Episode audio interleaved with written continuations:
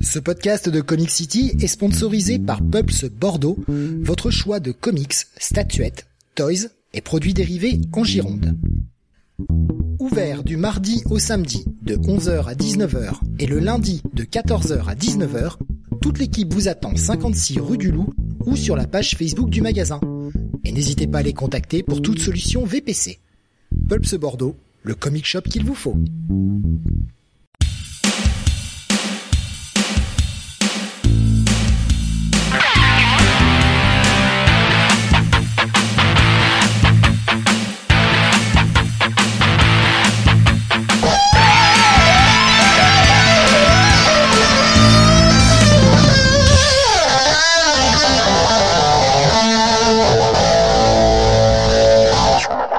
Bonsoir à tous et bienvenue sur le 178e numéro de Comic City. Nous sommes vendredi 26 novembre 2021 et comme euh, quasiment tous les derniers vendredis du mois, c'est l'heure du Comic City avec les sorties VF de ce mois de novembre 2021.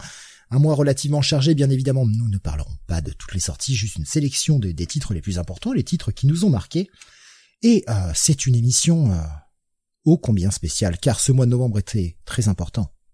Mais c'est surtout le retour de Sam Eh oui, oui, il fallait que ça arrive un jour, désolé. La calamité de... Désolé Les gens te réclament à corps et à cri, Sam. Tu n'as pas vu, mais les gens n'en pouvaient plus. Quand est-ce qu'il revient, Sam? On n'en peut plus. Quand est-ce qu'il revient? Bientôt, bientôt, bientôt. Alors aujourd'hui, pour le Comic City, de manière plus régulière, ça va devoir attendre encore un peu. Et eh oui, c'est euh, hein, les fonctionnaires ne font rien. Non, non, les fonctionnaires sont des grosses feignasses qui bossent 12 heures par jour. Donc, euh, on, va, on va déjà tâcher de survivre à la période actuelle. Ouais. Ah bah il y a des cœurs hein, partout pour toi, Sam. Euh, des, des gifs, euh, des, des, éjaculations faciales. Là. les, les, les gens t'aiment. Vous êtes enthousiaste. Les gens t'aiment de façon Précoce, liquide. mais enthousiaste. Les gens t'aiment liquide, Sam.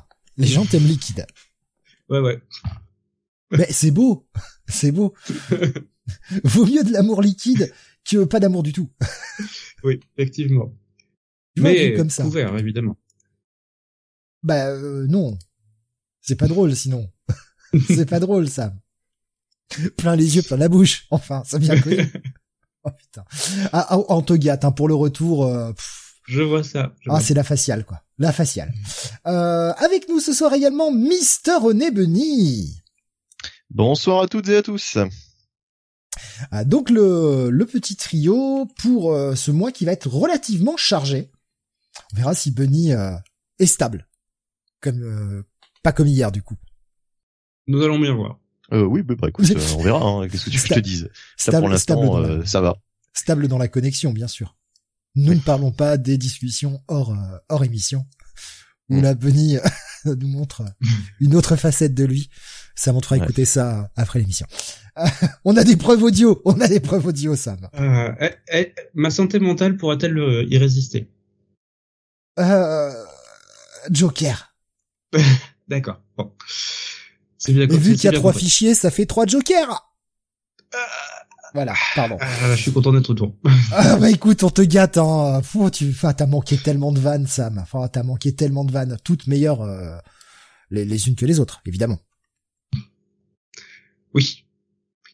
Tout, tout m'a manqué. Pour l'heure, on va débuter. Alors, je, bon, il y a, y a, plein de gens hein, qui, qui sont contents, euh, qui, euh, qui, qui te font des gros coucous. Je, je vais pas lire tout le monde parce qu'on a quand même un gros, gros, gros programme. Euh, mais on va avoir. pu être encore plus gros. Oui. Oui, mais bon, on est, euh, on est obligé de faire attention un minimum euh, bah, pour que pas que l'émission soit trop longue. Et puis, il y a aussi le temps de lecture et mais il y a aussi quelques petits reports. Et on sait que l'actualité... Comme je le disais en fait hors antenne, mmh. euh, il y a beaucoup de choses en fait sur lesquelles vous allez nous interroger, sur lesquelles je vais répondre. Je l'ai acheté, c'est dans sur mes étagères en fait, parce que j'ai tous les trucs que j'ai pas pu lire et que j'ai acheté, ils sont maintenant rangés dans des étagères. Là, maintenant. Vous vous rendez compte? C'est c'est dedans, voilà, c'est dedans. Vous vous rendez compte? Rendez-vous compte à quel point les choses changent. Le canapé de Sam est accessible.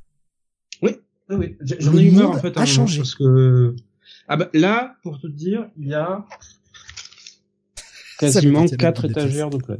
Donc euh, trois quarts d'une bibliothèque pleine de trucs euh, que j'ai ah, achetés et que j'ai pas eu le temps de. Putain. Eh ben. Voilà. Sam, la question, la question qui euh, est sur toutes les lèvres. Est-ce que tu es passé à ton libraire aujourd'hui pour acheter Yu Yu Hakusho? Euh, Je suis passé chez mon libraire, je n'ai pas pris Yu Yu Hakusho. Il l'avait pas reçu ou c'est que tu n'as pas voulu le prendre? Non, non, ils l'ont, ils l'ont reçu. C'est juste que j'ai vu l'interview, en fait, enfin la mission Twitch de, de hier soir. Enfin, quand je dis que j'ai vu, j'ai regardé les dix premières minutes. Euh, je comprends l'intention qui est de rendre accessible le, le bouquin à une nouvelle audience. Je soutiens totalement. Mais c'est pas l'édition que je voulais. Donc moi, mon édition tient encore un peu, elle tiendra encore quelques années. Je voilà, quand ils, quand ils arriveront à l'édition de luxe, une vraie édition de luxe, pas les euh, sous-merdes qu'on a eu euh, ces derniers temps parfois et qui passaient pour des pour des de luxe. Là, là, oui, je serais prêt à racheter. Ah, Bastien qui nous dit, hein, c'est la même édition que le, pour Slam Dunk. Franchement, je les ai achetés tout à l'heure. Moi, je les trouve nickel.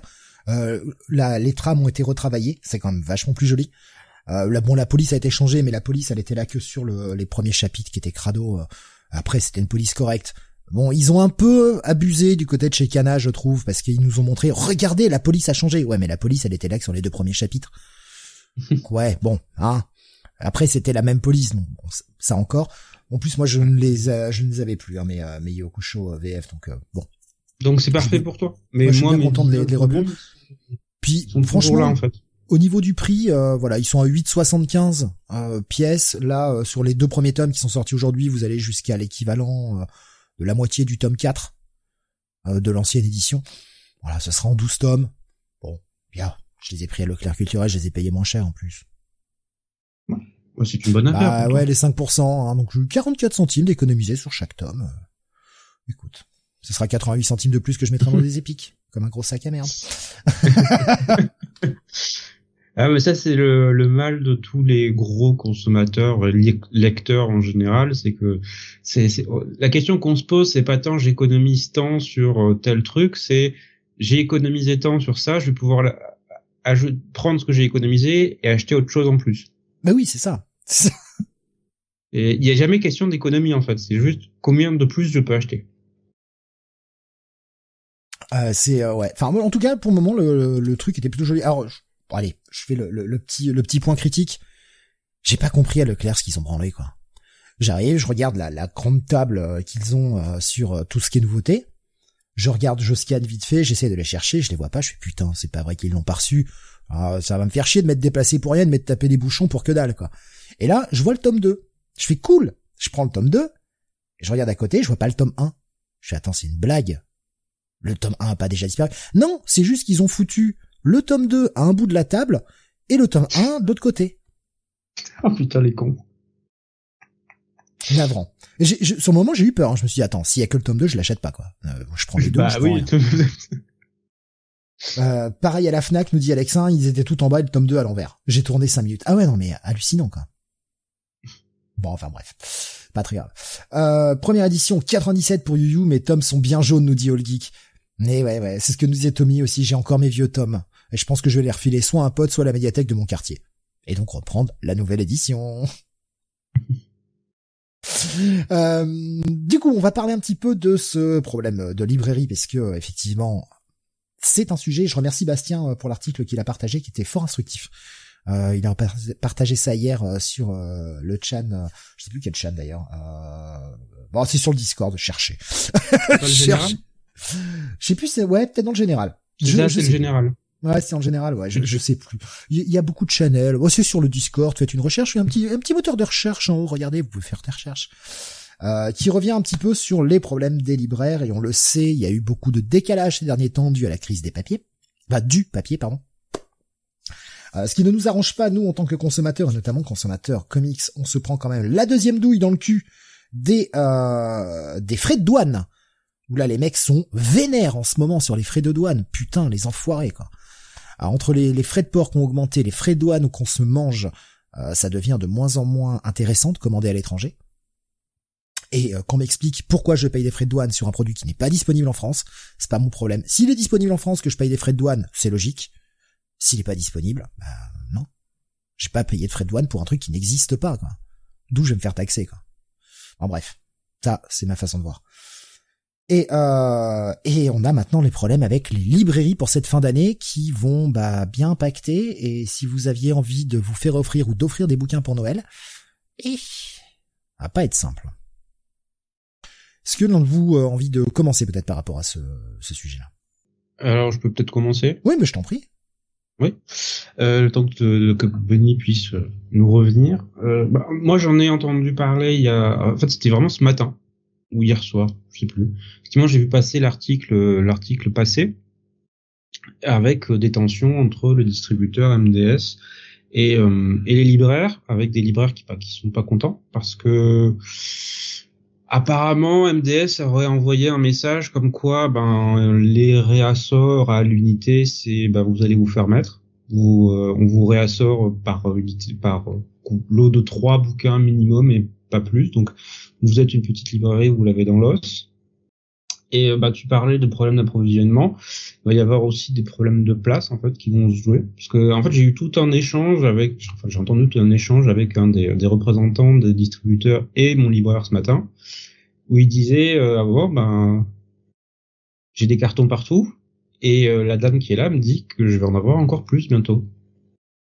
Donc il y a à la fois un problème de distribution, mais il y a un problème de l'offre qui fait que, en fait, les librairies, ma librairie, qui pourtant un rôle, je vais pas dire vaste, qui est de taille très moyenne, mais qui en général essaye d'avoir euh, un peu tout, enfin au moins le plus gros, n'arrive pas à suivre.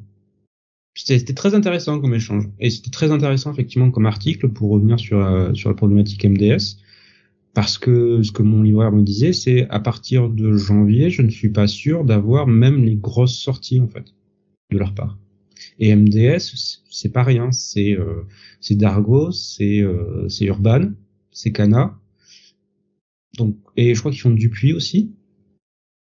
Donc, pas des petits joueurs. Attends, ils font aussi Brajlon. Et du coup, ben ça va affecter des, je pense, euh, bon, Mangetsu, iComics, ce genre de trucs aussi. C'est en fait le, problème, surtout pour cette fin d'année, c'est qu'il y a eu beaucoup de commandes qui ont été passées qui devaient être livrées euh, avant, Noël. Et euh, d'un seul coup, bah, ils décident de changer les règles du jeu en disant bon, finalement, vos commandes ne seront pas livrées. Nouvelle politique, si vous voulez faire des commandes, c'est trois exemplaires minimum, sinon on vous livre pas. Et ils font ça de façon rétroactive. Et là, c'est là qu'il y a un gros problème pour moi, je, je trouve. Qu'ils appliquent de nouvelles politiques parce qu'ils arrivent pas à suivre, parce que dans leurs entrepôts c'est la merde. Bon, ils sont pas assez embauchés, ouais, c'est des cons, mais euh, bon, bah ça, malheureusement, c'est le marché du travail qui est comme ça. Bon, qu'ils en chient en ce moment, ça peut se comprendre. Je dis pas qu'on les excuse, je dis bien que ça peut se comprendre. Par contre, qu'on arrive à en faire des, des directives rétroactives sur des commandes et foutre dans la merde les libraires, ça, je trouve ça abject. Ah mais c'est euh, en tant que entreprise, en tant que responsable d'entreprise, c'est inacceptable en fait. Et que les mecs, c'est aussi simple que ça. Tu passes un contrat. Si effectivement à un moment tu n'es plus capable de le, de le remplir parce que t'as pas les moyens ou que voilà, ça arrive. Il peut y avoir des perturbations extérieures qui font que c'est euh, c'est pas possible. Et au moins tu honores les engagements que tu as déjà pris. C'est ça. Moi, ça me semble, ça me semble le minimum. Hein. C'est ça, parce que le là, fric, ils l'ont encaissé ce qui est, ce qui est, euh, ce qui est vraiment hallucinant en fait, c'est que MDS c'est pas une petite boîte. C'est, un, un mastodonte de l'édition et la distribution. Et s'ils n'ont pas investi ces dernières années pour se mettre à niveau, et notamment durant l'année qui, durant les deux années, parce que faut bien se dire que effectivement il y a une crise de papier, effectivement il y a une crise de la logistique, on est tous au courant. Mais s'il y a un un secteur qui se porte bien, c'est l'édition. Parce que disaient les libraires, c'est que depuis deux ans, la demande, elle a explosé. Les autres distributeurs se sont mis à niveau. Et il y avait Olgeek hein, qui me disait en plus en janvier euh, MDS euh, bah, déjà ils ont absorbé plein d'autres structures cette année, pas de logistique en place, pas de personnel, commandes non traitées, retard et en janvier ils absorbent le seuil. Hum, qui est pas qui est pas qui est pas une petite mission hein. Donc euh, t'arrives déjà pas à distribuer ce que t'as dans ton, dans ton cheptel et tu veux encore grossir. Il y a Bastien qui nous dit ce qui est hallucinant, c'est que MDS commande trois exemplaires du même ouvrage pour que la commande soit acceptée. Faut pas rêver, les best-sellers vont continuer de vendre. Mais bien sûr, mhm. c'est ça le problème. Mais c'est les petites ventes qui vont, euh, les petites séries qui vont en chier. Alors après, euh, il y a des, il peut y avoir des solutions pour les libraires, hein, mais ça va leur demander aussi énormément de manipulation comptable, énormément de temps d'entente. Mais en gros, euh, les mecs ils vont commander par trois, il faut qu'ils se mettent en chier avec les autres libraires du coin pour leur refiler, leur refiler un ou deux bouquins et que chacun fasse la même chose. Ou alors faire des retours, comme ils disent, mais c'est pareil, l'argument écologique. Ouais, euh, on, on, livre plus qu'un seul bouquin parce que c'est écologique. On les livre que par trois. Ouais, sauf que s'ils en vendent qu'un, bah il y aura deux retours. Donc il y aura deux fois des, des allers-retours. Il y a un premier pour la livraison, donc un aller-retour de camion, et un deuxième aller-retour de camion pour un retour. Et on ne sait même pas quand ils pourront être euh, être relivrés de l'autre côté. C'est du Parce qu'à un moment, il faut comprendre que les libraires, ils commandent pas à l'unité pour le plaisir. Ils commandent à l'unité parce qu'ils ont eu une commande sur un bouquin. Moi, moi j'ai mon, mon, mon, libraire, je parle de mon libraire en particulier. Euh, pour un pour un bouquin, bah, je vais prendre le Dextman en fait de John Byrne qui est sorti chez Delirium. En général, avant avant moi en fait, voilà, ils commandaient très peu chez Delirium, voire pas du tout, parce qu'en fait ils n'avaient pas de commande, ils n'avaient pas d'achat chez eux, donc pas de commande, ils, prennent pas. Comme ils ont vu en fait que depuis euh, un an ou deux, je commande beaucoup chez Delirium, j'achète pas mal de leurs sorties. Bah, cette fois-ci, lorsque le Next Man 3 est sorti, j'ai pas eu à le commander étaient déjà là, ils avaient pris un, deux exemplaires, et je l'ai pris. Et voilà. Mais c'est parce qu'il y avait une demande régulière et qu'ils se sont dit bon ça ça je sais que je peux l'écouler. Mais si t'as pas de commande derrière, tu vas pas acheter trois exemplaires d'un bouquin dont tu n'es pas du tout assuré que tu vas le vendre. Surtout à un moment où t'en as partout en fait. On revient au problème de place que j'évoquais la plupart des librairies ne sont pas des grosses librairies en France. C'est des librairies de petites ou de taille moyenne. T'as très, il y a, y a des, réseaux, effectivement, de grosses librairies avec des grosses structures, et eux, ils ont pas de problème de stock ou de place. Et commander trois exemplaires, ils s'en foutent. Mais la plupart des librairies, bah, la, la place, c'est euh, c'est la guerre de tous les jours, en fait. Mmh, bien sûr et puis arriver à faire tourner tes nouveautés, tout ça pour euh, bah, pour essayer de, de mettre une place un petit peu à chacun quoi. Alors je, je vais prendre quelques réactions que je vois passer. Il y a, il y a plein de choses très intéressantes. Je vais pas pouvoir tout prendre, mais effectivement il y a, il y a plein de choses très intéressantes. Euh, Ironmans nous dit euh, les librairies sont en pleine galère, ça me fend le cœur. Je suis client chez Comic Zone à Lyon, ils sont déjà débordés de travail à cause des modifs des fournisseurs VO. Alors si on rajoute le bazar sur la VF, ils vont souffrir. Spider-Man nous dit il y a un entrepôt Amazon qui est ouvert à côté de MDS. Effectivement, hein, c'était annoncé aussi dans, dans, le très bon article que nous a partagé Bastien, euh, qui était sur euh, actualité.com d'ailleurs, hein, pour ceux qui, qui cherchent. Mhm. Euh, les employés se sont barrés là-bas tellement c'est la merde les conditions de travail chez MDS et c'est quand même aberrant quand on sait comment les conditions de d'employés chez Amazon sont, sont quand même pas toujours. Te, te dire qu'il faut arriver chez Amazon pour avoir de bonnes conditions de travail, Ouais, ouais, là, là, là, c'est un peu le monde à l'envers. Hein. C'est dingue. Hein.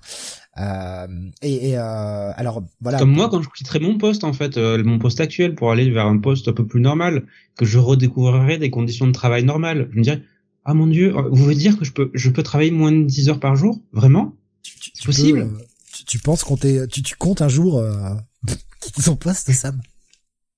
Euh, le poste, mon poste actuel, bah, je vais pas y rester 10 ans non plus. Donc voilà. non, pas 10, mais 9. non, j'espère que tu pourras te barrer avant. Euh, il y avait euh, Suro qui me disait ouais voilà les, retours c'est n'importe quoi avec la destruction des retours ça prend trop de place. Qui nous dit sans compter que les retours sont souvent détruits très écolo. Et pareil, Bastien disait l'empreinte, mais par trois, l'empreinte carbone, c'est du foutage de gueule. Si le libraire commande 25 bouquins à l'unité, l'empreinte carbone sera divisée par 25 et pas par 1. Et oui, c'est complètement con. Et Spider-Man qui nous disait après le délire des trois exemplaires et des retours, c'est jusque fin janvier, non? Alors, Techniquement, oui, c'est jusqu'à fin janvier, mais on sait comment ça se passe dans le monde actuel. Toutes les grosses entreprises qui vous font un truc comme ça et qui après disent ah, pardon on a fait une erreur ou un truc comme ça, c'est juste des moyens de tester. Là ils vont le faire jusqu'à fin janvier et après ils diront ah ouais mais en fait on va continuer. Parce que la crise s'est passée. Là ils prennent un shitstorm, les gens vont se calmer, arriver à fin janvier ils vont dire ah, on est obligé de continuer. Et puis ça sera la nouvelle règle. En fait, c'est souvent comme ça. Si on dit un truc, ah jusqu'à telle date, et puis c'est la nouvelle règle. Regardez, hein, le, enfin, je vais prendre un exemple qui est peut-être un petit peu tiré par les cheveux, et moi j'en ai beaucoup, donc je peux me permettre. Oui, je suis des vannes aussi en passage. Euh, regardez l'état d'urgence terroriste. Regardez l'état d'urgence sanitaire, comme on essaye de le faire durer, durer, durer, durer. Et surtout l'état d'urgence terroriste. On l'a fait durer bien plus longtemps que nécessaire. Donc on essaye de mettre en place des règles, comme ça, et on les fait durer. Tant qu'on peut. Parce que, bah, ça rapporte. Et moi, ce coup de, ce coup de fin janvier, j'y crois absolument pas. Je pense que là, on s'en prend au moins plein le cul jusqu'à fin avril. Si ce sera pas euh, genre, oh, vous verrez, à la rentrée littéraire, ce sera mieux en septembre. En septembre. Oui. la rentrée littéraire qui est le pire moment de l'année pour les libraires. Ils, diront non, mais on réglera les problèmes, euh, on réglera les problèmes pendant le, pendant le, l'été. Et puis à la rentrée littéraire, ils le feront pas. C'est, enfin, c'est souvent comme ça, quoi. Euh, c'est comme le pass sanitaire, elle est seulement deux doses, quoi, nous dit spider Ouais, c'est un peu ça, en fait. C'est, euh, c'est, euh, bah voilà, hop, changement, nouvelle règle. Et puis, ah, nouvelle règle. Et puis, nouvelle règle. C'est comme ça. Iron Lens qui nous dit c'est Amazon qui va encore gagner. Elles seront les seules à pouvoir fournir un livre à un client. Oui. Mais oui. Oui. Oui. oui. Et Spider-Man qui nous dit... pourtant, ils sont déjà pas très bons, Amazon. Hein. Et, Spider-Man nous dit du coup c'est aux éditeurs de changer de distributeur. Ben ouais, mais vont-ils le faire? Et puis si t'as une migration, on veut dire en masse de d'éditeurs, en fait ça va poser le même problème parce que ça va aller poser la pression sur les autres distributeurs qui d'un coup devront absorber beaucoup plus de trucs de flux dans leur structure. Je vois Bastien qui nous dit mais c'est comme le prix des comics, hein, le, fait de, de, ces changements euh, qui sont permanents. Oui, c'est ça, ouais, c'est ça, exactement ça. Avec Amazon, il y a des pénalités pour les éditeurs en cas de retard, pourtant. Ouais, mais c'est ce que nous disait euh, Spider-Man. Voilà, ils commandent euh, comme Amazon, la Fnac, euh, les grosses boutiques, etc. Ils achètent tout en 50 exemplaires. Donc de toute façon, pour eux, ils sont pas trop impactés sur le fait que bah, commander un, ou ils en commandent un, ils en commandent trois, ils ont des gros entrepôts, ils peuvent se permettre. Mais c'est pour les petits libraires, quoi, les petits libraires de quartier. eux, ils n'ont dans le cul, quoi. Donc il y avait, je voyais Pascal tout à l'heure qui me disait, c'est comme le, enfin les, Astérix, par contre, ça va continuer de se vendre par carton plein. Effectivement, la culture mmh. culturelle, il y avait une table complète de nouveaux Astérix. Bah, ils ont déjà écoulé quoi, 1,5 million depuis la sortie là, je crois. Je sais même pas quand est sorti, tu vois. Je, honnêtement, je, suis passé à côté de la sortie, j'ai découvert le truc je fais tiens, il y en a eu Quand j'ai vu les chiffres justement sur l'actualité, ils annonçaient, je crois, 1,3, 1,5 million déjà écoulé, alors que c'est sorti depuis même pas un mois. Greg qui nous dit je suis faible, j'aime me prendre le Astérix. Ah mais il y, a, pas de honte à prendre Astérix, hein. Attention, je, je dis pas ça. C'est juste que effectivement, c'est un poids lourd et c'est pas comparable avec un petit auteur ou un voilà, qui a pas besoin en fait de soutien ou d'exposition pour se vendre. Et euh, Grey, t'as pas besoin de dire que t'es faible, il est fort probable que je le prenne aussi. C'est juste, c'est tellement imprégné maintenant et euh, intégré dans notre culture que même les gens qui lisent pas régulièrement, bah ils passent devant une librairie ou un truc qui voilà, ils le prennent parce que bon, c'est Astérix. Voilà, le dernier Astérix, je le prends et puis basta, et ça, ça restera sur une étagère pendant des années sans être vraiment relu. Et tu vois, par exemple, le alors je, je me rappelle plus le nom exact, euh, c'est Autonal, je crois, euh, qui est sorti, euh, qui est sorti ce mois-ci, qui est, qui est un gros bouquin. Je l'ai vu tout à l'heure en magasin. Le bordel est belle édition, etc. Mais est-ce que ça, franchement, alors je sais pas si c'est distribué par MDS. Je prends juste cet exemple, mais c'est c'est chez 404. C'est pas non plus mhm. le plus gros éditeur possible. c'est pas le bouquin qui va attirer le plus de monde. Ça, est-ce que ça a des chances d'être commandé avec cette nouvelle politique face à Astérix? Zéro. Le bouquin va pas se vendre. Enfin, va pas se vendre. Ils vont en vendre un exemplaire, mais quel petit libraire, je parle bien de petit libraire, va, va en prendre trois, en fait. Il est même pas sûr d'en vendre un. Ou alors s'il y a un, client qui vient et qui dit, bah écoutez, vous avez pas ça, j'aimerais bien le commander. Ah bah non, non, non. Non, non, il faut que j'en commande trois, vous êtes le seul à qui je vais le vendre, non quoi. Donc les mecs vont refuser des clients? Est-ce qu'ils peuvent se permettre de refuser des clients à l'heure actuelle? Qui peut se refuser des clients. Euh, Denis, qu'est-ce que tu en penses de tout ça? Enfin, petite réaction par rapport à peut-être à tes libraires ou ce genre de choses-là? Bah, on n'a pas parlé aussi d'une loi qui est passée euh, début octobre, me semble-t-il, sur les, frais de port, parce que ça va changer aussi pas mal de choses. Euh, il y a cette loi euh, qui va imposer théoriquement à Amazon de bah de de plus faire des, des, des frais de port inexistants quoi. Alors c'est ça va rentrer, je crois, dans les prochains jours. Euh, vous en avez entendu parler, je, suppose? pour les bouquins. Pas du tout. Pas du tout. Du tout. Honnêtement, pas du tout. Ah d'accord. Ok. Donc euh, en fait, euh, parce que ouais, c'est vrai, que c'est un truc qui est un petit peu passé euh, sous le radar. Apparemment, début octobre a été voté euh, en France donc euh, une loi qui impose à Amazon de ne plus pouvoir faire des frais de port gratuits. Euh, et euh, donc du coup, il y aura des frais de port euh, apparemment pour tout ce qui est euh, envoi de bouquins euh, pour tout le monde quoi. Mais y a- au y a même. déjà- euh, Il y a déjà, en fait, ils sont obligés de faire des frais de port pour les bouquins. Ils les font à un Oui, ils font un centime. Ouais, Ouais. mais Même maintenant, avec ce le sera Prime. terminé. Ma- Maintenant, ce sera un forfait entre 3 et 5 euros minimum, d'après ce que j'ai compris. Euh, Ce qui est complètement donc, con, mais enfin bon. la, la- la- la question, la question, c'est euh, qu'est-ce que ça va, enfin, qu'est-ce que ça va faire concrètement sur l'offre Amazon? Parce que l'offre Amazon, on prend Prime parce qu'en plus, on a la fameuse livraison à un centime.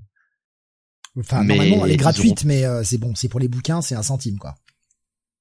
mais ils auront plus cet argument euh, massu, quoi. Enfin, effectivement, ça ne toucherait que les bouquins. A priori. C'est vraiment sur les livres, quoi. Ouais, mais enfin, ils voudraient détruire le marché du livre qui s'y prendrait pas mieux. Mm. Moi, je, enfin, vous allez dire, c'est c'est un peu con, hein, mais C'est euh, pour viser à euh, éliminer la concurrence déloyale, euh, déloyale avec euh, avec euh, les libraires. Tu vois, tu vois ce que je veux dire? Oui, sauf qu'il n'y a pas des librairies partout. C'est toujours le même Ouais. débat. Oui, bien sûr. Non, mais moi, je, je- en, en tant que consommateur, ça me fait ça me fait prodigieusement chier. Je me dis, ben c'est complètement con.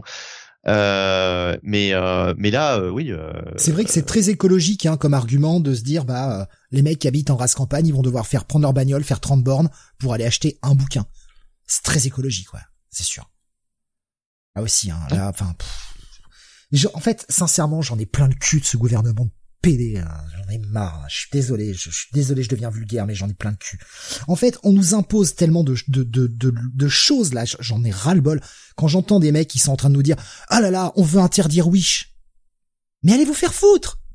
Ah, on veut, il y a, y a là un projet pour interdire sur les télécommandes des boutons Amazon et Netflix. Parce que c'est déloyal envers la, la concurrence française. Mais putain, mais merde, mais niquez-vous au bout d'un moment, quoi. En fait, les mecs savent mieux que nous. J'en ai plein le cul. Et là, maintenant, on veut imposer des frais de port. Et, en fait, est-ce qu'on on en a pas plein le cul, là? Est-ce que c'est pas assez large? J'en ai ras-le-bol. J'en ai ras-le-bol. Ça, devient, mais insupportable. Et une loi pour ci, et une loi pour ça, et... Sérieusement, quoi. Sérieusement. C'est que des petits, des petits détails comme ça, des petits points, mais qui te niquent constamment. Maintenant, on va se payer entre 3 et 5 euros quand on va commander un bouquin. Donc, on pourra pas l'avoir chez notre libraire.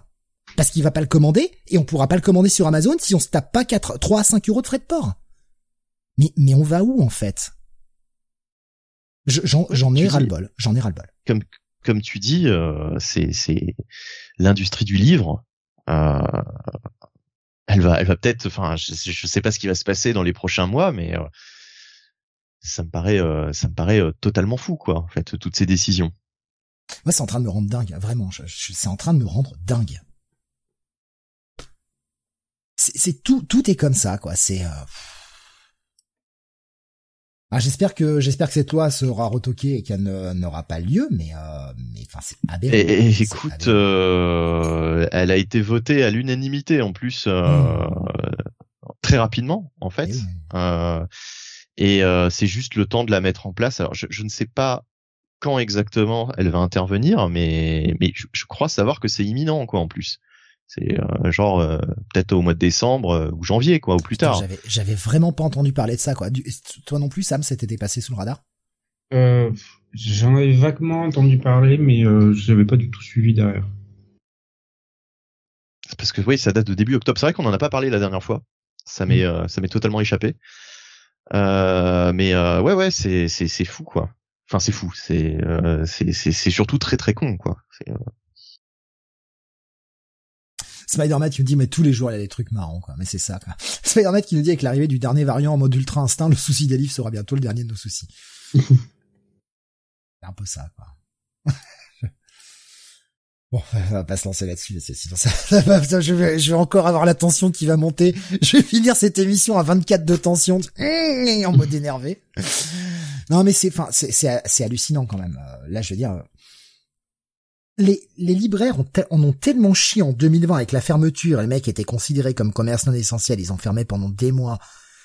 On leur a laissé la possibilité d'être ouvert avec le, click and collect pour le deuxième confinement, et mec, on repris un peu de second souffle. Il y a eu le pass culture pour une partie de la population qui a aidé.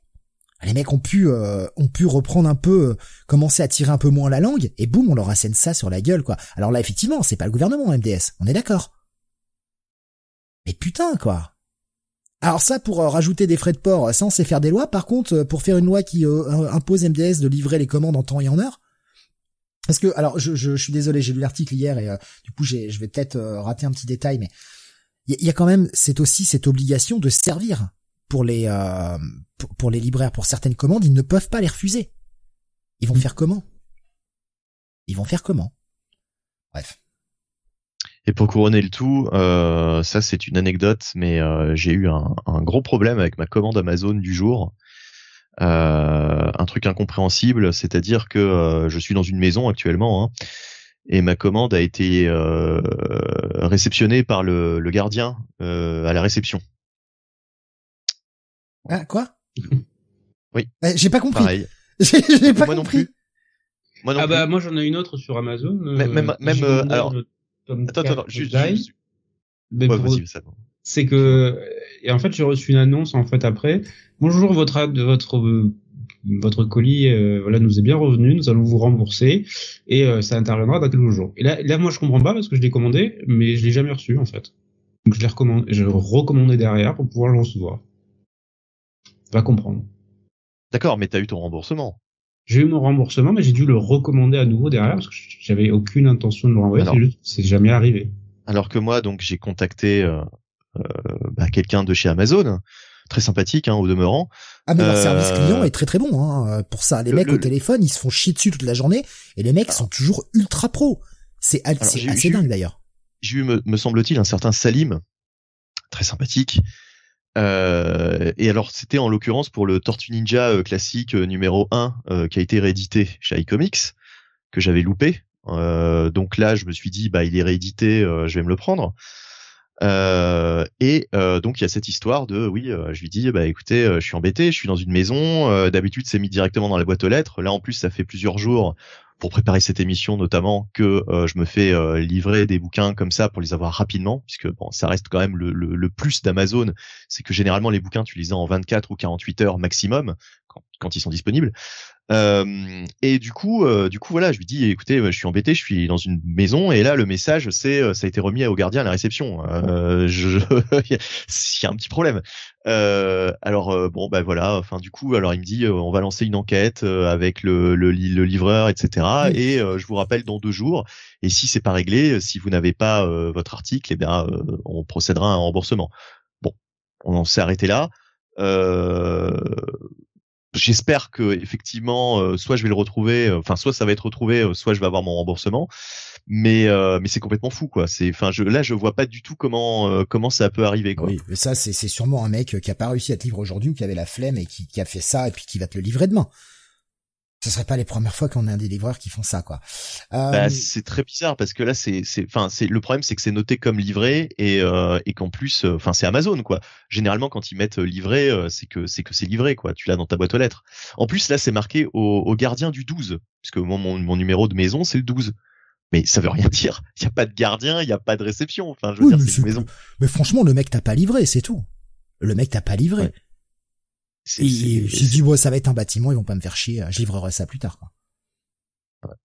Enfin bref, c'est. Euh, on va y venir. Hein, les, les, euh, les, les, petites questions sur la commande Original Comics, on y avait répondu hier, mais on va y revenir. Je prends juste quelques réactions que j'ai vu passer là.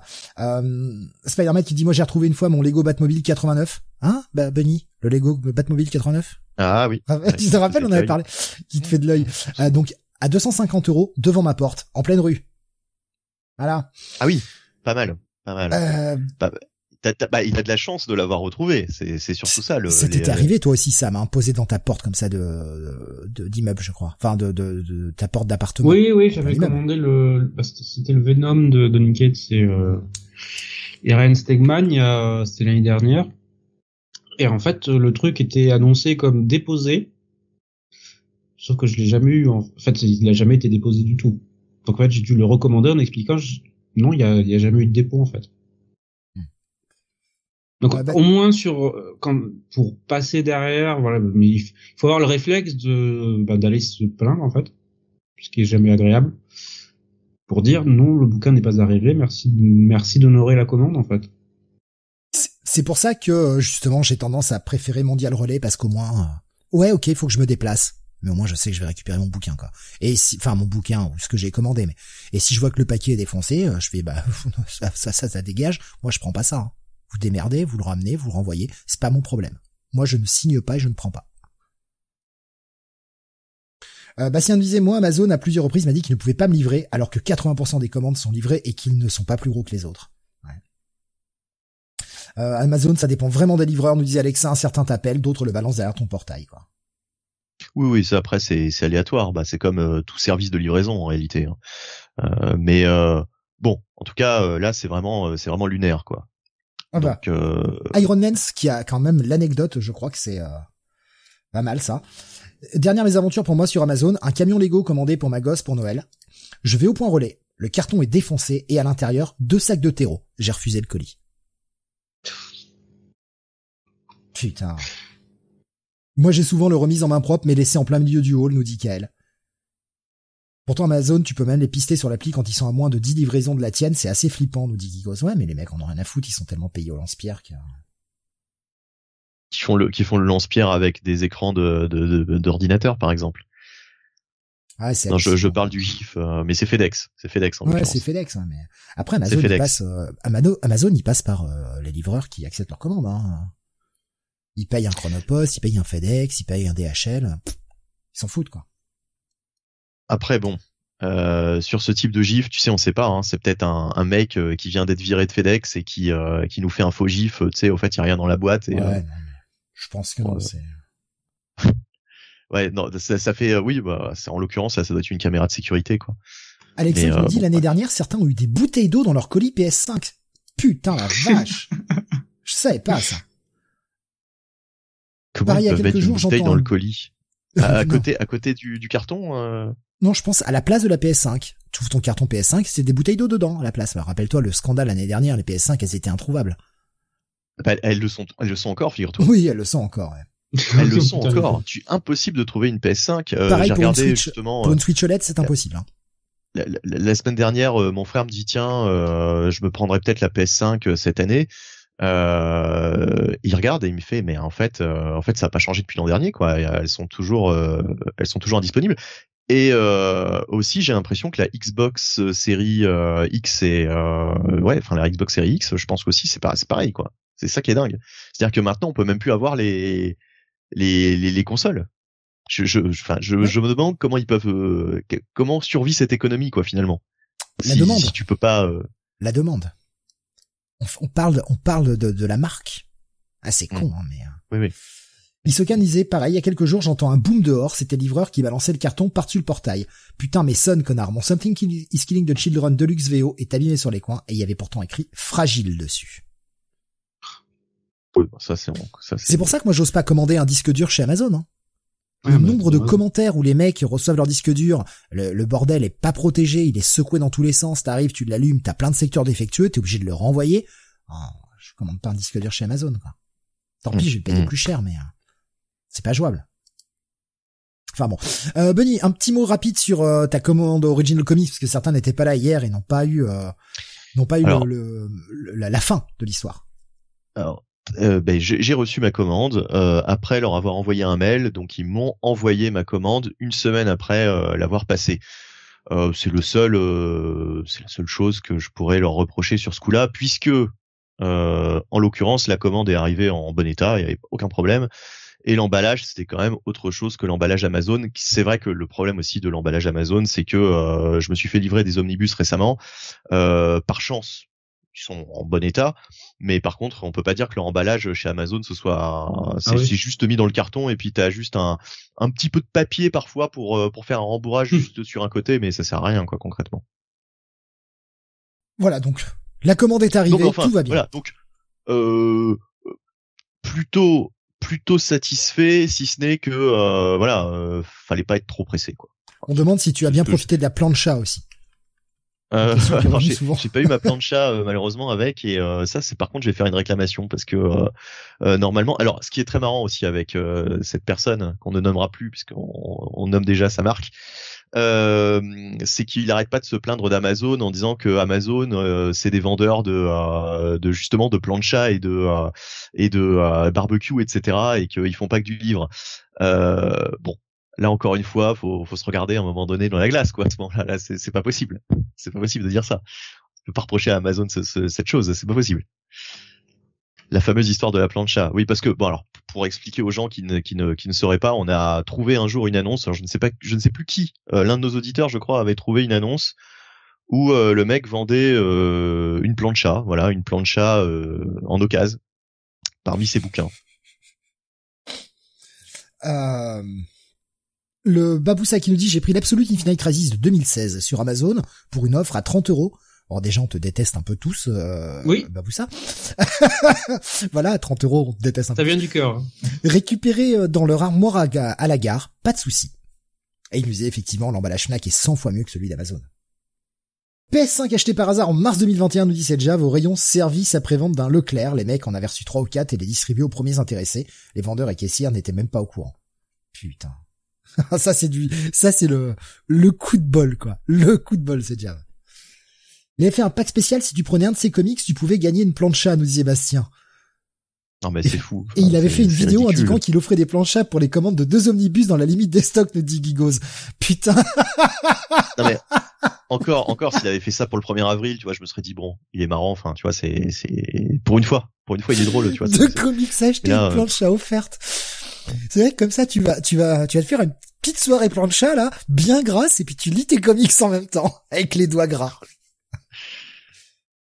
Ouais. Euh, hein, ça, ça, ça te fait pas flipper, ça? Je sais que toi, Benny, en plus, t'es, Les droits gras, les droits gras sur le papier, ouais. C'est euh, laisser des traces ou euh, abîmer le papier. Euh, c'est surtout que t'as des papiers différents et certains marquent très facilement. T'as- Tu peux avoir un, un papier mat un peu rugueux et tout de suite ça va absorber tout, le- tout liquide ou, euh, ou humidité. Euh, toi aussi, Benny, hein, t'es, euh, t'es euh, très soucieux de ça. Je sais que tu, tu nous as dit Ah oui, des je suis un maniaque. certains trucs Je suis un tu maniaque des euh, traces euh, de doigts euh, sur les. Je, je ne prête jamais euh, de bouquins euh, à qui que ce soit, même à mes meilleurs potes. Je préfère. Attends, c'est c'est ça qui est dingue. Je préfère leur racheter un exemplaire, leur offrir un exemplaire que de prêter le mien. Donc vous avez compris, il faut être, po- il faut être pote avec Benny. hein. Oui, alors après ça dépend quoi. Ah tiens, je veux bien lire ton Amazing Spider-Man numéro 1, Benny. Euh, non, c'est c'est c'est- je l'ai pas celui-là d'ailleurs en l'occurrence. Oui, bon, ton Amazing euh, Fantasy 15. Allez. Oui, non, mais bon, c'est pas grave. T'es pas obligé de le rappeler. Mais euh, bref, euh, bon, allez, euh, bref, euh, voilà. On a tous, on a tous craqué, on a tous fait des craquages sur un truc qui nous fait, qui nous fait plaisir. Enfin, je veux dire, euh, c'est, c'est ta Ouais, série préférée, c'est, euh, voilà. Euh, voilà, c'est un objet, là, c'est carrément un objet. C'est pas le genre de truc. euh, Je l'ai ouvert. Alors pour pour l'anecdote, puisqu'on parle de ça, je l'ai ouvert une seule fois, pas même pour regarder l'intérieur, tu vois, parce que peut-être qu'il y avait il y avait rien à l'intérieur. L'intérieur, c'était que des photos de cul. C'est comme quand tu téléchargeais un film sur Emule, que des photos de cul à l'intérieur. C'est un faux. Mais mais mais voilà quoi c'est c'est vrai que je, je ouais je l'ai je l'ai je l'ai sorti une fois et puis précautionneusement moi j'ai toujours en tête le l'image du du comic book guy euh, des Simpsons tu sais euh, cette illustration où tu vois qu'il chiale parce qu'il a il a arraché euh, par inadvertance avec le scotch euh, la le coin d'un Action Comics numéro 1 Oh, putain. et euh, moi, ça m'a traumatisé cette image, euh, alors que bah c'est un truc, euh, enfin c'est un truc tout con. euh, mais je me suis dit putain, mais faut faire super gaffe. C'est vrai quand t'as quand t'as un vieux comic book comme ça, de, de, de- surtout de le scotch quoi, le scotch, le scotch. Quand tu le sors de la pochette, fais super gaffe à ça. Euh, ouais, donc du coup je l'ai je l'ai je l'ai feuilleté, mais euh, vraiment super précautionneusement. euh, et puis puis je l'ai je l'ai remis dans sa pochette. Et en fait, Avec des gants. typiquement là, c'est c'est vraiment l'achat que tu fais une fois dans ta vie euh, et que finalement tu enfin il y a il y a des jours où tu te dis mais pourquoi euh, pourquoi j'ai pris ça quoi finalement? Enfin un- en, en soi en soi c'est un truc euh, Oui, mais enfin, c'est comme ça. euh, C'est comme les gens qui aiment l'art et qui vont acheter un tableau ou truc comme ça. bah c'est ça c'est ça à la limite je me dis toujours si en cas de en cas de pépin on sait jamais euh, je pourrais toujours revendre ça et puis euh, théoriquement le vendre plus cher que ce que je l'ai euh, acheté donc euh, bah voilà, c'est voilà, c'est une petite sécurité euh, financière en cas de coup dur, on sait jamais. Enfin bon, si j'en suis à, à, me séparer de ça, c'est vraiment que je suis dans la merde en même temps, donc je ne me le souhaite pas. Mais mais voilà. Mais on a tous des objets comme ça qu'on qu'on garde, qu'on sur lesquels on a craqué, cher, cher ou pas, et voilà, enfin ça reste ça reste voilà le craquage parce que t'en as envie, parce que tu peux te le permettre, parce que bah voilà, c'est oui, bon, pour moi, il n'y a mm. pas de justification à avoir, quoi. C'est, de toute façon, quand on est collectionneur, hein, voilà, qui, toute collection fait que t'as forcément des pièces qui sont plus rares que d'autres, quoi. Bien sûr, bien sûr. Mais euh, ouais, ouais, ouais. Non, mais là, enfin, c'était ah, la. qui t'en propose 10 balles. Écoute. mais je. Euh, on demandait, on a demandé si tu as redessiné euh, tout le comic comme comme Killing Joke. Euh, ah, je vais éviter. Hein, je vais éviter. euh, mais par contre, mais par contre, cette édition de Killing Joke, au contraire, moi, j'estime qu'elle est, euh, qu'elle est très très chère. Quoi. Elle est unique au monde. Dites-vous ça. Elle est unique au monde. Il y en a pas. Elle est collector, mais que pour toi en fait. C'est ça le truc. Qu'un gamin ait l'idée de découper des cases et de les, de les redessiner en très très moche euh, et de les, de les, scotcher à l'intérieur même du, du comic book original je pense que même euh, Dave, euh, c'était qui c'était qui au dessin d'ailleurs je dis des conneries c'est pas Dave Gibbons Brian Bolland Brian Bolland bah même lui n'aurait pas rêvé euh, n'aurait pas rêvé de ça quoi à propos de, de, son art voilà euh, je veux dire, faut, faut absolument que je rencontre Brian Bolland un jour et que je lui montre mon exemplaire de Killing Joke. En tu lui fais signer, tu lui fais dédicacer ton exemplaire. Bien sûr. Dis, regardez ce que j'ai fait à l'âge de 7 ans. regard quand il verra le truc, il, il te regardera. Il... Je pense, que, tu vas voir le désespoir comme t'as jamais vu dans les yeux d'un homme, quoi. Euh, il y a, y a Spider-Man qui me disait, et il a tout à fait raison, toute collection fait que tu as un problème. Mm. Bah, oui, mais on, dit, pas le dire. Je suis un adulte et je fais ça. Moi, je colorie tous mes mangas. Et écoutez, les coloristes étaient en grève, je les remplace, c'est bon. Allez, ah bon, on a fait le tour. C'était un peu le, sujet qui est parti en dérive, mais bon, ah, vous nous connaissez depuis le temps. On n'est qu'à 47 minutes d'émission. On n'a pas commencé la je, je remets, je, remets pour le chat. Hein. Euh, c'est bien mieux que Brian Bolland. Ça se voit. Une, page, euh, une page extraordinaire où j'ai j'ai remplacé une case et vous voyez quand même que là l'artiste le talent est là s'exprime le bah voilà c'est tout c'est euh, je veux dire c'est le jour et la nuit quoi effectivement c'est le jour et la nuit Il y avait pas assez de Batman dans les cases, j'en rajoute. Batman a mangé beaucoup de burgers, nous dit Spider-Man. oui, mais ça, c'est le vent dans la cape, ça. dans les bras aussi. Ça fait gonfler le costume. Euh, j'ai refait les pages de Infinite Crisis de Ivan Reese et Ordway par des montages de cases de Jiménez. C'est du bon niveau, par contre, nous dit Baboussa. et Nico Chris qui lui dit qu'il manque une case à Bunny. Oh, oh joli. Je, je, pense que d'ailleurs il en manque euh, malheureusement plus d'une euh, dans ce dans ce dans ce comic book. Euh, je, je, vais vous envoyer aussi l'autre côté de la page, puisqu'évidemment j'avais. Euh... dégueulasse. C'est d'être bien crado. en plein milieu du dessin coupé. Euh, comme il s'est dit, tu m'as tué là.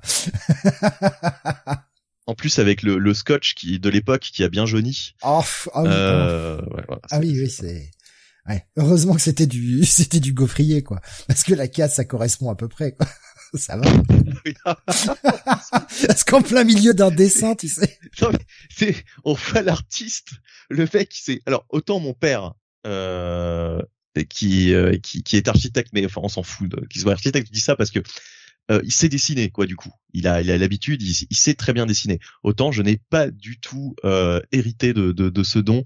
Je ne sais absolument pas dessiner et déjà à l'époque c'était une catastrophe. Je veux dire là, euh, j'ai pas, enfin oui, et puis même pour découper euh, découper une case. Euh, Pareil, j'ai repris le, le, le, talent pour la musique de mon père, mais absolument pas son talent de dessinateur quoi. Et pourtant il gérait, hein, mais euh, ouais, moi en dessin, je suis une bite quoi. Je pense que tu as mieux dessiné ce que ce que moi je suis capable de faire encore aujourd'hui, Benny.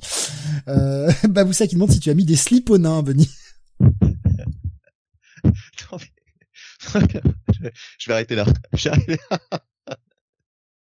je repense à, certaines euh, corrections que j'avais apportées à cet exemplaire. Voilà, oh je, oh, je veux pas savoir. Je veux pas savoir. Non, non, non. On va parler de, on va commencer avec les reviews et on va parler d'un truc, là aussi un projet un peu plus pour adultes, comme, comme la Killing Joke. Je reprends le, le, côté sérieux là. Euh, nouvelle euh, sortie, euh, et puisqu'il y avait la sortie du film euh, Les Éternels, Panini en a profité pour sortir tout un tas de matos consacrés aux Éternels, et notamment la nouvelle série régulière actuellement chez Marvel, la nouvelle série écrite par Kieron Gillen. Je vous laisse commencer messieurs, allez-y. Hein. D'accord. Bah, je, je laisse Sam, hein, puisque c'est quand même le retour, ah, le retour du Messie. Première review depuis depuis un mois, Sam. Vas-y, fais-toi plaisir. Euh, C'était juste pour savoir, Bonnie, dans quelle édition est-ce que tu l'as prise? Alors, je me suis payé en, en gros bourge de droite euh, la version euh, de luxe. Euh. bah, écoute, je te rejoins parce que c'est aussi la version que j'ai prise. Donc c'est c'est une version un peu plus un peu différente puisque c'est une version dans une collection qui s'appelle Prestige, qui est bien plus grande en fait que le Deluxe, qui est franchement très très qualitative puisque on a euh, en termes de, on a les six épisodes, évidemment les six premiers épisodes en très grand format. On a une interview de Kieron Gillen euh, à côté. On a les euh, pas mal de travaux préparatoires de Essad Rebic. On a son premier épisode en noir et blanc avec uniquement ses crayonnés. Et on a un million de variantes cover qui ont accompagné la sortie des, des différents épisodes. Donc, sachant que le prix, en fait, la différence de prix entre l'édition normale et l'édition prestige est pas si énorme que ça, puisque l'édition normale est à 20 euros si ma mémoire est bonne, l'édition prestige est à 26. Donc en fait, pour 6 euros de plus, vous avez une version qui est, pour moi, très largement supérieure. C'est pour ça que pour moi, il n'y a pas eu d'hésitation particulière entre les deux, entre les formats, entre le format que je voulais prendre en fait, parce que je voulais avoir la version où les dessins de Ribik seraient les mieux mis en valeur. Parce que, hmm. très honnêtement, visuellement, il a fait un boulot de malade. Est-ce que tu t'attendais à du papier mat sur cette édition? Non, non, mais ça fonctionne. Ça fonctionne, ça ne m'a pas choqué. Le rendu reste très bon. Parce que peut-être un petit assombrissement au niveau des couleurs. Exactement. Et alors moi, j'ai eu un gros problème à la lecture de cette édition et c'est le la seule édition sur laquelle j'ai eu ce, ce, ce, ce problème euh, mhm. durant ce mois-ci. Euh, c'est-à-dire que quand je lisais euh, les Eternals de, de Kieron Gillen, il y a des cases avec où c'est euh, une police très sombre sur un fond bleu, fond noir avec police bleue. C'est ça. Et, et, franchement, à chaque fois que je tombais sur ces cases, plus elles étaient, si tu veux, vers l'intérieur du, du mhm. bouquin, vers la reliure, plus c'était sombre forcément et euh, j'étais obligé de d'orienter le bouquin vers la lumière, etc., de tourner un petit peu la tête, etc., de faire des mouvements avec mon bouquin. Franchement, c'est le genre de lecture, c'est hyper saoulant, quoi. Moi, j'aime bien les lectures, euh, me poser et puis euh, pas avoir à bouger dans tous les sens, quoi, pour, pour voir les cases. C'est effectivement un, problème que j'ai également rencontré, qui ne se ah, bah, présentait pas à la VO. Parce oui, que oui, oui. Et, et, et dans les VO, on avait une, une, ça ressortait beaucoup mieux, je dois dire. C'est effectivement un petit problème. Et je pense que c'est le papier mat qui accentue. Je pense que c'est le papier. Oui, ça, ça assombrit un peu les couleurs, les, les couleurs à teinte bleue et sombre en fait. Hmm.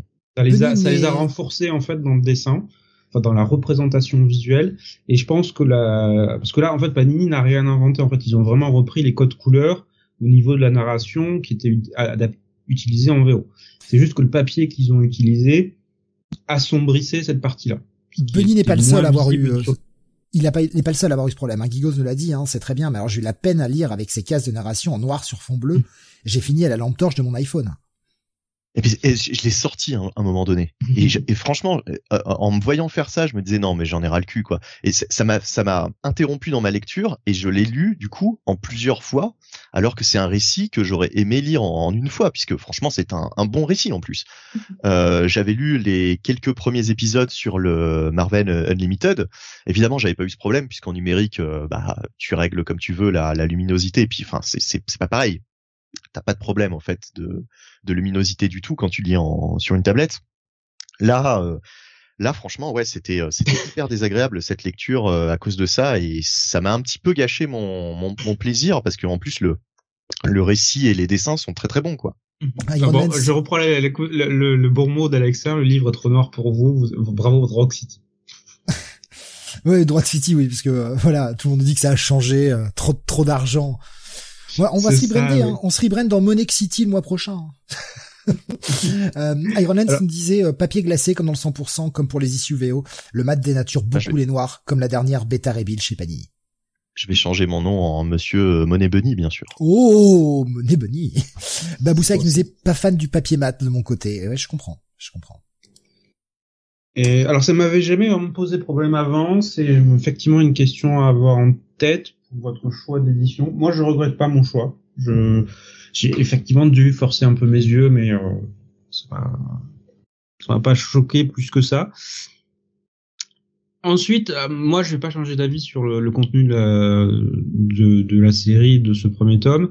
Pour ceux qui suivaient les, les Comics Weekly, j'en ai parlé euh, durant tout le premier semestre, puisque c'est à ce moment-là que les épisodes sont sortis en VO. Ça a été l'un de mes découvertes et coups de cœur véritablement de cette année, cette nouvelle série Eternals, qui est une grosse surprise pour moi parce que avant cela, je n'avais aucune véritable culture sur les Eternals. C'était un concept au sein de l'univers Marvel qui ne m'intéressait pas, en fait. Mais vraiment pas. J'ai jamais eu aucune acquaintance ou intérêt particulier pour ce concept qui n'a jamais véritablement pris au sein de l'univers Marvel, j'ai l'impression, parce que voilà, euh, Kirby l'a créé à la fin des années 70 lors de son retour chez Marvel. C'était son truc indépendant dans son coin. Il y a eu que 19 épisodes à la base. Certains auteurs dans les Avengers ont essayé de les intégrer, de créer des liens avec l'univers Marvel. On sait que certains Eternals, dont notamment Circe ou Gilgamesh, ont fait partie des Avengers dans les années 90. Non, il faut partie des Pokémon, arrête de mentir. qui était qui était pas la meilleure période, enfin, c'était pas la période la plus populaire des Avengers des années 90. Il y a très bon passage, mais c'était pas la plus populaire. Ouais, mais mais euh, pour revenir sur ce que tu disais, Sam, c'est vrai que j'ai été surpris. Euh, alors, pour, la petite histoire, je n'avais jamais lu de titre éternel il y a encore euh, deux trois mois. Idem. Voilà. C'est la première série Eternals que je suis de manière régulière pour donner un a priori, je, n'avais même pas lu avant ça, par exemple, la mini-série de Neil Gaiman et John Romita Jr. qui datait du début des années 2000, parce que je n'en avais rien à foutre. Mais je suis dans le même cas que vous. Je suis dans le même cas que vous. Vraiment. J'étais passé totalement à côté à l'époque. Pourtant, en 2006, euh, je commençais avec, euh, à l'époque de Civil War, à prendre énormément, énormément de, de séries euh, diverses et variées. Mhm.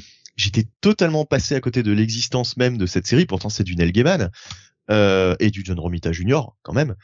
Euh, mais euh, mais voilà et, les éternels en fait on se rend compte je m'en suis rendu compte sur le Marvel Unlimited en fait en, faisant la recherche donc euh, des comics des éternels je me suis dit je vais en trouver je vais en trouver pas mal. Et en fait je me dis mais pourquoi il y a si peu de résultats? Eh ben parce qu'il y en a eu très très peu en fait. Il y a eu quelques fois une dizaine de, de comics Eternals sur une décennie quoi grosso modo. Oui c'est vraiment une, un, un concept qu'ils essaient de ramener mais pas si souvent que ça en fait, parce que il y a eu la mini-série de Gaiman, il y a eu la mini-série des frères Krauss, je crois. Knof, Knof. Knof, voilà, Knof. No, et je sais pas comment ça se prononce. Voilà, et après ça, euh, la, la, série a quasiment disparu en fait pendant deux années. Donc ça, ça revient, ça disparaît cinq ou dix ans, puis ça revient encore, et ça prend jamais vraiment. Là, j'ai vraiment l'impression que l'approche de Gillen et, et, et la première fois que ça il y a un début de véritable accroche. En tout cas, moi, ça a été mon introduction véritable dans ce coin de l'univers Marvel, qui, à mon sens, est une réussite totale. Bah, il y a surtout euh, avec Dylan euh, la sortie évidemment bah, de, Eternals au, au ciné. Euh, ça doit quand même jouer dans l'intérêt que vont porter certains lecteurs à cette à cette franchise et à ces personnages que Enfin voilà, on en, forcément par la force des choses, même si on va pas voir les films, moi je m'en fous complètement d'Eternals au cinéma par exemple, mais j'entends mm. parler des personnages. Et du coup, je me dis bah je vais, je vais ça me donne l'idée d'aller voir euh, ce qui est sorti en, comics autour de ces personnages. Et euh, c'est peut-être d'ailleurs pour ça que j'y suis allé. Euh, je sais plus d'ailleurs pourquoi j'y suis allé en finale, mais mais comme tu dis, moi ma première expérience c'est les Eternals de, de Kieran Gillen. Et en l'occurrence, Kieran Gillen, ce qui est bien, c'est que euh, on peut lire cette histoire sans avoir rien lu avant euh, au sujet des Eternals et rentrer totalement dans cette mythologie. C'est-à-dire qu'il fait un droit d'inventaire euh, sur toute la mythologie des Eternals. Il replace vraiment les Eternals au, centre de l'univers Marvel. Et chose intelligente, il le fait avec un personnage qui est quand même, on va dire, la star du bouquin, c'est pas les Eternals euh, finalement euh, qui sont à la fête dans ce livre, c'est Thanos. Il est présent dans le bouquin sans être omniprésent. C'est ce que j'ai personnellement apprécié.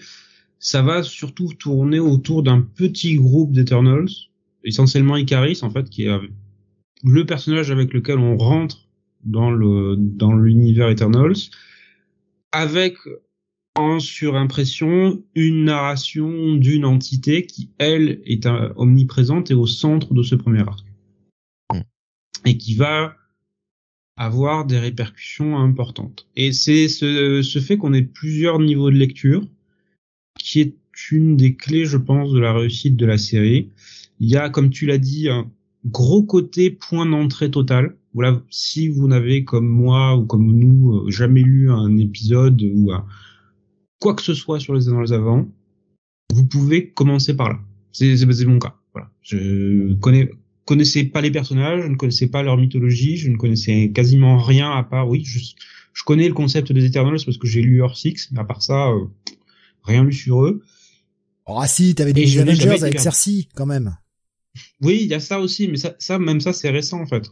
Et euh, dans les épisodes que j'ai lus, les Eternals, ne joue pas un rôle particulier. Voilà, c'est juste que voilà, Cersei est une Eternals.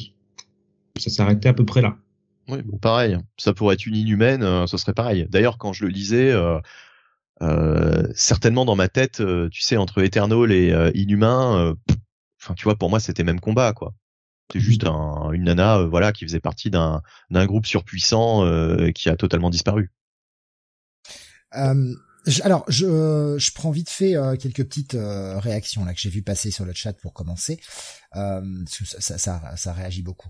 Euh, Bastien me disait Gillen, pourtant je n'aime pas, que je n'aime pas souvent, m'a vraiment convaincu sur cette série. Pour lui, c'est un gros gros bail, hein, les Eternals. Il y avait également Pascal qui nous disait T'inquiète pas, Sam, beaucoup de personnes n'avaient pas de connaissance des Eternals. Moi qui suis un gros lecteur depuis longtemps, j'en ai quasiment rien vu. Et là où par contre il, euh, il pointait un truc qui était important, euh, Pascal, c'est qu'il nous disait par contre ce qui est chiant pour les acheteurs de la version de luxe, c'est que le tome 2 ne devrait pas sortir en version de luxe, si j'ai bien compris. Mais alors ça c'est complètement con. Oui, je, je, pense que c'est. Euh, alors moi, je, m'y attendais. Hein. Je pense qu'ils ont vraiment fait une édition de luxe pour le premier arc et puis c'est puis c'est tout quoi. Euh, ils vont pas faire toute la toute la tout le run en édition de luxe. Bah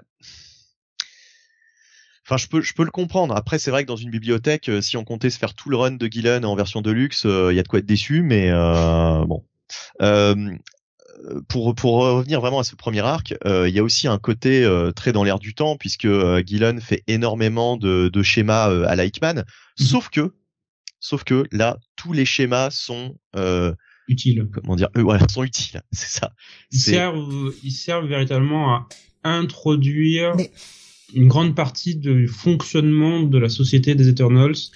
Il y a aussi des éléments sur leur histoire, les conflits internes qu'ils ont eus, les divisions entre groupes, qui sont en fait très intéressants. Parce que tu vois un peu comment les, rapports politiques entre les différentes cités, qui t'apportent des informations qui sont aussi utiles dans le récit. Et, et euh, oui, comme tu dis, il n'y a pas, il y a pas de, de, de page obsolète euh, du style, euh, tiens, voilà le menu du jour ou euh, la répartition des chambres. Euh, là, c'est vraiment tout, tout sert l'histoire en fait. Rien n'est laissé au hasard. C'est surtout des, c'est surtout à la fois des schémas, mais en même temps des espèces d'arbres généalogiques, quoi. Donc ça, mmh, ça t'apporte vraiment à la compréhension. Enfin, je pense que Gillen et Marvel sont bien assez au courant. C'est pas parce qu'on a mis les Ferknov, c'est pas parce qu'on a mis euh, du Neil Gaiman que les gens l'ont lu. Et en plus, ça remonte à longtemps. J'ai la dernière série des Eternals, c'était 2008. C'est pas non plus, euh, c'était pas non plus il y a trois semaines, quoi. Les gens ont oublié. Et, et ouais, et tout Kirby que c'est, euh, bah ça reste un run assez obscur des années 70. Absolument, absolument. Et euh, il y a aussi ce côté. Alors, c'est décidément ça. Moi, ça m'a fait vraiment penser aux X-Men parce que il y a ce concept de la machine. Euh, et euh, en fait, on te dit que les dès, le premier épisode, en fait, c'est l'un des premiers thèmes abordés, que les Eternals euh, ressuscitent, mais qu'en même temps, on, à la résurrection, euh, leurs pensées sont euh, manipulées. Donc il y a ce côté. la machine peut effacer certains des souvenirs. C'est ce qu'on comprend au fur et à mesure du récit. Voilà. Et et euh, il y a aussi le concept de téléportation qui est abordé dès le premier épisode avec différents points euh, euh de, de, de, téléportation grâce à ce à ce concept de la machine euh, à travers le monde. et qui explique différents que portails. les Eternals peuvent se déplacer un peu partout tout au long des six épisodes en fait. Voilà. Et, on a l'explication dans le premier et on n'a plus besoin d'y revenir par la suite. Et là, je me suis dit, mais, mais c'est totalement finalement le statu quo de Krakoa. Alors, euh, qui aurait pu s'inspirer de l'autre? Parce que finalement, Gillen, il a fait son, ses Eternals après euh, Hickman euh, sur les sur les X-Men, mais mais le truc c'est que ce concept des Eternals, je ne, alors justement, je m'interroge, est-ce qu'il était déjà là avant en fait? Est-ce que ce concept ou est-ce que c'est totalement inventé, euh, créé par Kieron Gillen euh, pour cette réintroduction des des Eternals? Je, je vais pouvoir te répondre. Bah oui, voilà, je, bon, euh, voilà, je, j'en ai pas lu assez pour pour m'en rendre compte. Euh, faudrait que je lise un jour les, les Eternals de Jack Kirby que j'ai aussi récupéré euh, dernièrement. Je vais pas en parler ce soir évidemment puisque bah euh, déjà j'ai pas tout. J'ai vu que mon libraire les avait remis en avant, puis je l'ai ouvert et j'ai vu qu'il avait fait la traduction, je l'ai repoussé. Ouais, eh ouais, ouais. Euh, notre amie Geneviève euh, était au à la trad euh, puisque ça doit, ça a dû déjà être publié par Panini il y a un certain nombre d'années, j'imagine. Oui, je pense, oui. puisque Geneviève, elle a quand même arrêté de, de, traduire il y, a, il y a quelques années maintenant, on la voit plus du tout. mais mais enfin voilà, non, oui, c'est c'est sûr que ouais. Bon après. Iron Man moi, ça dit D'après, dès le run de Kirby, le rapprochement des X-Men se fait, chaque Eternal a ses propres pouvoirs, ils sont structurés en groupe, ils s'impliquent dans l'histoire des populations les entourant, et euh, du coup, c'est le, le coup de, de, la téléportation, apparemment, c'est un concept existant depuis Kirby. D'accord. D'accord. Très bien. Mais de toute façon, plus on avance dans la répartition des rôles au sein des Eternals, plus on voit aussi qu'il y a des tropes euh, très euh, très Kirby en fait. Hmm. si je prends le personnage de Sprite par exemple, t'as as un rapport entre Sprite et euh, et Icaris. Enfin, moi, j'ai pensé à Thor et Loki dès le départ, en fait. quelque chose qui est très euh, très comme ça depuis euh, depuis le départ. Et euh, t'as beaucoup de figures qui font penser à à la fois ses travaux sur Thor, mais aussi aux New Gods. Donc, tu vois qu'il restait en fait dans un terrain qu'il connaissait il s'était fait lourder euh, pour ses New Gods chez, DC je pense qu'il a voulu continuer à exploiter certaines de ses idées sur euh, sur ce concept-là chez Marvel en se disant bon, ne laissez pas faire ce que vous voulez là-bas, je le fais ici et puis basta. J'ai essayé moi de, de lire euh, Kirby euh, assez récemment. J'ai essayé de faire ça hein, quand j'étais au boulot un soir où c'était un peu plus calme. bon, je lisais trois cases et j'étais dérangé par un coup de téléphone. Quoi, il y a des gens qui sont en panne, fou chier. Franchement, c'est c'est rude. Si, enfin, faut vraiment être concentré parce que, voilà, en, étant dérangé toutes les trois cases, putain, j'y arrivais pas, quoi. Je bitais rien à ce que je lisais. en plus, le premier épisode est assez, euh...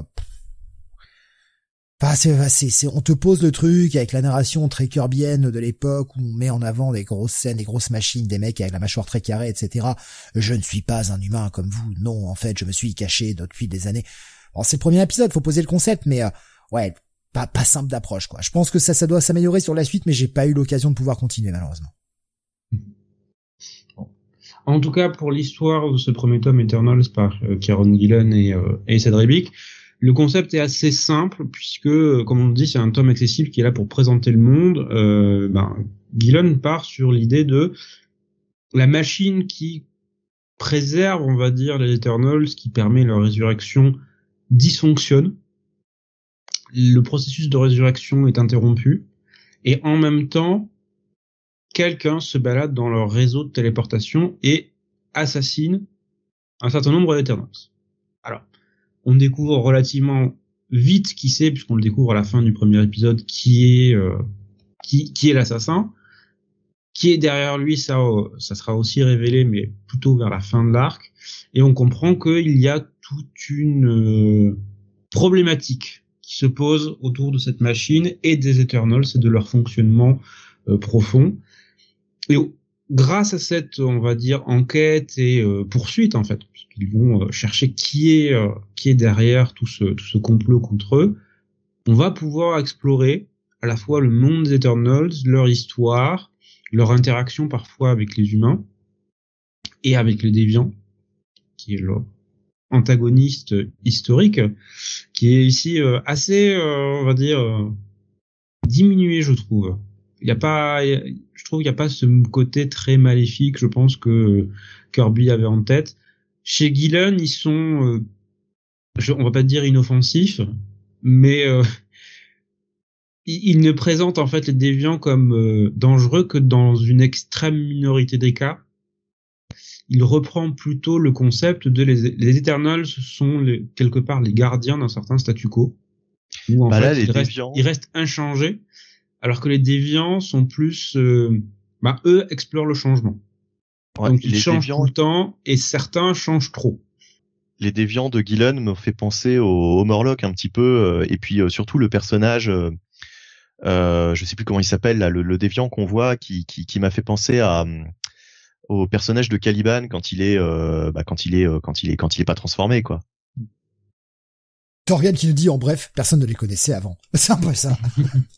Il y avait, Non, mais euh, c'est une bonne réinterprétation, je trouve. Et euh, cette, cette idée de la, c'est de de la stabilité contre le changement, il y avait Spider-Man qui je me qui est plus préférable.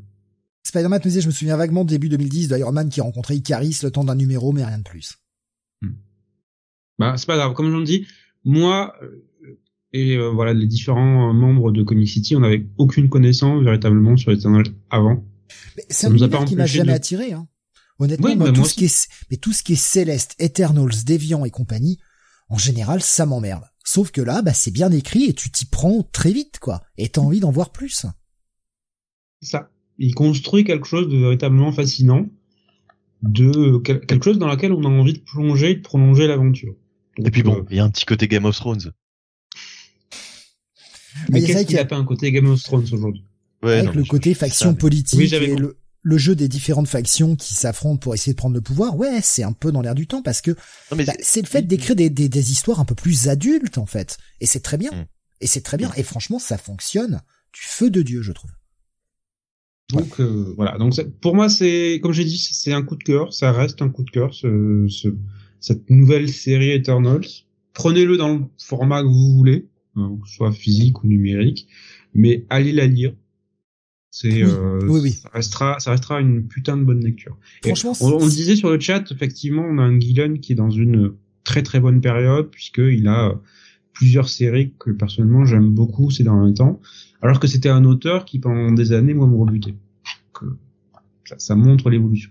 Beaucoup en parlaient hein, de, des, problèmes avec Iron Gillen qu'ils avaient. Alors j'essaie de remonter un petit peu euh, dans le chat. Euh, euh, Bastien disait voilà ses, travaux précédents j'étais pas fan, c'est X-Men j'avais pas aimé. Euh, Isoka nous disait j'avais détesté Phonogramme et j'avais trouvé The Wicked and the Divine très prétentieux et exclusif. Par contre j'adore Die et Once and Future récemment, donc j'irai certainement vers ce Eternals.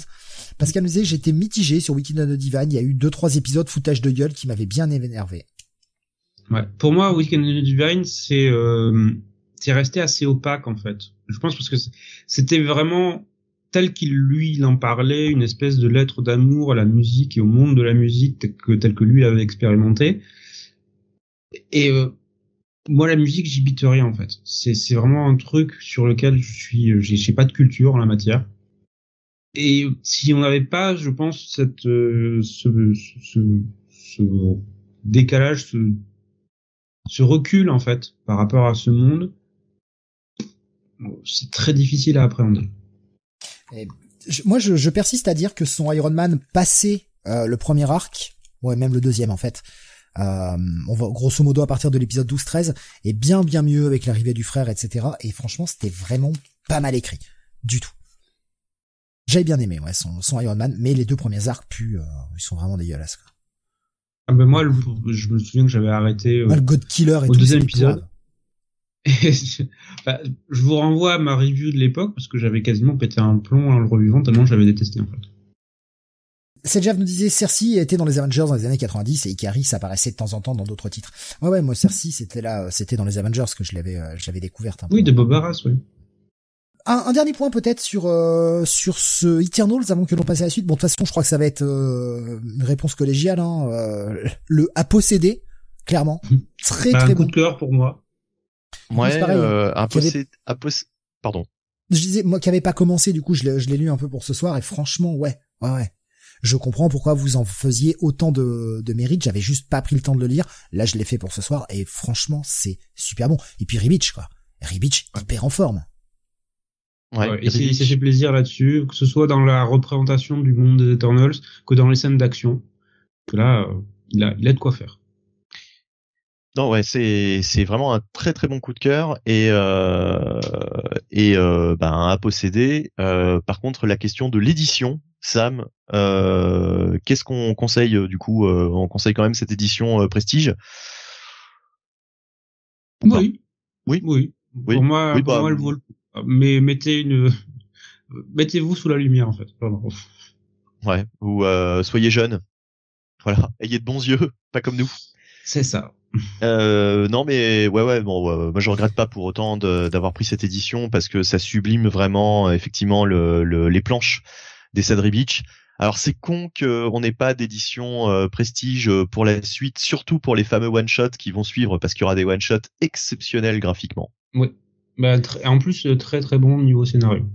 Euh, ça reste, même si c'est pas dessiné par Ribic et même si c'est des one shot euh, qui sont des à côté en fait pour gagner du temps le temps que Ribic dessine la, suite, euh, Gillen n'en fait pas des bouches trous. Et c'est un élément important. Il a notamment l'épisode spécial sur Mentor, moi qui m'a peut-être l'un des meilleurs épisodes écrits par Gillen. Euh, c'était celui avec la naissance de Thanos, je ne sais plus. C'est ça, ouais. Ouais, d'accord. Euh, D'ailleurs, euh, cette naissance nous est euh, narrée euh, par un schéma. et là, il y a ce, ouais, il y a ce, c'était dans ce dans ce one shot que, en fait, il mettait tout ça en image. Alors, je sais plus qui faisait les justement les dessins, mais c'était vraiment sublime. ça va arriver en français, évidemment. on en parle dans les dans les prochains mois. Pas mais, ouais, Weaver qui cet épisode? Je, je voudrais pas dire de bêtises, je, je ne sais plus, je ne sais plus si quelqu'un a l'information euh, sur le chat, mais euh, mais oui, euh, donc ouais, un, gros à posséder. Euh, Est-ce que c'est le coup de cœur du mois? Je ne sais pas, parce que franchement ce mois-ci c'est, mais il y avait tellement de trucs. Moi j'irais pas jusqu'à dire que c'est mon coup de cœur ce, ce mois-ci, mais c'est déjà c'est déjà très très bien quoi. Des dernières réactions que je vois passer, c'est Jav nous disait Journey into Mystery de Gillen était très bon. C'est vrai. Ouais. C'est vrai que c'est bien qu'il était à nouveau disponible. C'est lui qui avait écrit ce, ce Journey into Mystery avec euh, un Loki euh, plus jeune.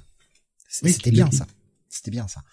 Euh, Guido disait c'est bien traduit en plus j'ai l'impression et t'avais répondu donc c'était Jeremy, Maness à la trad. C'est ça. Bastien disait 20 euros les 150 pages édition normale, je trouve ça déjà suffisamment cher. Alors 26, j'en parle pas. voilà. Euh, trop de choses à lire, nous disait Torgal. Je vais rester ignare sur les éternels car pas envie de me taper de nouveaux persos. Et, euh, et voilà, à peu près. Euh... Et sinon, recolorier en plus clair à la bunny, nous dit Nico Chris. Ah oui, oui, je, je, je, vais, je vais le bousiller ce, ce, ce prestige édition là. Je vais, le, je vais me le refaire là. Son Loki en plus jeune, il avait repris de, dans ses Young Avengers, toujours avec Michael V. J'avais trouvé ça chiant, nous dit Pascal. Je crois que j'avais pas lu, j'avais pas dû lire cette série Young Avengers. Oh, C'était nul. Moi, je l'avais lu dans les kiosques. Franchement, c'était très très mauvais. Non, mais de toute façon, Kieron Gillen, euh, pendant des années, j'ai trouvé ça très très mauvais, jusqu'à ce qu'il nous fasse du Darth Vader. J'avais bien aimé ce qu'il avait fait sur Darth Vader. Son run sur Vader était bien. Voilà. Et euh, je me suis dit, tiens, c'est pas le même homme. Euh, peut-être qu'il doit écrire euh, autre chose que du mainstream pur et dur chez Marvel pour sortir un petit peu quelque chose de bon. Et les Eternals, c'est pas vraiment du mainstream pur et dur, donc euh, là, je pense qu'il il est vraiment dans son coin. Et puis Thanos, n'y a-t-il pas un petit peu de Thanos dans Darth Vader et inversement? Voilà question philosophique. Oui, euh, c'est bien écrit la salaud. Voilà. Ouais, mais après, euh, bon bah c'est euh, c'est un auteur qui euh, qui marche peut-être sur le projet. On, en a parlé Once in Future, on, on en parlera tout à l'heure. ouais, ouais, on en parlera tout à l'heure. J'ai eu peur, je me suis dit attends, il était sur le programme ou pas? J'ai un doute maintenant. Mais, oui, oui, il est sur le programme. Euh, là pour l'heure, on va continuer avec bah, l'autre euh, l'autre titre éternel. On va faire euh, le petit combo. Bunny, tu as lu justement une autre série Eternals qui est sortie ce mois-ci. Hein. Panini a bien inondé le marché et on peut pas leur en vouloir. Il y a un film qui est sorti. Au moins, faut pas te le faire aussi tant qu'il est chaud. si ça peut provoquer quelques ventes supplémentaires. Et, et, si ça peut faire que tu sortes des expressions aussi désuées, c'est bien aussi. Bah ouais, mais en même temps. Donc battons le fer pendant qu'il ah est chaud. et... chaud. Après, on peut battre la crème si tu veux tant qu'elle est chaude, mais euh, tout de suite, on m'aurait accusé de faire encore des vannes sexuelles et euh, je préférais faire attention. Voilà. C'est bien de le préciser en, en, le disant. Mais euh, ouais, non, mais, donc les Éternels, oui, effectivement, dessin intelligent, hein, c'est le, le, le, titre de ce premier arc en, en VF. donc je me suis pris cette, ce, cet album de luxe, c'est le, le format de luxe. De, de, de, Panini. bah, enfin, c'est le format le format actuel hein, des Deluxe. Qu'est-ce que je voulais dire? Je suppose que ça devait déjà être sorti chez Panini sous une autre version, si quelqu'un. Euh, oui, c'est sorti dans plusieurs autres versions depuis, depuis la première édition. Je crois qu'il y a eu deux, trois éditions du truc. Et euh, donc les, les, les Eternals par euh, Neil Gaiman et John Romita Jr. Donc ça c'est sorti en 2006. On était en pleine période Civil War. D'ailleurs il y a des, des, des, des, références à Civil War au fait de, que les, que les super-héros doivent se faire recenser dès le premier épisode mais pour autant, on n'est pas du tout, euh, enfin ça, ça ne concerne pas non plus euh, Civil War. C'est surtout le, le, retour des, des Eternals. Alors là, euh, Neil Gaiman nous a fait un scénario où les, les Eternals ont totalement disparu et en fait, euh, c'est des gens à la à la Donald Blake quoi, qui vont s'apercevoir. Euh, la comparaison est pas d'ailleurs entre parenthèses, qui vont s'apercevoir qu'ils sont entre enfin euh, des des, euh, des Eternals euh, dormants quoi. C'est-à-dire que ils, ils savent pas qu'ils sont des Eternals. Ils ont des identités civiles. Et là on va suivre en fait un, un personnage donc qui est qui est qui est médecin euh, qui va se faire approcher par Icaris. C'est toujours Icaris, de toute façon, le, le personnage principal. Hein. c'est comme Iman dans les Maîtres de l'Univers. chez les Eternals, c'est Icaris. Il a un petit peu le même, le même, le même design d'ailleurs. Euh, Icaris l'approche et lui dit euh, écoute euh, est-ce que tu alors il y a, y a, des scènes qui m'ont fait mourir de rire dès le premier épisode euh, le, le, mec va le voir à son hôpital euh, et il lui dit est-ce que tu t'es déjà questionné sur les origines de la vie sur Terre, etc., etc. Alors le, le gars il fait écoutez, écoutez, arrêtez de m'emmerder. j'ai des, des patients à, à m'occuper. je, je les, les, les, conneries comme ça, la, les, les religions, etc. Ça m'intéresse pas. Foutez-moi la paix, monsieur. Et euh, ensuite, il y a toute une scène où le gars est chez lui, on toque à la fenêtre et euh, il se dit euh, ah bah ça doit être le chat. Et après il se dit ah bah non c'est vrai enfin il a une vie de merde depuis quelques jours euh, sa copine l'a quitté a emporté le chat. Donc il se dit bah non c'est pas possible que ce soit le chat. Et euh, il voit Icaris à sa fenêtre. Il fait oh, c'est pas possible. Comment comment vous avez pu monter jusque chez moi d'où vous savez où, où j'habite etc mais foutez-moi la paix monsieur. Foutez-moi la paix dégagez. Alors c'est franchement je m'attendais pas en fait à ce que ce soit si drôle. Euh, alors c'est pas non plus une comédie, attention. Hein, je dis pas que Neil Gaiman nous a fait une comédie avec les Eternals, mais euh, il y, a, y, a, vraiment, vraiment une euh, des, des, dialogues très très savoureux avec. Euh, c'est très cynique. Euh, j'ai trouvé et et comment dire Gaiman donc nous replace la mythologie des Eternals au fait au fur et à mesure il y a un côté Sentry dans ce récit dans le sens où euh, euh, on s'aperçoit que la, la, population, la Terre entière, a totalement oublié l'existence de ces Eternals. Euh, et, euh, et, euh, et, voilà. Et donc là, il y a, y, a, ce côté. et puis ça fait aussi penser aux Inhumains lorsque les Inhumains en 2000, je sais plus combien, je sais plus en, quelle année c'était, mais quand ils avaient fait toutes ces sagas où les où il y avait des agents dormants comme ça, des, des, des humains qui s'apercevaient qu'ils étaient en fait des inhumains. Bah là voilà, donc on est un petit peu dans ce dans ce délire là avec euh, toute une intrigue où euh, euh différents protagonistes vont s'apercevoir qu'ils sont en fait des Eternals.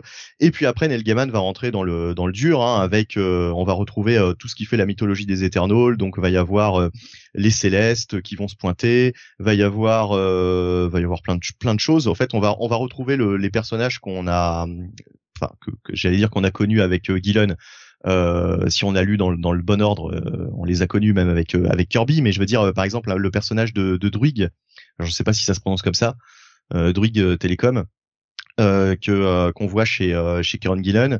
oui, je sais, il y avait une vanne, mais le silence en dit long.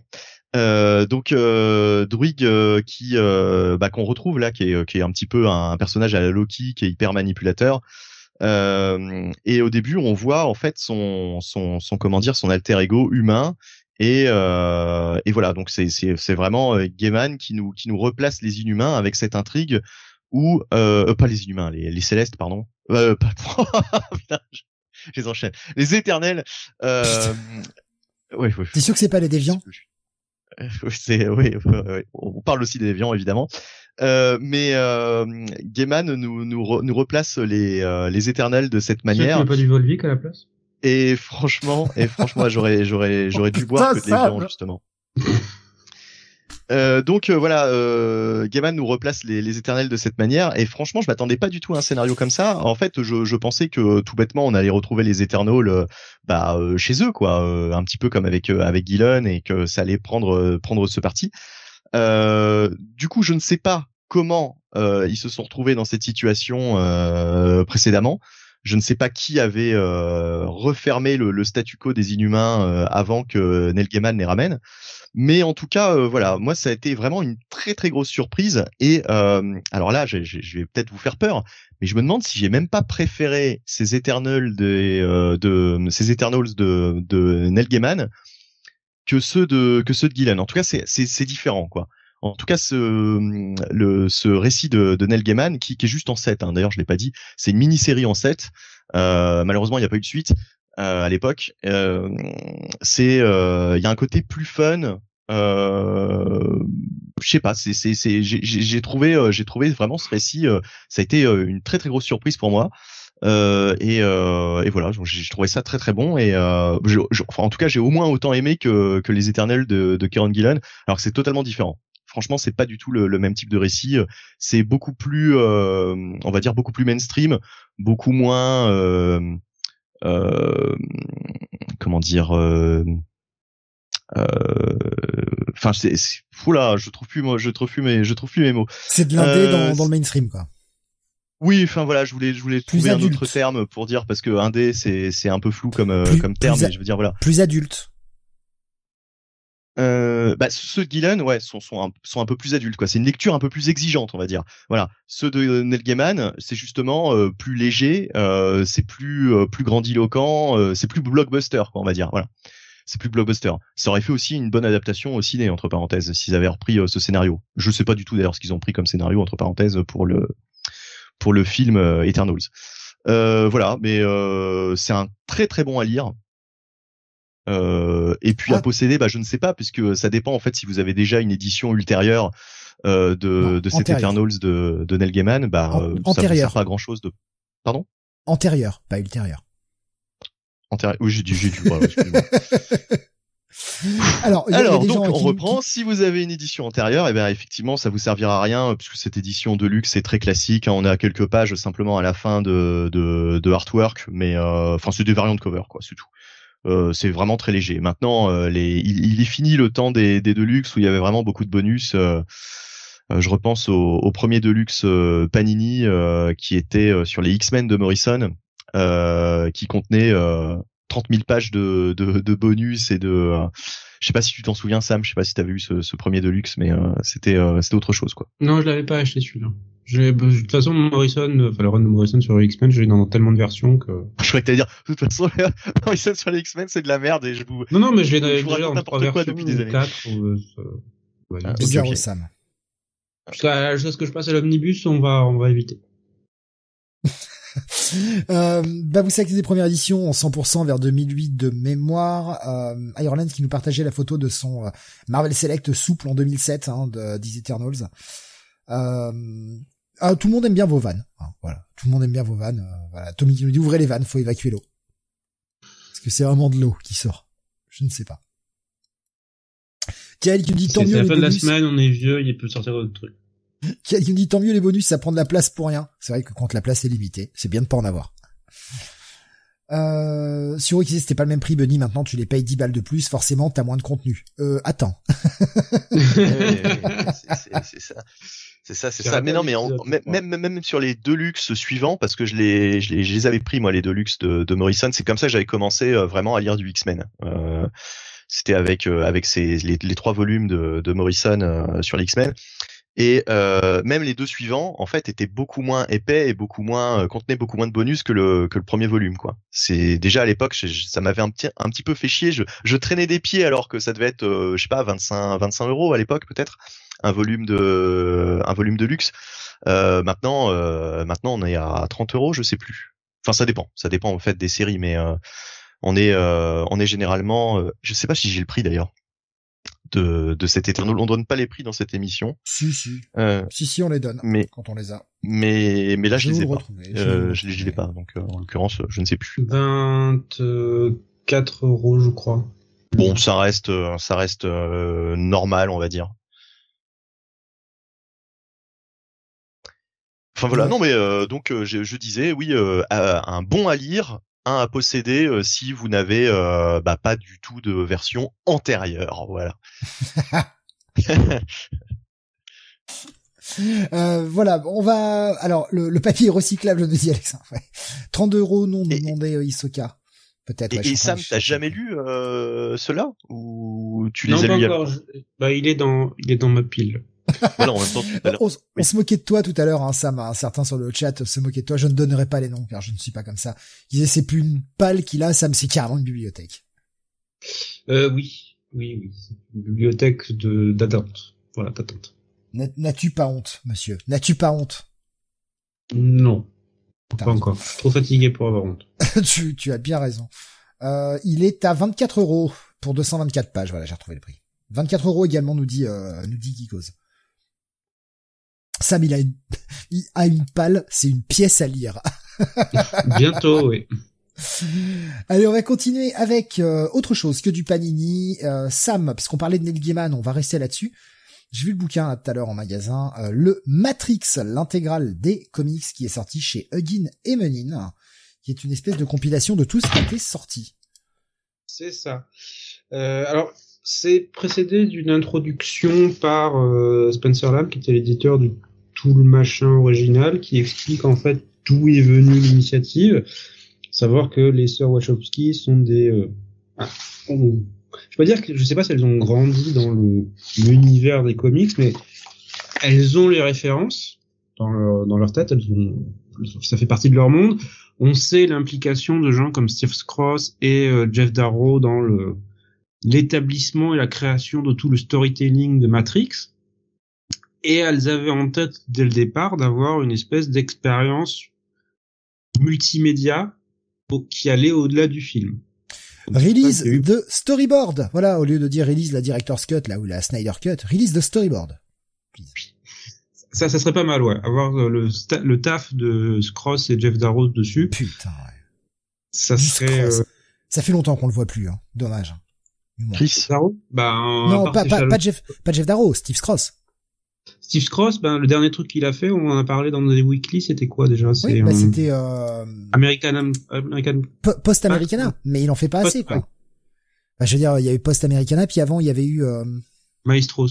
Maestros, ouais, mais c'est putain, c'est c'est trop peu, quoi. C'est trop peu. On veut plus de Steve Cross. Ah, le truc, c'est qu'avec un style aussi détaillé, je pense qu'il il peut faire un épisode tous les deux, trois mois max. C'est ta limite.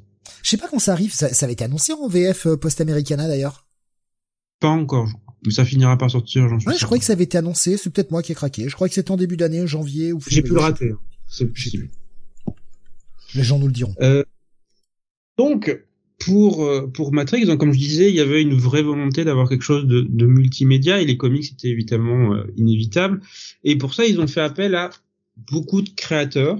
Euh, L'initiative a duré plusieurs années, mais on retiendra ben, des gens comme, comme je dis, euh, Jeff Darrow, on a du Vince Yankovic, on a du Ted McKeever, on a du Dale Kiman, on a du Greg Groth. Bon, je vais pas faire tous les noms, mais pour les plus célèbres, on a du Dave Gibbons, euh, on a du David Lafemme, Paul Chadwick, euh, Tommy Lee Woodward, c'est euh, et quelques noms autres noms célèbres et importants qui viennent en fait signer chacun à peu près 10-12 pages avec des récits complets à chaque fois qui euh, ne reviennent pas en fait sur les personnages principaux de, de l'univers de Matrix, mais vont construire l'univers en fait de Matrix de manière générale en s'attardant sur d'autres personnages qu'ils vont parfois créer ou reprendre des personnages à côté.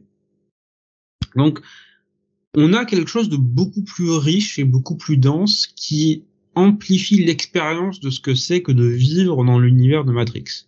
Qu'est-ce que c'est que soit d'être l'un de ces personnages qui vit à l'intérieur de la matrice et qui n'est pas conscient de l'univers voilà dans lequel il vit et qui va le découvrir avec toutes les cons- conséquences que ça a. On voit ce que c'est que de vivre dans la rébellion et de ne pas être l'élu, voilà, et de se dire ben ouais je vais crever en fait, parce que voilà entre les agents, les sentinelles et tout le reste, ben j'ai zéro chance en fait. On a euh, on a des gens en fait qui sont libres et euh, se sont mais euh, pourquoi je ne devrais me limiter mon choix qu'à la matrice ou les rebelles? Pourquoi je peux pas vivre ma vie en fait en dehors de ces ce choix binaire en fait? Donc il y a beaucoup d'expériences différentes, je trouve, beaucoup d'approches différentes qui enrichissent considérablement ce monde au-delà de simplement les films. Ah tiens, j'avais oublié aussi du Team Cell avec euh, euh, avec Jim Krueger qui signe, euh, qui signe des trucs sympas. C'est qui Team Cell Il y a, je, je préfère annoncer, il y a assez peu de récits optimistes là-dedans. C'est voilà, c'est souvent des récits assez noirs qui finissent assez mal pour les personnages. Il y a vraiment ce sentiment de la matrice est partout, la matrice contrôle tout, et il y a peu de place véritablement à l'espoir. Alors je vois, je vois des réactions un petit peu euh, là. Euh, Mitsuka Parker qui demandait c'est Matrix Vision?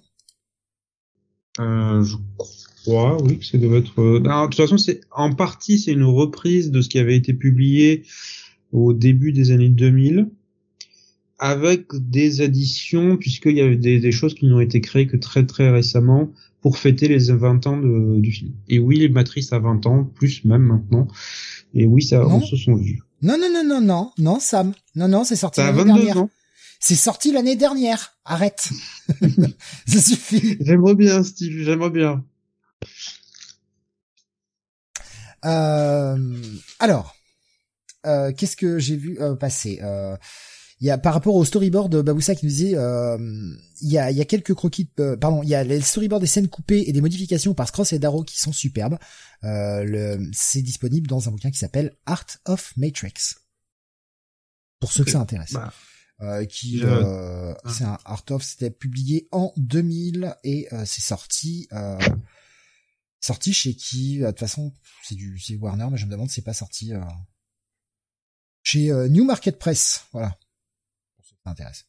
Et c'est trouvable par, voilà, c'est trouvable euh, par les moyens que vous connaissez. voilà. Que nous n'explique pas. Vous êtes grand, vous savez, vous connaissez. Euh, donc tu tu recommandes. Alors je me rappelle plus le prix du du bouquin, je l'ai vu tout à l'heure. Alors c'est à 35 euros pour. Ah, 35. Ah ouais. Parce que j'ai. Alors il y a 28 récits. Ouais, c'est pas si épais que ça quoi. 35 euros, c'est cher pour, euh, attends, il y a non, mais 28 récits, 28 récits de 10-12 pages, ça fait quand même pas mal. De pages. Euh, il y a 380 pages à peu près. Ah oui, voilà. Ah ouais? Il me paraissait plus petit que ça en magasin, pourtant je l'ai eu dans les mains. Mais 380 euh, plus quelques couvertures, donc on doit atteindre les 400. Les Ouais, ouais, 400 pages. Mais c'est marrant parce que je l'ai eu dans les mains, je l'ai feuilleté, il me paraissait plus petit que ça. C'est. Euh... Hmm. Bon, moi je l'ai dans la main là et c'est un beau bébé. Hein. ouais, grand format. donc, Après, tu sais, j'ai tripoté tellement de bouquins tout à l'heure, peut-être que je, je, je, sais pas, mais. Euh... tripoté beaucoup de choses, je sais. Chut, on ne dévoile pas ce qui se passe avant les émissions. non, là, là, c'est là ce que vous parlez, c'est de Art of Matrix. et on enchaîne, on enchaîne et on s'en fout. Oh, si vous voulez, je vais vous mettre des photos moi sur le Discord, vous allez voir ça. non, non, non, non, non, non, c'est faux. ne venez pas sur le... Discord pour ça. C'est faux. Ouais. Pour, pour cette taille et ce nombre de pages, c'est le prix, on va dire, standard du marché euh, à l'heure actuelle. Eh, c'est vrai, c'est vraiment, j'avais pas l'impression qu'il était si épais que ça quand je l'ai quand je l'ai feuilleté tout à l'heure, mais bon après bon ouais, euh, là vu le nombre de pages, effectivement, je comprends le je comprends ce prix. bon, en tout cas, ça m'a donné envie de revoir Matrix. Bah de toute façon, ça va être la période, ça va y avoir le 4 qui va sortir, va falloir se refaire. Je vois pas trop je sais pas, je, suis, je suis intrigué, curieux. Je, je m'attends pas à grand chose, mais je suis intrigué et curieux, même si, sincèrement, avec, au vu de la bande-annonce, si le film fait pas 4 heures, je ne comprends pas. On a vu tout, enfin, la bande-annonce, c'était que de l'action, quoi. Que, que, que, que de l'action. Ouais, je pense que c'est pas, c'est, c'est Lana qui l'a, qui l'a repris, le quatrième, ouais, c'est ça? je crois, ouais. ouais. Et euh, puisque le seul une des deux sœurs euh, ce qui est revenu, à voir. J'attends de voir en fait. Je suis, je suis assez dubitatif parce que voilà, pour moi l'histoire était complète, il n'y a pas besoin d'y revenir. Spider-Man qui nous dit le Matrix, il n'y a, que le 1 qui existe, non? Je sais pas, je, je, suis d'accord que le 2 et le 3 sont beaucoup moins bons je pense qu'ils sont pas aussi mauvais que ce qu'on a dit à l'époque. Et je fais partie des gens qui, qui étaient là euh, jour 1, première séance pour voir le 2 qui en sont ressortis déçus. Oui, bah oui, oui, le 2 est assez décevant et le 3 m'avait déçu aussi, ce qui fait que le 3, je l'ai même pas regardé au ciné, je crois que j'ai le voir en vidéo par la suite. je fais partie des gens qui ont vu le premier et qui s'en sortent. Enfin, je, je fais, je suis le seul, je pense, à être sorti de ce film en disant c'était quoi cette blague? C'est marrant parce qu'il y a un que récit de Peter Badge dedans où justement t'as un des euh, un type qui euh, sort du, du film et dit mais j'ai pas compris en fait de quoi ça parlait. Non, mais c'est même pas que j'ai pas compris. J'ai trouvé ça nanardesque et j'ai j'ai j'ai pas trouvé ça bon quoi. Et enfin bon, après euh, on ne dira pas que les franchises telles Harry Potter et et Le Seigneur des Anneaux, je m'en contrefous pareil au cinéma, ça me ça me ça me barbe. J'en ai jamais vu un seul en entier, je crois. Ah oui? Donc voilà, je je ne suis pas je ne suis pas geek. Non non, je ne suis pas geek. Alors pour pour le Seigneur des Anneaux, je peux comprendre parce que moi, je me souviens encore de la, de la première vision que j'en avais eu au cinéma. Et en fait, ça, c'est vraiment un film qui pour moi a souffert de son marketing parce qu'on me l'avait tellement vendu comme ouais la fresque épique à mort. Que le premier film qui est pas du tout ça, je m'étais fait chier, mais alors, euh, je me disais mais ça, ça commence quand en fait le film? Et ça dure deux heures et demie. Première vision a été dure. Ce qui, fait qu'en fait, quand les deux tours sont sortis, je ne suis pas allé le voir au cinéma, ce que je regrette encore aujourd'hui, parce que je l'ai découvert ensuite en DVD. ah oui, j'ai raté quelque chose, et je suis allé voir Le Retour du Roi au ciné, et j'en ai pris plein les yeux. Alors là, euh, ça, bah, je, vais prendre quelques réactions parce que j'en vois passer dans tous les sens qui me font rire. Alors tout à l'heure par rapport à Team Sale, hein, Bastien nous disait j'adore Team Sale. Et euh, et ça, ça, ça, partait en cacahuète sur John Romita Jr. Hein, que beaucoup ont traché hein, tout à l'heure euh, quand tu as parlé des, mmh. des Ah, c'est c'est pas mérité, c'est mérité sur euh, sur les Éternels parce que j'ai vu des planches qu'il avait faites sur la mini-série. C'est c'est du grand grand Romita Jr. C'est bah après Romita on aime on n'aime pas. Bastien qui disait John Romita Jr. c'est presque aussi moche que Mignola. Voilà. Je sens qu'il va y avoir des gens. Ah, mes oreilles saines quand j'entends ce genre de trucs. Euh, oui, alors pour, pour les réactions, hein, je voyais par exemple euh, quand, tu parlais de, de, de la, du commentaire de, de Matt hein, sur euh, Matrix, il y en avait qu'un seul, Isoka qui a répondu oui, tout à fait, comme il n'y a que 3 Die Hard, 3 Indiana Jones et 42 tomes de Dragon Ball. et un seul Highlander, nous dit Spider-Man. Sur, euh, sur ces différentes assertions de Isoka, je suis tout à fait d'accord. Ah, Irolenz qui dit non, non, il y en a que deux Die Hard, le 1 et le 3. ah, le 2 est, est pas si mal, franchement il, a ses bons moments, c'est un film agréable à regarder. Spider-Man nous dit Les Seigneurs des Anneaux, j'ai détesté. Pascal nous dit Peter Jackson a massacré Tolkien. Et Bastien nous dit Highlander, j'ai tout détesté. je vais, je vais être clair, moi j'ai lu euh, deux livres sur trois, et encore, de la trilogie des Seigneurs des Anneaux.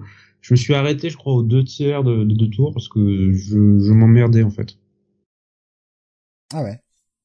Ouais. Mais moi je les ai tous vus une fois au ciné, je les ai jamais revus depuis. Et j'aime bien. Euh, en fait, mon souvenir de ciné fait que euh, c'est un bon moment. J'ai peur que je ne ressente pas la même chose en les revoyant. Ce qui fait que j'ai pas jamais vu, par exemple, les versions longues. Ah, il faudra que je les vois moi un jour les versions longues.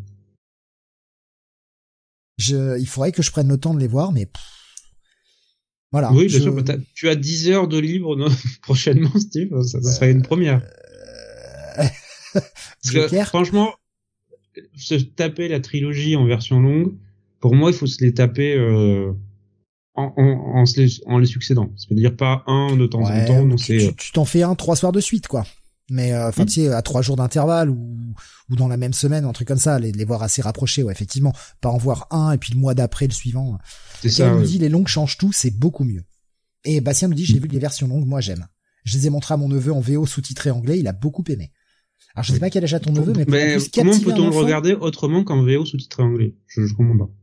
Écoute, moi je les avais vus en VF à l'époque, les euh, les Seigneurs des Anneaux, et oui, pas le souvenir d'un truc euh, chiant, quoi. Bah après en même temps, euh, cinéma de La Rochelle, faut, fallait se lever tôt pour avoir de la VO, quoi. Il a 15 ans, ah ouais. Et euh, alors si, je sais pas si c'est quelqu'un qui a l'habitude de, de, de, voir de la VOST, mais pour les jeunes aujourd'hui, la VOST c'est chiant, quoi. Donc,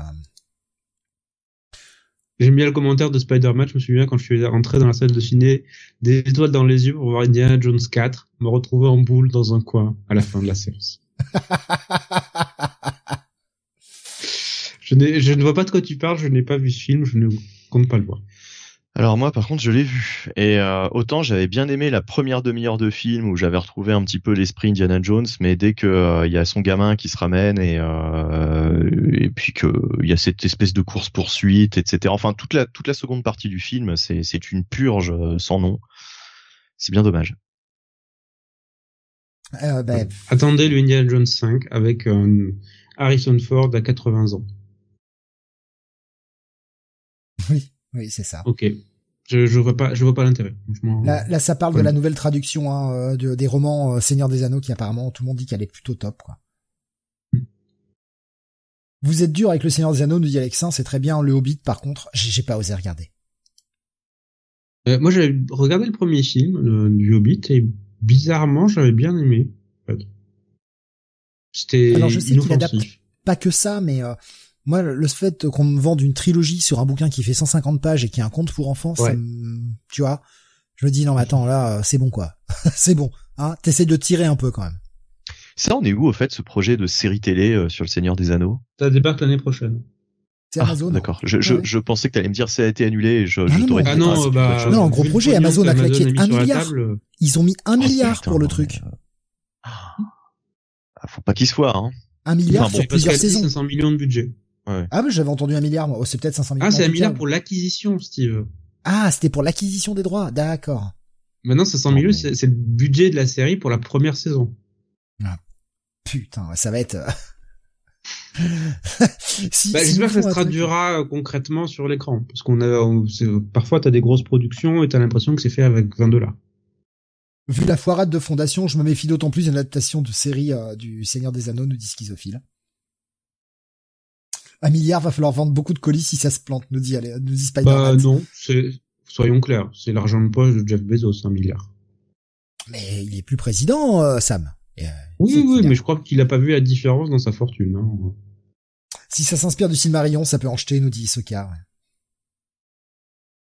Et Alexin qui dit l'aurait fait en deux films le Hobbit, ça aurait été 100 fois mieux. Ouais, ouais je crois qu'on l'a pas lu ses choix en fait. Hein. T'en fais trois parce qu'on a besoin de trois, euh, trois rentrées dans notre bilan fiscal, mon bon. Donc, pour euh, terminer sur ce Matrix et qu'on avance un petit peu, nous sommes déjà à 1h47 d'émission et on attaque la quatrième review. et on parle de tout sauf des bouquins, surtout, faut le dire. Oui, mais c'est comme C'est le principe.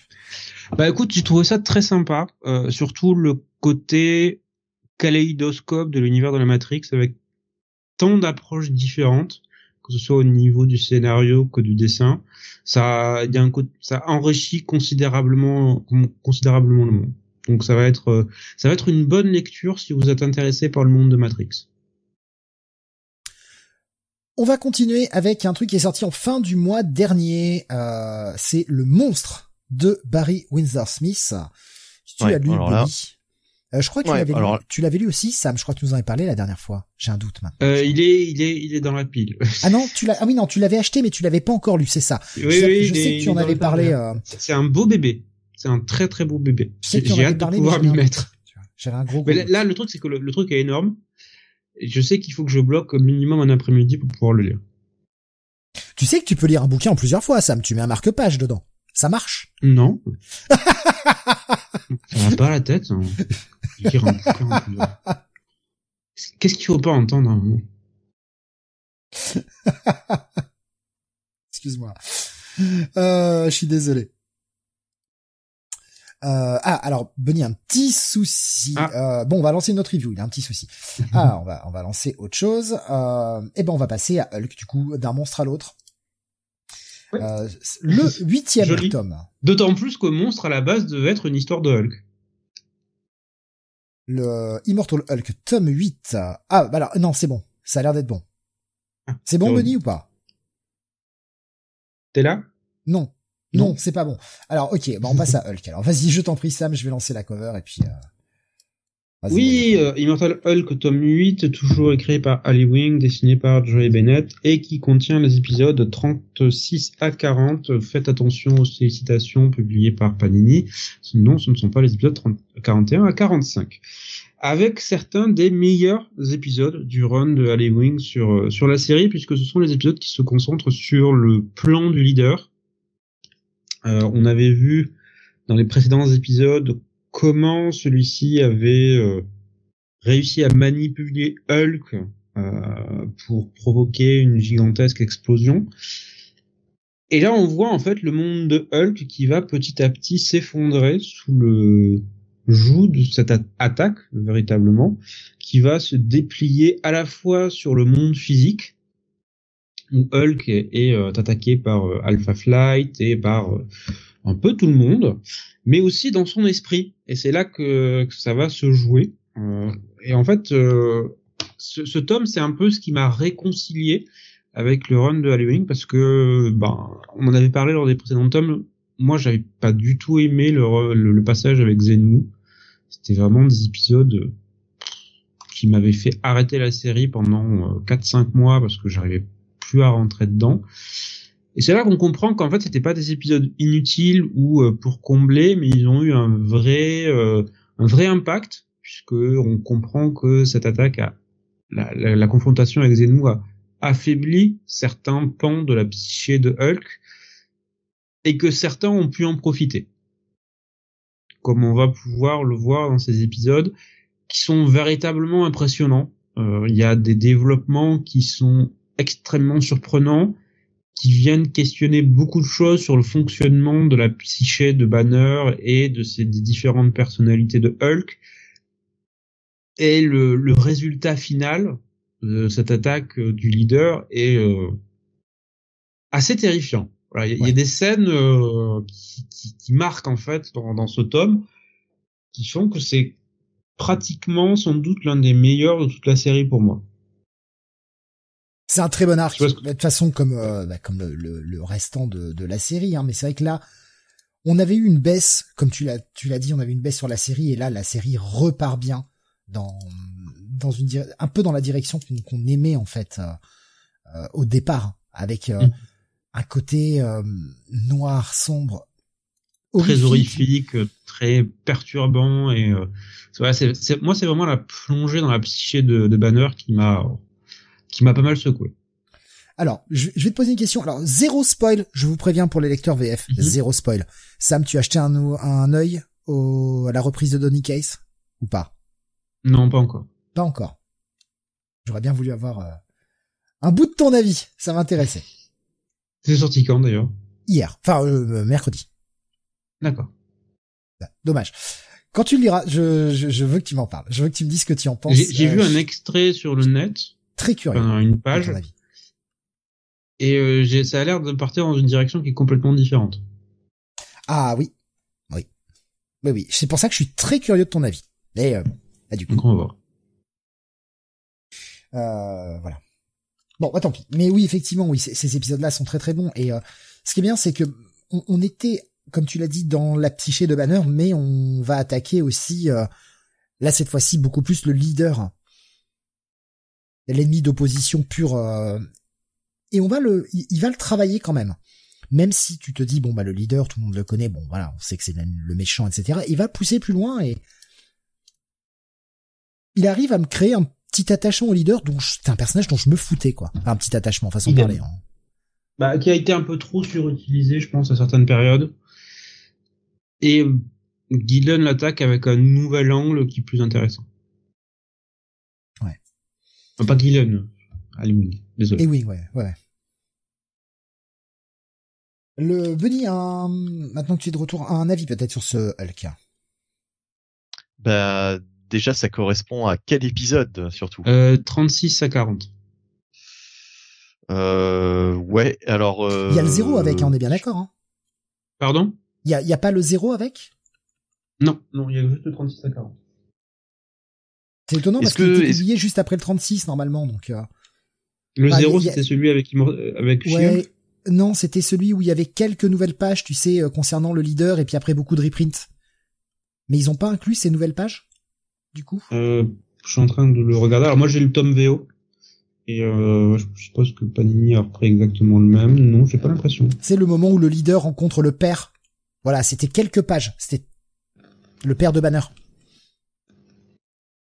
Non, non, c'est pas dedans. Ah, attends, c'était dans le 36, ça. C'est le, non, c'est le numéro 0, en fait.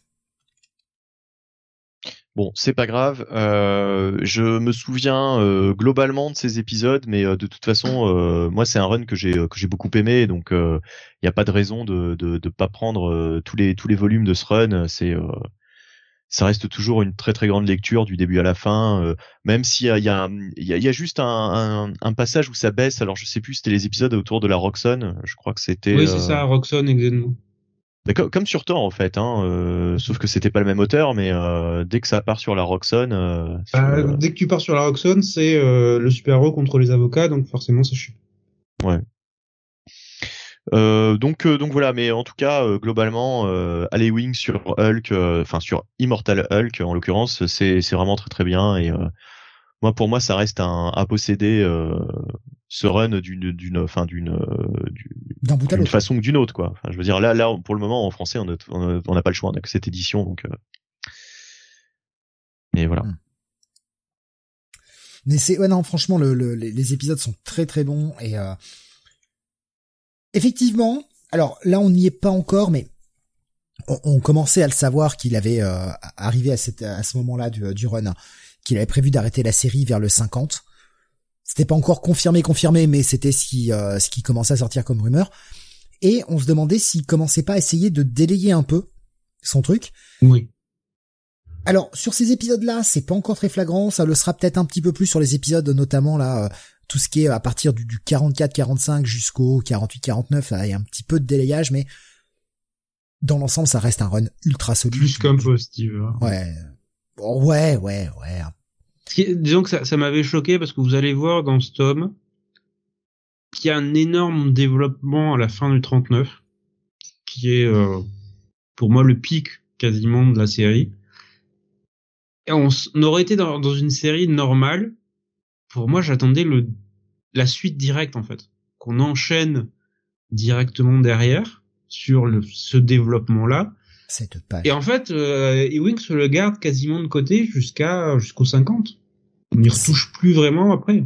Cette page quand même, enfin Joe Bennett nous fait un truc. Euh, on pense qu'on veut du mec et euh, de de de ses euh, de de de ses opinions travers, de Et Dieu sait si on en pense du bien dans cette émission.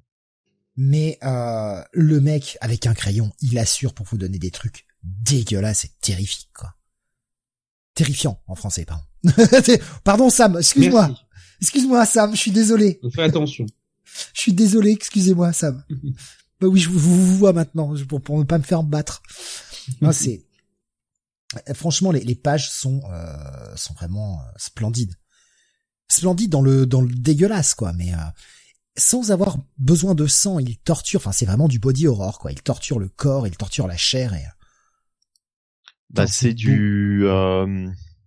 Ça y est, j'ai plus le nom en tête. Du. Euh... Pardon? Cronenberg. Cronenberg, voilà, exactement. c'est du mm. Cronenberg. Tout à fait. Et c'est du The Thing aussi, quand même. Beaucoup de The Thing dans les transformations. Ouais, ouais. Mais c'est, non, franchement, c'est très très bien, quoi. Euh, bah, à posséder, hein, voilà. Je, absolument. posséder. Ouais, absolument, absolument, à posséder. Alors du coup, on va revenir, euh, bah, oui. Hein, ma transition de tout à l'heure, un monstre à l'autre. voilà très bonne transition. Non, mais très bonne transition, puisque justement Sam a commencé à, en parler. Euh, notre ami euh, Barry Whitson Smith, donc déjà c'est un, un, travail euh, monstrueux, hein, c'est sans mauvais jeu ce monstre, puisqu'il a mis des années à le faire. Alors bon, il signe toute une préface où il nous explique qu'il a mis ses, ses 40 ans, 40 ans de, de, de travail pour pour nous sortir monstre. Exagère-t-il ou est-ce que c'est vraiment depuis 40 ans dans un recoin de sa tête et, le temps de dessiner tout ça, etc. Parce que c'est quand même un c'est quand même un, un, gros bébé. Hein. Je sais pas combien il y a de pages, mais, on est sur du on est sur ouais ouais sur du sur du 3 plus plus de 300 pages quoi 350 pages facile euh, c'est en noir et blanc c'est du Barry Windsor Smith donc Barry Windsor Smith euh, Weapon X mais effectivement, euh, la, la, jeunesse de cette histoire, c'est qu'en 1984, il propose à Marvel euh, un récit sur Hulk, un récit qui à l'époque euh, est jugé bien trop adulte. Donc c'est marrant parce que maintenant, je je, je sais pas si on, on jugerait ce récit trop adulte pour pour Hulk. puisque c'est une série maintenant qui est qui, qui est quand même très très adulte dans son propos. le, le run d'Alewing est quand même enfin c'est c'est quand même autre chose que Squirrel Girl quoi j'ai envie de dire voilà ou, ou que, que Spider-Man euh, voilà dans, en règle générale Spider-Man c'est beaucoup plus fun c'est beaucoup plus euh, euh, je mets des grosses guillemets mais jeune public que que Immortal Hulk quoi. Bon là on est vraiment euh, dans une histoire très difficile très très glauque. Et donc à la base, qui était prévu pour Hulk et Marvel bah, a estimé que le, le, le, public, les lecteurs, ne seraient pas prêts pour ce type de récit. Et on retrouve bien en fait euh, les euh, bah, les thématiques en fait propres à Hulk. C'est-à-dire que là, ça nous narre euh, l'histoire de Bobby Bailey, qui est une espèce de de loser qui se fait souvent avoir. enfin, il, a, un côté mystérieux, il a un côté assez renfermé. et là, en fait, il, se rend dans le dans le dans les bureaux de la de l'armée américaine qui lui propose de participer à un projet, euh, un projet, un projet top secret, quoi, de servir de cobaye. Euh, et le mec, euh, en fait, dès le début, dit bah pas de problème, moi je veux servir mon pays, etc. Et euh, on sent bien déjà que psychologiquement, il est pas, il est pas très stable, quoi. Hein. Il y, a, y, a, beaucoup de non-dits, il y a beaucoup. Enfin, on, va en apprendre au fur et à mesure des pages beaucoup plus sur son, sur son histoire, sur sa famille, etc. Il y a un, toute une partie du récit là-dessus. Et l'armée américaine va effectivement expérimenter sur lui et le transformer en monstre. Et euh, bah de là va va euh, va commencer un récit effectivement qui fait penser à Hulk, euh, un récit extrêmement psychologique, extrêmement sombre, extrêmement euh, torturé, euh, avec beaucoup beaucoup beaucoup beaucoup de, de rebondissements et beaucoup de choses. Ce serait dommage d'ailleurs de, de, de, rentrer vraiment dans les détails de l'histoire, mais plutôt raconter ce qui est les, les, les, points forts en fait de, de, de, de, ce récit.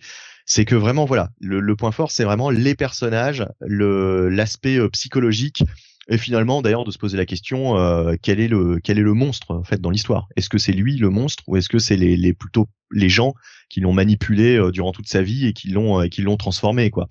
Euh, donc il y a toute toute une réflexion autour de ça et puis et puis voilà bah franchement Barry Windsor Smith livre un, un, un truc euh, je l'ai lu en, en, plusieurs fois parce que parce que j'ai enfin, c'est très long. Je je je j'aime bien euh, comment dire. Euh, j'aime bien lire plusieurs trucs en même temps. Je sais que peut-être certains trouveront que c'est une hérésie, mais moi j'aime bien lire plusieurs bouquins en même temps. Ah, Sam, le premier, de... Sam le premier, vu qu'il veut pas mettre de marque-page. Il y avait Nico Chris hein, tout à l'heure qui te qui disait hein, sur YouTube le, le marque-page pour Sam c'est coitus interruptus quoi.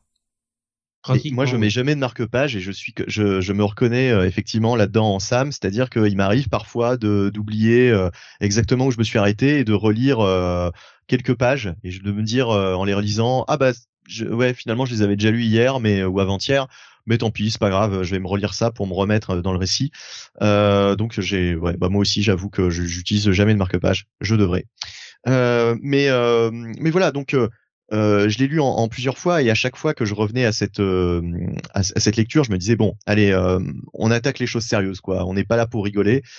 c'est très ouais, c'est très cynique, c'est très sombre, c'est très torturé. franchement, on sort pas indemne de cette lecture quoi. C'est vraiment c'est vraiment une lecture une lecture coup de poing et je comprends que Barry Windsor Smith est vraiment mûri, réfléchi et, pensé durant des années son, récit euh, voilà, c'est on, se rend compte vraiment de la richesse euh, au fur et à mesure des pages, de la richesse de l'écriture et de l'univers qu'il a qu'il a mis en place euh, avec Monstre. Franchement, c'est euh, une lecture qui, qui, qui, qui, me marquera quoi. C'est il y a des choses comme ça. J'avais commencé à lire euh, euh, de David Lafemme. Bon, euh, je, pense que Sam pourra confirmer, c'est une lecture qui marque quoi. Oui. Et bah Monstre, ah, c'est Sam est fan. Ça faisait partie de son top de l'année de la dernière. Bah, hmm. top 4, je l'ai acheté aujourd'hui, il est sur mon canapé là. Oh non, Sam, reprends pas la mauvaise habitude du canapé, hein. Dans la bibliothèque, Sam. Va manger ça tout de bah, suite. Bah non, c'est pas possible, il y a plus de place dans la bibliothèque. T'as dit que ça prenait les trois quarts d'une étagère, donc si dit, enfin les trois quarts. mais le reste de l'étagère, de l'armoire est déjà prise par d'autres trucs. Bah, ça manque de Billy chez toi. ça.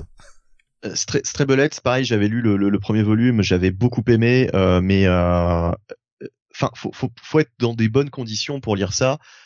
Euh, tellement c'est tellement c'est tellement c'est c'est difficile parfois quoi voilà c'est ça c'est mmh c'est vraiment euh, c'est c'est très très lourd mais mais attention ça veut pas dire que c'est euh, que que c'est euh, comment dire que c'est un défaut au contraire hein. mais voilà enfin donc du coup monstre ça fait partie de ces lectures qui qui marquent l'esprit et et, et, voilà, il faut, faut, faut, vraiment du temps pour, pour digérer ce récit et parce qu'on se prend vraiment, il y a vraiment des moments très très difficiles.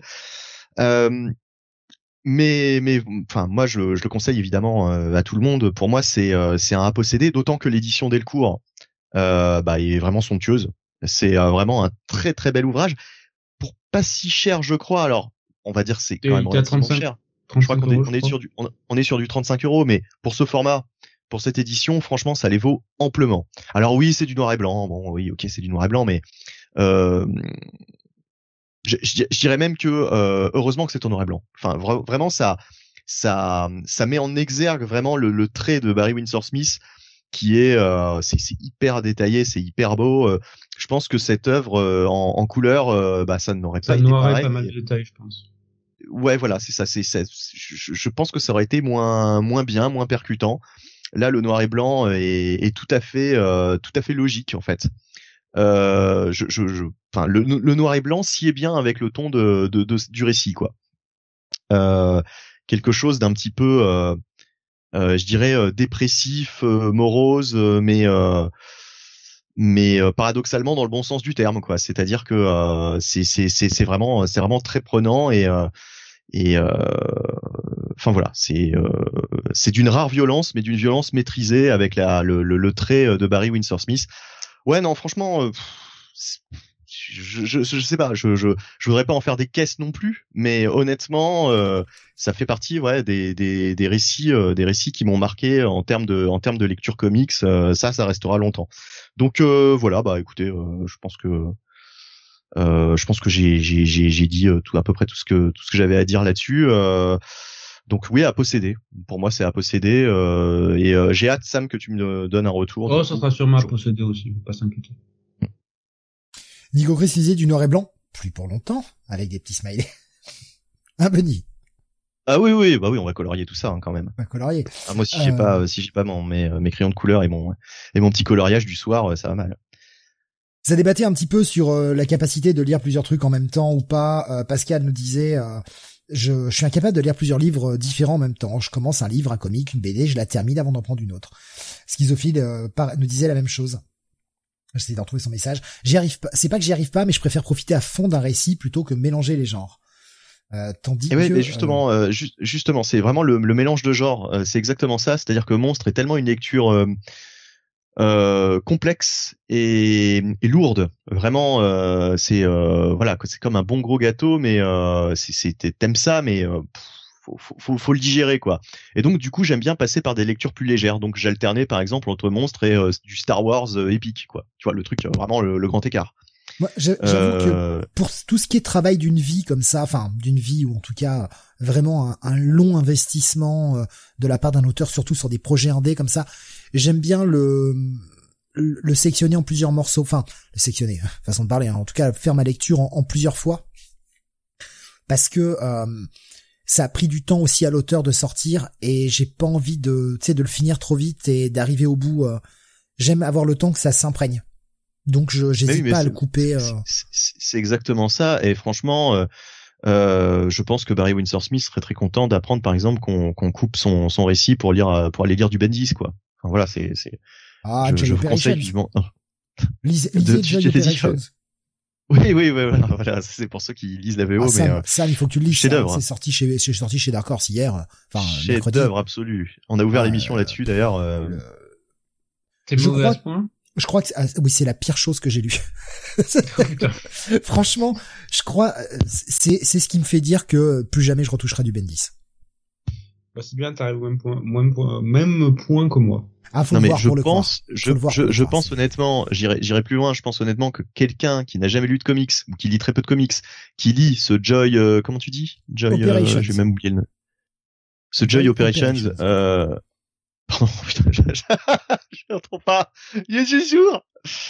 Bon, c'est pas grave. Enfin, qui lit ce comic book de Bendis, euh, et, et franchement, il lit plus jamais de comics euh, à vie, quoi. Il est vacciné, quoi. Il, il se dit, c'est quoi cette merde, et euh, il va lire du manga ou du franco-belge. Enfin, il va lire autre chose.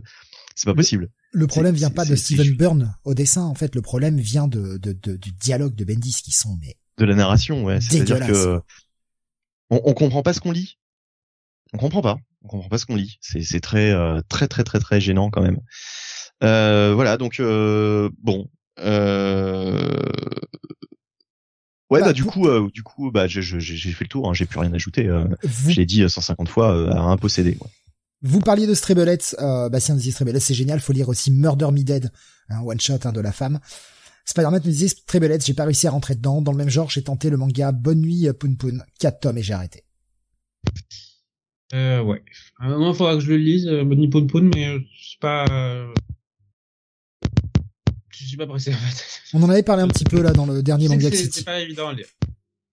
On a parlé un petit peu dans le dernier Manga City rapidement. Ah, ton son cracote, Sam. Ah oui, oui, ah ouais, ouais, c'est c'est un festival. Là, j'ai l'impression que j'ai de la friture dans les oreilles. Là. Je, je, je, on fait une friture euh, dans la poêle là, euh, juste à côté de mon oreille. Euh, juste, juste, juste, euh, je voulais ajouter un truc et du coup, euh, je sais plus ce que tu disais, Steve, qui je voulais rebondir dessus, euh, je ne sais plus. Strebelets. Strebelette, oui, Strebelette. Euh, Je le sais, je le sais mieux, je, lis dans les pensées. Ouais, voilà, c'est ça.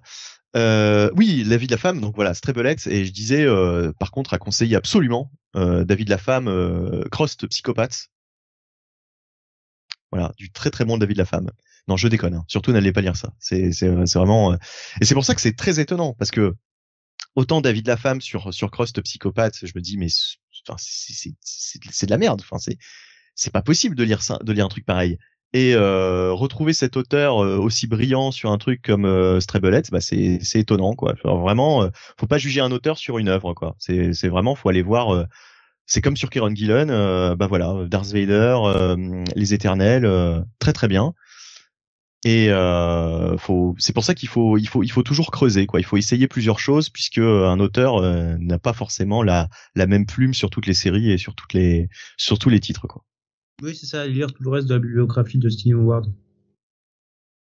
Putain, alors je réagis j'ai... Non, j'ai, réagi alors que le micro était éteint. Mais j'ai eu sorti un putain qui est venu du cœur, là. Ouf. Ça me faut, faut pas faire mal comme ça, c'est, violent. Putain, j'ai eu un retour de vomi, là, dans la bouche. Dégueulasse. Ça me... T'as vu ce que tu me provoques comme réaction? On est passé de l'érection à la déjection, là. En une seconde.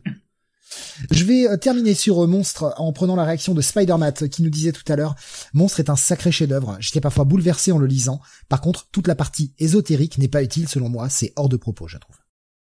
Euh, moi, ça m'a pas dérangé cette partie, euh, mais bon. euh, après, oui, je peux comprendre. Je peux comprendre que euh, que ce soit pas forcément euh, ce qu'on attend de en fait de de de, de ce récit. Euh, Baboussa qui nous dit Remember Chuck Austen. Oh là là. Ou pas. Ou pas. On va éviter de, de se rappeler de tout ça.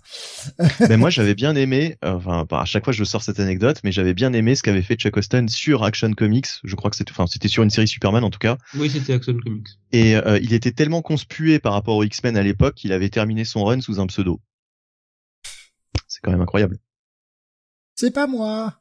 C'est Hmm. Chuck Steno. C'est pas le même. Non, vous non, reconnaîtrez non, jamais. non, c'était vraiment un, un pseudo qui n'avait rien à voir. Mais euh, mais par contre, moi, j'avais j'avais j'avais bien aimé moi son son ses, ses récits sur Superman. Donc euh, bon. Euh, continuons. On va passer chez Urban. Ce sera le seul titre Urban que l'on va traiter Ah bon euh, ce soir. Ah ouais, tiens bon. Euh, oui, bah oui, il y a, il y a qu'un seul titre Urban ce soir. Euh, il s'agit de Deceased numéro 2, Sam. La peste. Oui.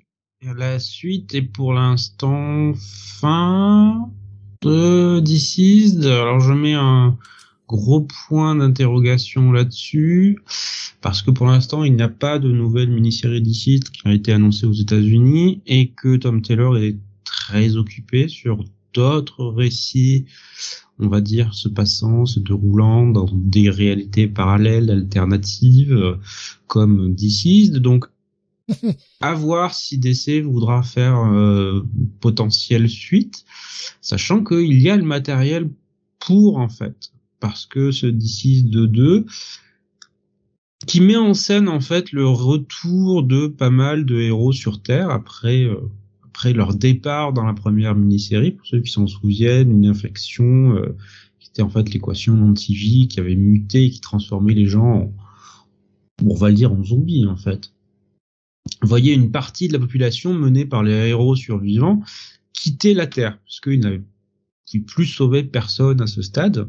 Et cette, on avait eu Unkillable qui était une mini-série euh, qui montrait ce que faisaient certains des personnages en parallèle, voilà, qui avaient survécu et qui restaient sur Terre. Et là, on a le retour. Pourquoi, pourquoi ce retour après plusieurs années d'ailleurs? Il y a une raison bien précise avec une possibilité de guérir cette infection qui est qui est présentée, mais aussi des risques parce que ben la Terre a bien changé au cours des années au cours, euh, au cours desquelles ils avaient disparu. Et ce qui est une construction assez étrange, cette mini-série, c'est qu'on a une espèce de confluence de menaces où en fait tous les poids lourds quasiment de euh, plusieurs séries, de ce qui aurait tenu en fait sur plusieurs séries qui auraient été un grand crossover, se disent tous en même temps bon ben on va foutre en l'air la planète. Voilà, voilà. Tuer, on va tuer tout ce qui reste, euh, on va détruire le monde, enfin le, le truc habituel, sauf qu'au lieu d'avoir un grand vilain, on a plusieurs.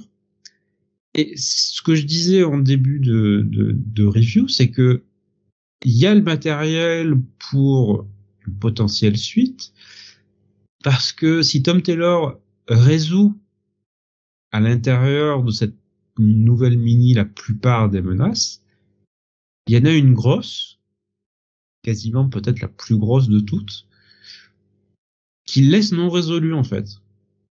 Il la laisse comme ça et il l'aborde plus. Donc je, pour moi, ça veut dire qu'il va revenir à terme dessus pour conclure ce récit. Du moins, je l'espère. Parce que d'ici, reste une lecture super agréable.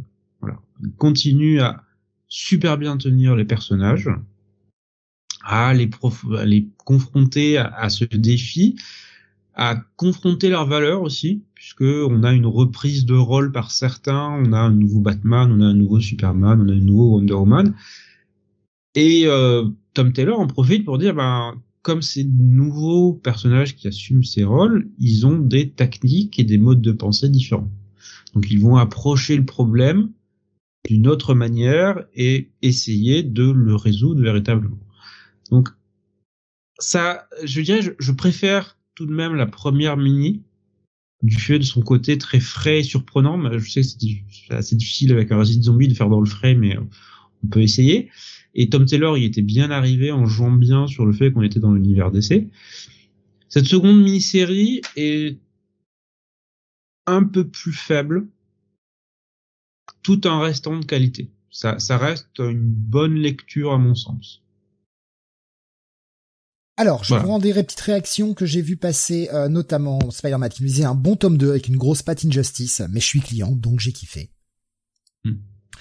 Euh, Qu'est-ce que j'ai vu passer également? Alors, je sais, je crois que ça doit être pour ça. Je sais, je sais pas si euh, si c'est de ça dont, dont parle Pascal. Euh, j'avais acheté en single, pas trop accroché, euh, tout se termine trop bien, je trouve, alors que j'avais aimé la première, euh, la première et la série sur les vilains. Il y a, il y a un peu ça, oui, un peu ça. Isoka de DD6 ne m'attire pas, mais c'est pas parce que c'est euh, les zombies, c'est juste un gros F pour moi. Euh, c'est sûr que comme c'est pas dans la réalité principale de DC, bon, on pourrait en même temps dire qu'est-ce que la réalité principale de DC aujourd'hui. Je comprends que ça n'attire pas parce que bah ça n'impacte pas le monde principal ou l'histoire principale de DC. Bah, c'est Marvel Zombies quoi en fait. Oui. C'est Marvel Zombies, mais euh, par contre, en... Ouais, bon après ça dépend des, des, des sagas, j'imagine. Moi j'avais bien aimé euh, Kirkman au début sur Marvel Zombies. Oui, non mais, le, c'est le, marrant le parce que Marvel Zombies m'avait pas du tout attiré en fait. Et je sais pas, d'ici j'ai bien accroché. Il y a un charme particulier à cette, euh, cette nouvelle univers qui est euh, ça, où ça tient tout simplement à l'écriture de Tom Taylor. Marvel Zombies, c'est qu'ils en ont trop fait aussi. Le problème, c'est souvent le même problème avec Marvel, quoi. C'est dès que il y a dès qu'il y a un, truc, qui marche, marche, je fais 15 000 séries dessus et puis euh, jusqu'à ce que ça meure. Cosmic Ghost Rider C'est vraiment le dernier exemple de plantage qu'ils ont fait, alors qu'ils avaient un super personnage, mais ils ont voulu trop forcer et bouf, ça, ça a coulé et regardez, il y a plus rien depuis. Et on est content qu'il y ait plus rien. C'est très bien. Ramenez-le dans 3-4 ans quand les gens auront un petit peu... Euh, oublié quoi. Nico Chris me disait j'ai lu DC Unkillables récemment, pas extraordinaire, mais euh, la série principale était sympa. Schizophrénie j'ai lu le tome 1, c'est du comics popcorn, sympa mais pas au point d'aller lire le 2. C'est ça, c'est du bon popcorn de qualité. Euh, Marvel Zombies c'était d'autant plus ouf que c'était sorti avant la Walking Dead, avant Walking Dead pardon, et la hype des zombies nous disait Spider-Man. Oui. Ça aussi. Il y a DC vs Vampire en ce moment dans le même trip nous dit Nico Chris. Oui, qui est pas très bon. Ouais, t'avais testé ça. J'avais lu le premier épisode le mois dernier et... Ouais, bof. Tu l'avais pas testé, toi, Bunny, ça, DC vs Vampires? Ah, pas du tout. Alors là, euh, j'ai vraiment pas envie. Je, je savais plus, excuse-moi, parce qu'on fait tellement d'émissions que je commence à euh, confondre un peu. Problème. Donc, ce, c'est un à lire ou... Ça reste un bon à lire. Ok. On va passer au seul titre iComics de ce soir. C'est le Turtle, euh, Teenage Mutant Ninja Turtles classique. C'est le tome 3 qui s'appelle Retour à New York, Mister Nebani. Mmh. Celui-là que j'ai bien reçu, euh, sans encombre, qui n'est pas allé à la réception, qui n'a pas été donné au concierge ou au gardien, je ne sais pas. Euh, donc euh, oui, le volume 3, le volume 3 de ces Tortues Ninja Classics. Alors qu'est-ce que c'est? Bah c'est la réédition des épisodes originaux des Tortues Ninja par Peter Laird et, euh, et euh, Kevin Eastman. Euh, qui, qui d'ailleurs ne pouvait plus se blairer, etc. On revient sur toute la l'histoire éditoriale du titre à travers ces éditions, et c'est ça qui est très plaisant dans ces dans ces éditions-là, c'est-à-dire qu'on n'a pas simplement la la réimpression de, des histoires de, de l'époque, on a à chaque fin d'épisode des notes en fait qui nous rappelle euh, le comment dire bah tout tout euh, tout tout le procédé créatif toute euh, toute l'histoire autour de chaque euh, de chaque numéro quoi. Qu'est-ce qui s'est passé exactement à l'époque pour les pour les auteurs où est-ce qu'ils en étaient dans leur vie etc comment ils ont travaillé l'histoire les idées que que l'un et l'autre ont apportées etc etc euh, donc voilà. Et euh, ce qui est assez marrant, c'est qu'il y a d'ailleurs un, une espèce de euh, j'ai envie de dire de, vulgairement de concours de beats qui s'est organisé entre les entre les deux auteurs qui du coup ne, ne, ne pouvaient plus s'encadrer à qui ferait le, les meilleurs épisodes quoi puisque à un moment donné euh, sur ce titre, eh bien, il y en avait un qui faisait un épisode, et puis euh, l'autre le suivant, et puis après c'était à nouveau Peter Laird, et puis après c'était à nouveau Kevin Eastman, etc., etc. Euh, donc euh, donc euh, voilà, là c'est des épisodes très classiques, enfin classiques. on a comment il comment il s'appelle on a les, épisodes de 12, j'essaie de retrouver un truc, mais tant pis, c'est pas grave. Euh, les épisodes 12 à, euh, bah, je sais plus, 19, je sais plus. Non, ça fait peut-être beaucoup. Euh, je ne retrouve plus l'info. Bon, c'est pas grave. Euh, 12 à 16 ou quelque chose comme ça. Enfin, en tout cas, euh, euh, donc c'est c'est la, la, la, la, troisième partie et on s'aperçoit que la série IDW, donc récente, s'inspire totalement des épisodes classiques puisqu'il y avait toute une partie où il partait, où il quittait New York pour aller à, à comment ça s'appelle euh, bon, bah, c'est pas grave, je ne retrouverai pas. Je crois que c'était Southampton ou je sais plus. Enfin, je je sais plus comment s'appelle cet endroit. Euh, bref, c'est pas grave. Euh, donc il y, a, y, a, toute cette saga où ils quittent New York, où ils partent, on va dire à la campagne, hein, on va dire ça comme ça. et du coup, ça, c'est marrant en fait de comparer les, deux versions, les deux récits, euh, et c'est là où on voit que euh, en fait la, la série IDW qu'on a eu euh, ces dernières années, eh ben c'est inspiré vraiment dans les dans les grandes lignes de des récits des des créateurs de, des origines quoi. Et il y a toute une saga ensuite où ils reviennent à New York. une saga marquante avec Shredder, Casey Jones, etc. On retrouve pas mal des, des personnages classiques des Tortues Ninja. Euh, c'est toujours euh, très très sombre et euh, beaucoup plus, enfin je dirais pas beaucoup plus sombre et violent que la série AEW qui, qui est quand même aussi pas mal. en tout cas qu'il était avant que ce soit Sophie Campbell au scénario. C'est Sophie Campbell? J'ai un doute. Oui, oui, Sophie Campbell, ouais, c'est ça. Et Avant que ce soit Sophie- Gigos, Gigos euh, disait c'est Northampton la ville. Northampton, voilà. Euh, donc euh, voilà, on retrouve euh, toutes ces toutes ces sagas euh, en fait qui ont inspiré euh, la, la, la série d'AEW et euh, euh, donc euh, avec euh, toujours euh, vraiment un ton euh, très effectivement sombre et violent qui n'a rien à voir avec euh, le ton du dessin animé euh, euh, qui m'a fait connaître les Tortues Ninja euh, dans les années 80 euh, puisqu'on sait que les, les auteurs ont vendu effectivement les droits euh, pour que ça pour que ce soit adapté en animé euh, à mon avis, c'est bon bah c'est une très bonne chose hein, puisque sinon peut-être que Tortue Ninja euh, serait euh, tombé euh, totalement dans l'oubli. Euh, et, euh, et voilà et du coup euh, on a eu euh, ces animés euh, qui ont donné une vision euh, totalement euh, différente des tortues. Euh, D'ailleurs les films, euh, surtout les, les films récents, ça se rapproche beaucoup plus euh, des animés qu'on a eu quand on était gamin que que des comics. Là, euh, franchement, euh, c'est on a on a de très bons épisodes, euh, du très bon Tortue Ninja. Donc et puis une très bonne édition. Franchement, iComics. Alors je pense qu'ils ont repris totalement en fait les les éditions américaines. Euh, qui sont en souple, si je dis pas de bêtises. Euh, Là, iComics euh, nous fait du dur, hein, c'est une quarantaine d'euros, un, un, un volume classique.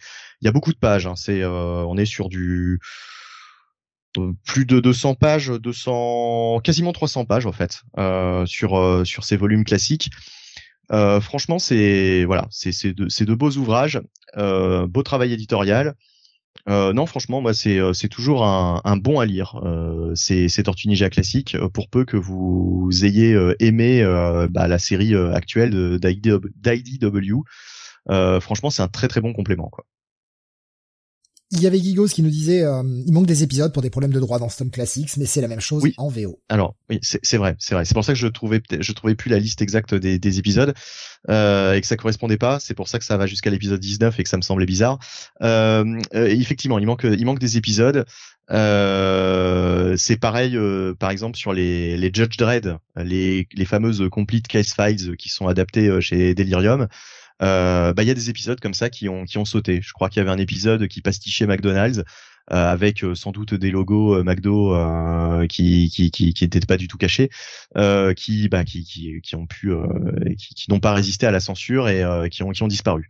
Donc là là c'est pareil. Là je sais plus quel épisode exactement, mais ni pour quelle raison, mais mais tout est expliqué d'ailleurs dans dans le dans l'édito de dans les pages éditoriales du, du bouquin et c'est c'est vraiment du bon travail. Donc voilà, ouais, un bon euh, un bon à lire. Spider-Man nous dit classique. Spider-Man nous dit quand on compare les TMT classiques de chez iComics et les Judge Dredd, les affaires classées de Delirium, je suis désolé mais le prix de 40 euros vu de l'objet, bah pour moi c'est pas possible. Euh, bah, voilà, 300 pages pour pour une quarantaine d'euros, c'est pas déconnant, enfin par rapport à ce qu'on à ce que proposent euh, d'autres éditeurs. Après, oui, du vieux matos en noir et euh, blanc quoi. Ouais, c'est du matos noir et blanc, mais bon, euh, enfin, on, on a le monstre, euh, alors qui, qui est un peu un peu plus épais, euh, certes, qui fait euh, qui fait une bonne cinquantaine de pages Ouais, de plus. mais c'est pas du vieux matos. Oui, Tu vois, oui, dans ce ça- sens, oui, je vois, truc, je vois ce que tu veux dire. Mais, mais moi, je, je, enfin, je, je vois pas en quoi le prix, euh, ça n'a pas été euh, édité et réédité euh, 150 000 fois en, en VF, quoi. C'est ça le truc aussi. C'est-à-dire si on avait euh, 50 000 éditions, je, je comprendrais qu'on gueule euh, un petit peu. Bah. Mais là, en fait, l'ancienneté ne, je vois pas le rapport entre l'ancienneté et le prix. si Tu vois ce que je veux dire Comme, comme il dit, en fait, Judge Dredd propose aussi dans les 300 pages, grand format, papier excellent, 35 euros. Ouais. Alors après, bon, il y a aussi la question de la licence. Euh, iComics euh, a dû débourser, à mon avis. euh, euh, Enfin, la, la licence Tortue Ninja doit vraiment pas être donnée. et, euh, Il y a aussi ça qui joue, quoi. Euh, après, je dis pas que Judge Dredd euh, ça coûte euh, forcément moins cher comme licence, mais on n'est pas aussi sur les mêmes éditeurs. Euh, Delirium, euh, je sais pas quelle est leur, euh, euh, j'allais dire leur assise financière, mais euh, enfin voilà quoi. iComics, euh, bon. euh, euh, je, je trouve, fran- franchement, je trouve que euh, on, on- je, je sais pas quel est l'avis des, des, des, de nos auditeurs sur iComics, mais moi, en tout cas, mon avis sur iComics, il est plutôt positif. Je trouve qu'ils font vraiment du beau travail euh, par rapport à tout ce qu'ils proposent, et je trouve que euh, là où Sullivan a été quand même assez intelligent, c'est que il a euh, misé sur euh, deux grosses licences solides que sont euh, donc les Tortues Ninja d'un côté et surtout Rick et Morty. Euh, et puis euh, pour en profiter ensuite pour euh, avoir un- assez de assez de, de comment dire de de, de fonds pour proposer euh, bah, d'autres projets beaucoup plus euh, beaucoup moins connu, beaucoup plus indé quoi. On avait eu par exemple chez eux le shirtless euh, Bear Fighter. Euh, bon bah voilà, enfin ça je pense que c'était euh, une très bonne surprise d'avoir ça en français, euh, des trucs totalement qui peuvent totalement passer inaperçus et que iComics a eu la bonne idée de, de, de sortir quoi. bon, là moi même ça me choque pas trop. Franchement par rapport à cette édition, moi je la, je la trouve très soignée, plutôt plutôt bonne édition. Alors c'est vrai que bon, il y a la barrière psychologique quoi. 35 euros, ça aurait peut-être été mieux que 40. Ouais, c'est vrai je prends les euh, réactions hein, parce que tu, tu demandes quelles sont. Oui, non, non, mais bien sûr, non, non, mais je, je, euh, voilà quoi. Isoka nous dit c'est ce qui me freine avec les tortues. Le tome 0 est beaucoup trop cher pour son contenu et du coup je m'y suis jamais mis. Hein, 50 boules le tome 0 par exemple. Mm. Euh, il y avait avec 16, euh, c'est vrai que c'est vrai que 50 50 euros, 50 euros pour 16 16 numéros, bah ouais. Mais bon, Bastien qui nous faisait le comparo, hein, euh, Monstre 30, 35 euros pour 380 pages, Tortue Ninja 40 euros pour 288 pages, c'est un prix Panini. Spider-Man nous dit honnêtement les TMT classiques, TMNT pardon classiques, ça m'intéresse vraiment, mais 40 euros quand j'ai le livre en main, je suis désolé, je mets pas ce prix-là là-dedans. Et les Tortues Ninja, je pense pas que la licence soit ouf non plus quand on connaît le succès des Tortues en France, iComics n'a pas dû miser gros dessus. Bah alors euh, j'ai un petit peu suivi aussi certaines vidéos justement de sur enfin de d'iComics où euh, on sent que vraiment ils sont fans euh, du du du, euh, du, du produit, de la licence, et qu'ils avaient vraiment envie de, de, de partager ça, de, de, de, le sortir en français. quoi. C'est vraiment un travail aussi de, de, de passionné.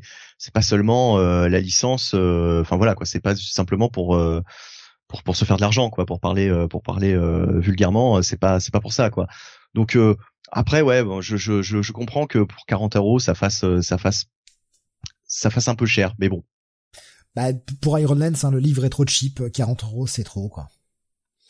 Tu les prends Sam les classiques ou pas? Non. Non. ça ne t'intéresse pas, c'est le prix, c'est. Pas des euh, masses. Bah, D'accord. C'est une combinaison. À la fois ça m'intéresse pas beaucoup, j'ai beaucoup de mal avec le style graphique de Kevin Eastman. Mhm. Oui, qui fait euh, un peu un peu Frank Miller. Hein. Bah, à mon avis, de toute façon, il a bien. Euh, oui, non, mais il a il a revendiqué l'influence de manière importante, mais pas, pas un style auquel je suis encore euh, habitué, donc ça va prendre du temps donc vraiment que je me lance dedans. Ah mais euh, t'as le droit aussi de, de pas aimer, point barre. Je posais la question. Vraiment. Ça prend du temps. Après, il y a, y, a, y a, pas que lui, me semble-t-il, sur ces épisodes d'ailleurs euh, au dessin, euh, parce que je l'ai pas dit. Euh... Ah si, peut-être d'ailleurs en plus. Attends. Écoute, je vais pas, je veux pas dire de. Non, il y a du Eric Talbot au dessin. Euh, voilà, enfin bref, euh, donc il y a, y a, quand même d'autres d'autres artistes quoi. Allez, on va passer à la suite euh, pour bah, pour avancer parce que mine de rien on est quasiment à trois heures d'émission et il nous reste encore il nous reste encore des trucs à faire. Le What's and Future sorti chez Delcourt, c'est le tome 3 si j'ai bien compté. J'ai pas de conneries. Oui. J'ai malheureusement pas eu le temps d'aller le lire. Sam, je sais que tu aimes énormément cette série. Que vaut ce tome 3 de What's and Future? Euh, bah, c'est un tome extrêmement important, donc toujours mené par Kieron Gillen et Dan Mora, hein, qui continue à mettre en scène cette lutte entre un Arthur euh, de retour, le roi Arthur de la légende, revenu à la vie pour euh, non pas sauver, enfin si sauver l'Angleterre, mais avec une définition très personnelle, à savoir buter tous les gens qui ne sont pas d'ascendance euh, bretonne en fait, donc la vieille lignée celtique. Et bah, la Grande-Bretagne, le Royaume-Uni, il y a plus vraiment beaucoup de gens de cette ascendance aujourd'hui dedans, notamment depuis les, euh, invasions euh, anglo-saxonnes euh, du 6e au 9e siècle. Donc et puis la population est devenue très mélangée. Donc on sait que depuis le début, c'est c'est en fait la série est riche de lecture de plusieurs niveaux de lecture. Il y a le côté très politique du récit euh, qui, est fortement imprégné, mais il y a aussi un niveau de lecture métatextuel assez important où Kieran Gillen interroge notre relation avec nos légendes, la manière dont elles nous influencent et la manière dont nous les influençons. C'est-à-dire la manière dont elles changent avec le temps, avec la société. Euh, et on a toujours avec avec Gillen ce petit côté humour à l'intérieur puisque euh, on a cette lutte donc contre Arthur menée essentiellement par Bridget, la vieille mémé euh, qui a lutté contre, on va dire, le côté féerique et magique euh, qui avait tendance à rentrer dans le monde réel pendant des décennies, qui a pris sa retraite, qui espérait bien cela, cela la faire durer et qui est obligé de revenir en impliquant son euh, son petit-fils depuis euh, depuis le tome 1. Et ça bouge pas mal dans ce tome 3, puisque outre l'intervention d'autres éléments euh, mythologiques, on va dire, avec par exemple le, chevalier vert qui vient euh, qui vient faire une petite incursion après Beowulf et euh, dans, dans, le précédent, il y a tout un jeu sur qu'est-ce qui est acceptable en fait dans dans ce, cette incursion du monde magique dans le monde réel parce que bah il s'est passé énormément de choses, on a eu beaucoup d'incursions dans les dans les deux tomes précédents et ça commence à se voir en fait. Parce que ça pour l'instant ça c'est toujours resté un secret gardé avec une espèce d'accord entre le gouvernement et ses euh, on va dire opérateurs privés qui se chargeaient de euh, résoudre les situations. Sauf que là, ça devient de plus en plus fréquent, de plus en plus voyant, de plus en plus visible. Et le gouvernement va venir demander des comptes en se disant mais qu'est-ce qui se passe? Qu'est-ce que c'est que ce bordel? Et en fait, on a ces deux intrigues qui vont se croiser à un moment donné avec euh, un nouvel acte de lutte contre contre cette version du roi Arthur. Une possible conclusion est en fait Kieron Gillen qui sur les dernières pages que je ne veux pas évidemment spoiler, qui vous dit ben vous pensiez que c'était la fin, ben voilà. J'ai j'ai un petit twist que je vous réservais derrière les fagots que je m'étais réservé, que je construisais devant vos yeux depuis le départ, ben le voilà. Et le, ça, ce twist bouleverse entièrement le statu quo de la série. Mais complètement. C'est-à-dire que on peut dire qu'il y a un avant et après cette fin de tome 3. Donc, euh, bah, tome absolument indispensable parce que c'est un tournant dans la série qui va changer beaucoup de choses pour la suite que j'attends avec impatience. Euh, je m'étais plaint de la sollicitation, je sais, dans mon avis euh, dans, le kit de lecture, parce que dans la première sollicitation de Delcourt, ils avaient présenté ce troisième tome comme la fin de la série, ce qui n'est pas la fin de la série. Mais si vous prenez le tome physique, vous verrez qu'ils ont changé le texte de la sollicitation, donc euh, il y a plus de fin mentionnée. La, la série continue aux États-Unis et je pense que Delcourt a adapté son texte. Donc ça, reste une très très bonne série, un très bon tome, et ça va être un bon à posséder. On va rester chez Delcourt pour la suite. Euh, je, me mords un peu les couilles de pas l'avoir encore lu, hein, mais je le, rattraperai euh, prochainement sur One Future. Euh, on va rester chez Delcourt pour la suite. Un petit oublié du mois dernier. Benny et toi l'avez un petit peu oublié le mois dernier. Il s'agit de la série dérivée de Chou, Safran Chou, oui, oui, je m'étais. Euh, en fait, je me demandais comment j'avais pu l'oublier parce que le mois dernier, alors c'est sans doute parce qu'on avait beaucoup de choses, mais ça m'avait étonné parce que je l'avais lu quelques jours avant l'émission, j'avais zappé de le noter. Donc Safran Chou, est une espèce de spin-off préquel, séquel à la série euh, Tony Chou. Donc Tony Chou d'ailleurs qui ressort en intégrale ce mois-ci, la première intégrale est, euh, est disponible. Euh, bah, pourquoi je dis préquel, séquel euh, Parce que l'histoire va se passer à différentes époques. Le début de la série se passe, Safran Chou se passe avant le début de la série de Chou, où on suit le, en fait la sœur d'Otoni Chou, Safran Chou, qui dispose elle-même de plusieurs capacités, enfin de capacités liées à la bouffe que vous allez découvrir, avec une particularité, c'est que bah, là où Tony est quelqu'un de assez carré en fait. Tu sais, dans le, bah, la loi c'est la loi et on n'en sort pas. Safran en fait c'est une criminelle. Donc ça, ce qui pose euh, dès le premier épisode en fait des euh, des problèmes parce que euh, ils vont elle et son petit ami qui est à mon sens une sale petite ordure morveuse et qu'elle dont elle devrait se débarrasser et je ne comprends pas qu'elle ne l'ait pas déjà fait. Leur case va très mal tourner avec des complications qui vont se multiplier au fil du tome avec là aussi un développement final que personnellement je n'attendais pas.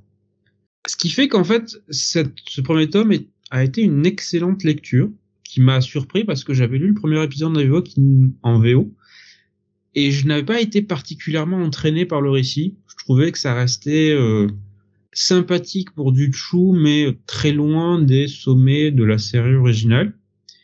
Et en fait, au fil des épisodes, au fil des développements, des nouvelles idées qu'il impliquait, de, l'histoire qu'il développait, je trouve qu'il a, il apporte un complément très intéressant à la série principale.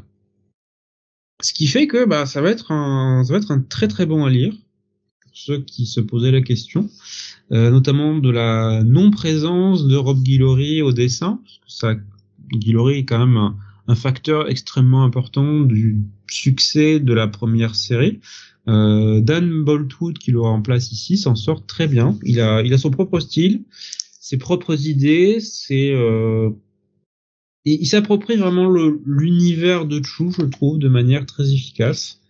Donc très bonne, très bonne, très bon compliment, franchement. Benny, qu'est-ce que tu en as pensé? Je l'ai pas lu moi ça. Enfin, j'ai lu que le, il y a, y a longtemps, j'avais lu le premier Putain, épisode. j'ai- et- non, mais j'ai euh, cru que c'était toi qui l'avais mis sur le conducteur. Je suis désolé. Ah non, non, Denis. pas du tout. Non, Non, c'est euh, moi. autant pour moi. Je, suis- je, suis- je suis vraiment désolé. C'est pour ça que je l'avais Ah mis non, c'est moi, euh, j'ai oublié de mettre ton nom, c'est pour ça sur le Non mais c'est pas euh, grave, c'est pas grave. Vous inquiétez pas. C'est c'est que du coup c'est pour ça que je l'avais me mis. rappelle- euh, je, je- je me rappelle avoir lu le premier épisode en, en VO, j'avais beaucoup aimé et justement Sam t'étais beaucoup plus euh, Réservé. Mais en fait, Réservé. la suite de la série m'a beaucoup plus convaincu.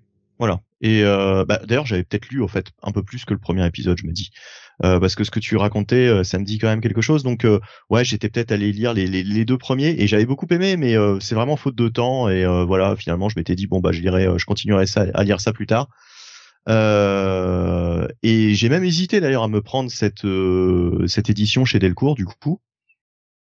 Mais bon, Tony Chou, Tony Chou, ça reste une excellente série, une excellente licence. Et franchement, ce spin-off, ouais, moi j'avais euh, j'avais bien aimé ce que j'en ai lu en tout cas. Ah, bah je suis désolé. Du coup je je pensais que c'était toi. C'est c'est pas. Non, pas un c'est moi, Non, non, mais pardon. Non non non non pas pas de souci. Vous inquiétez pas. Non, mais oui. C'est comme j'essaye C'est de bon. faire euh, une review. Ouais, non, mais l'autre, pas de c'est problème, c'est c'est- pardon. Euh, Ouais. On va continuer avec toi, Benny. On va aller euh, sur du Panini maintenant. Avant cela, je vais reprendre un message que j'avais eu passer de Bastien tout à l'heure et que je n'ai pas, euh, j'ai- j'avais pas pris. Donc, je suis allé le rechercher en même temps. Euh, il nous disait pour ceux qui, comme moi, avaient raté le compendium numéro 1 de Fables, de Fables, hein, la série Fable en français. Euh, il vient d'être à nouveau dispo sur Amazon. Autant vous dire que je viens de l'acheter. Voilà, ça peut peut-être intéresser euh, des gens. Donc euh, voilà, je, la petite précision, il est à nouveau dispo. Voilà. Fable, très très bonne série, rappelons-le, au passage.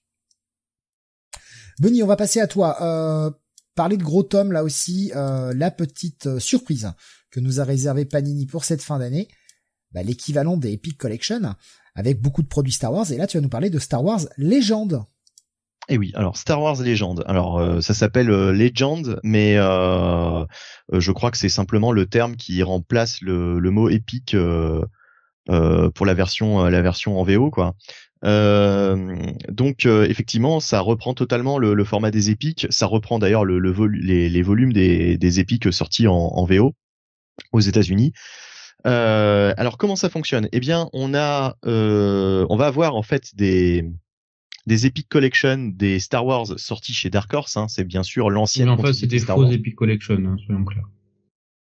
Euh, ah bon bah, bah, écoute, tu, tu, donnes, tu donneras. ton- Tu, tu... Je l'ai pas lu, mais j'ai acheté le truc et euh, le format, en fait, c'est les monsters. Ah oui, totalement. Oui, oui, bien sûr. Oui, ah, je suis Ouais. totalement d'accord avec toi. Euh, c'est en fait un, un monster, ni plus ni moins. Mais sauf que euh, aux États-Unis, je ne sais pas euh, si euh, toi, Steve, qui a qui a l'habitude d'en avoir en main des des euh, des, des Epic Collection, est-ce que ça ressemble au, au monster euh, français? Euh, Non, c'est complètement le monster français. c'est euh, peut-être un peu plus grand, plus glacé, plus... Je sais, je sais pas, les monsters, ça fait longtemps que j'en ai pas eu dans les mains, donc... Euh... Bah oui, parce que les, les monsters, faut dire que aussi sur les dernières années, c'était du papier glacé. Là, c'est là, c'est du papier glacé, quoi. C'est du papier glacé, oui. c'est souple, c'est du papier glacé. Euh, je, je pense que c'est l'équivalent effectivement des Epic VO et que euh, Non. Ah bon, d'accord. Non, j'ai j'ai des Epic VO. Les Epic VO sont d'un niveau de qualité bien supérieur. Mais en, en- alors du coup, en quel euh, Le souple est là, c'est du euh... là, je l'ai pas sous la main, mais euh... là c'est de la colle, enfin de bas étage en fait pour moi. Je sais pas du tout combien de temps ça tiendra. D'accord. Là où les épiques, t'as une vraie qualité de, de reliure, qui est, qui est aussi de la colle, hein, mais euh, oui, enfin ça, ça durera, je pense, dans, dans 20 ans, tes Epic Collection, ils seront toujours intacts. Oh, D'accord, je vois ce que tu veux dire. Ouais, ouais. Le, le, la solidité du, de, de l'ouvrage te paraît bien meilleure. J'ai quelques doutes. Très honnêtement, j'ai quelques doutes. Parce que moi, les, les monsters que j'ai, euh, par exemple, les, les, les euh, oui, ils tiennent encore. Hein. Ils tiennent encore, oui, voilà. Donc mmh. euh, bon. Mais là, quand j'ai vu la reliure, j'ai comme un doute. Hein. Euh, oui, bah là c'est un bon gros monster. Mais alors l'intérêt c'est que c'est un bon gros monster à 25 euros. Ça reste quand même bien par rapport à, au prix mmh. euh, actuel. Euh, surtout qu'il y a de la, il y a de la pagination. Hein, il y a, il y a énorme. Alors je fais mon, je fais mon sam, je suis désolé. Je suis 25 euros, on précise. 25 euros pour la version souple, 30 pour la version hardcover parce qu'ils ont sorti également la version hardcover. Ça, c'est sorti une version hardcover. Alors ça c'est très très bien. Faut, faut le préciser, c'est euh, c'est super bien d'avoir proposé ces deux formats c'est une bonne une bonne démarche. Par contre, effectivement, si on voulait avoir un truc proche des épiques, euh, on n'allait pas aller sur une variante euh, sur une une hardcover, on allait aller plutôt sur la version souple. Euh, et moi, j'ai pris la version souple tout simplement parce que euh, je préfère. Euh, c'est vrai que je suis peut-être aussi dans une minorité, mais je préfère le souple. je trouve ça, le, je trouve que le confort de lecture bah, est plus. Alors non, t'es pas dans une minorité. Hein, T'as au moins deux personnes qui te qui, qui vont dans le même sens, Kael. Voilà. Et, et, ah, j'allais dire oui. Et, et, Ah bah oui, moi je préfère le souple aussi.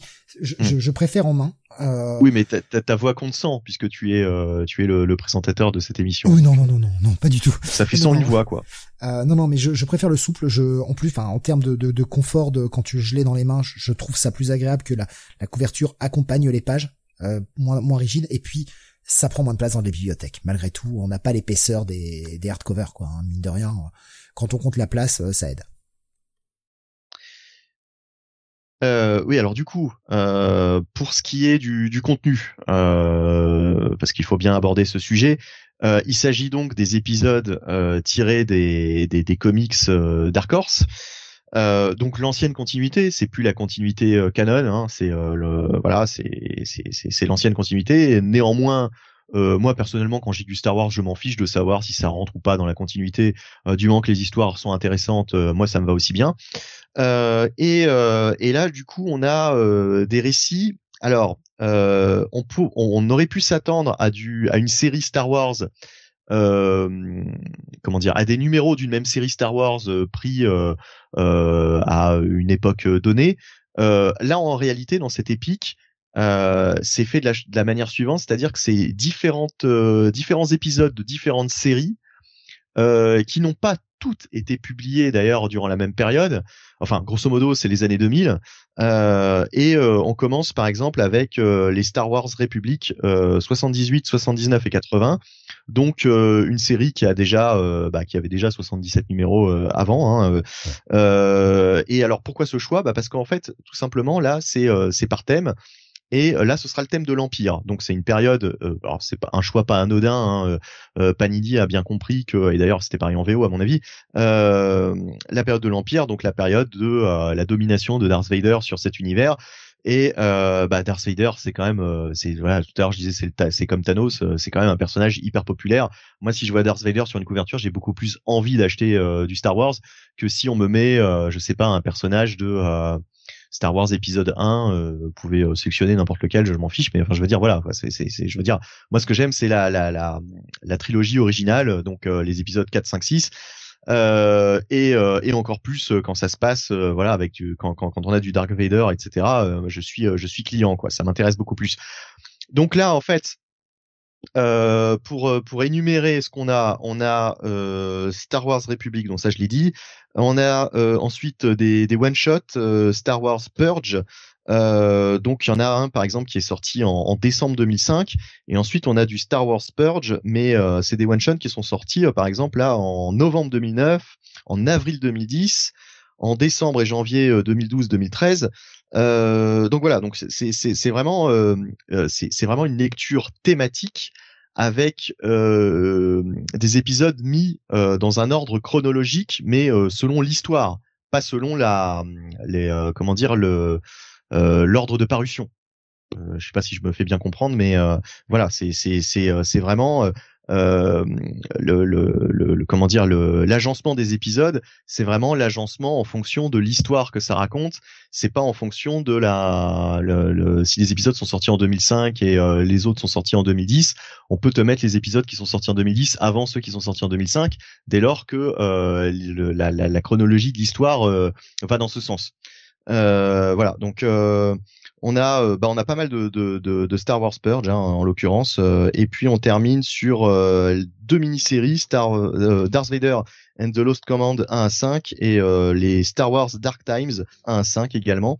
alors du point de vue des du comment dire des dessins, il y a de, vraiment de très très très très très bons artistes par moment et d'autres qui sont beaucoup plus classiques, hein, bon, qui font le job, mais euh, c'est pas, euh, on, passe un petit peu partout, par tous les niveaux. Euh, dans l'ensemble, c'est quand même vraiment pas mal. Moi, j'ai, j'ai, j'ai, vraiment, j'ai vraiment bien aimé. Euh, graphiquement, c'était vraiment pas mal. Euh, les histoires, bah alors après ça dépend. On a du John Ostrander par exemple, euh, qui, bah, c'est très bien, quoi, qui était sur Star Wars Legacy. Et d'autres auteurs que je connaissais pas forcément. Randy Stradley, je ne connais pas du tout. Euh, Andy qui était éditeur chez Dark Horse. Hein. Oui, d'ailleurs, voilà, c'est ça aussi pour la petite histoire. C'est euh, l'éditeur historique euh, de chez chez Dark Horse et euh, du coup, euh, du coup, euh, voilà, il a, il a, il a, comment dire, fait beaucoup pour cette franchise Star Wars chez chez Dark Horse. Qu'est-ce que je voulais dire? Euh, oui, bah alors du point de vue des, scénarios, euh, il y a pas mal de nouveaux personnages qui avaient été créés euh, chez Dark Horse. Hein, euh, on trouve de Darth Vader essentiellement dans ces épisodes puisque c'est centré sur ce personnage, sur son ascension. on aura d'autres épiques donc de cette période, de cette période de l'Empire. On aura des épiques, par exemple, sur la période. Euh, alors je connais pas le, le, le, le, nom de toutes les périodes de Star Wars. Désolé, hein, je suis pas assez fan pour ça, mais je crois qu'il y a la la période Nouvel Empire, si je dis pas de bêtises, un truc comme ça. Enfin bref, euh, euh doit y avoir Nouvel Empire, Ancien Empire, quelque chose comme ça, ou Ancienne République. Voilà, c'est plutôt être Ancienne euh, Ancienne République. Euh, voilà, donc on aura différents épiques en fonction des, des périodes de l'histoire de Star Wars. Euh, donc on aura la suite de, de cette épique euh, qui, qui, va continuer euh, cette période de l'Empire avec l'ascension de Darth Vader. Et Dark Horse avait créé pas mal de, de, nouveaux personnages qui du coup ont complètement disparu, j'imagine, dans les dans les comics actuels publiés par Marvel, dont certains Jedi, etc., dont on va faire la connaissance dans ces histoires. ma foi, les, j'ai vraiment trouvé cette lecture très sympathique. Euh, il n'y avait pas vraiment d'histoire sur lesquelles je me suis dit oh franchement c'est euh, ça ça raconte pas grand chose quoi c'est un petit peu de l'exploitation de licence c'est d'histoire facile franchement j'ai trouvé ça euh, vraiment très euh, très détaillé et très comment dire plus plus créatif que les histoires finalement qu'a proposé Marvel jusque-là sur l'univers de Star Wars. D'ailleurs, Marvel a fait euh, souvent des titres qui se situaient entre deux films et du coup, euh, ils étaient un peu coincés quoi. C'est-à-dire que euh, au bout d'un moment, tu peux pas raconter mille histoires entre Star Wars épisode 4 et épisode 5. Et du coup, tu avais vraiment des, des passages où enfin certaines histoires que j'avais lues chez Marvel ça semblait vraiment très très très très très étiré en longueur. Certaines intrigues euh, prenaient euh, 10 numéros alors que franchement ça racontait plus grand chose. Là au moins chez Dark Horse ils avaient euh, toute la ils, étaient partis, ils avaient travaillé sur toutes les périodes et du coup ils étaient, euh, ils avaient un, comment dire, ils avaient pris la liberté en fait de vraiment nourrir et et créer énormément de choses dans cet univers de Star Wars, dans cet univers étendu. Euh, voilà, donc euh, franchement, euh, d'un point de vue lecture, moi j'ai passé vraiment un très très bon moment. Euh, rapport qualité-prix, bah franchement, je trouve que c'est plutôt pas mal, même si effectivement, comme tu dis Sam, on est sur un monster quoi, totalement. Un monster à 25 euros par les temps qui courent, ça reste quand même un, prix très abordable. Après, je sais pas si j'aurais mis 30 30 euros. Enfin, quoique, la pagination est quand même largement correcte pour 30 euros pour du hardcover, ça reste ça reste ça reste un prix raisonnable, quoi. Alors, euh, je vois des réactions, euh, notamment euh, Isoka qui nous dit j'attends l'omnibus qui devra arriver en mars prochain de Star Wars Legends Empire qui compilera ce volume et le futur tome 2. Alors ce sera en VO. Hein.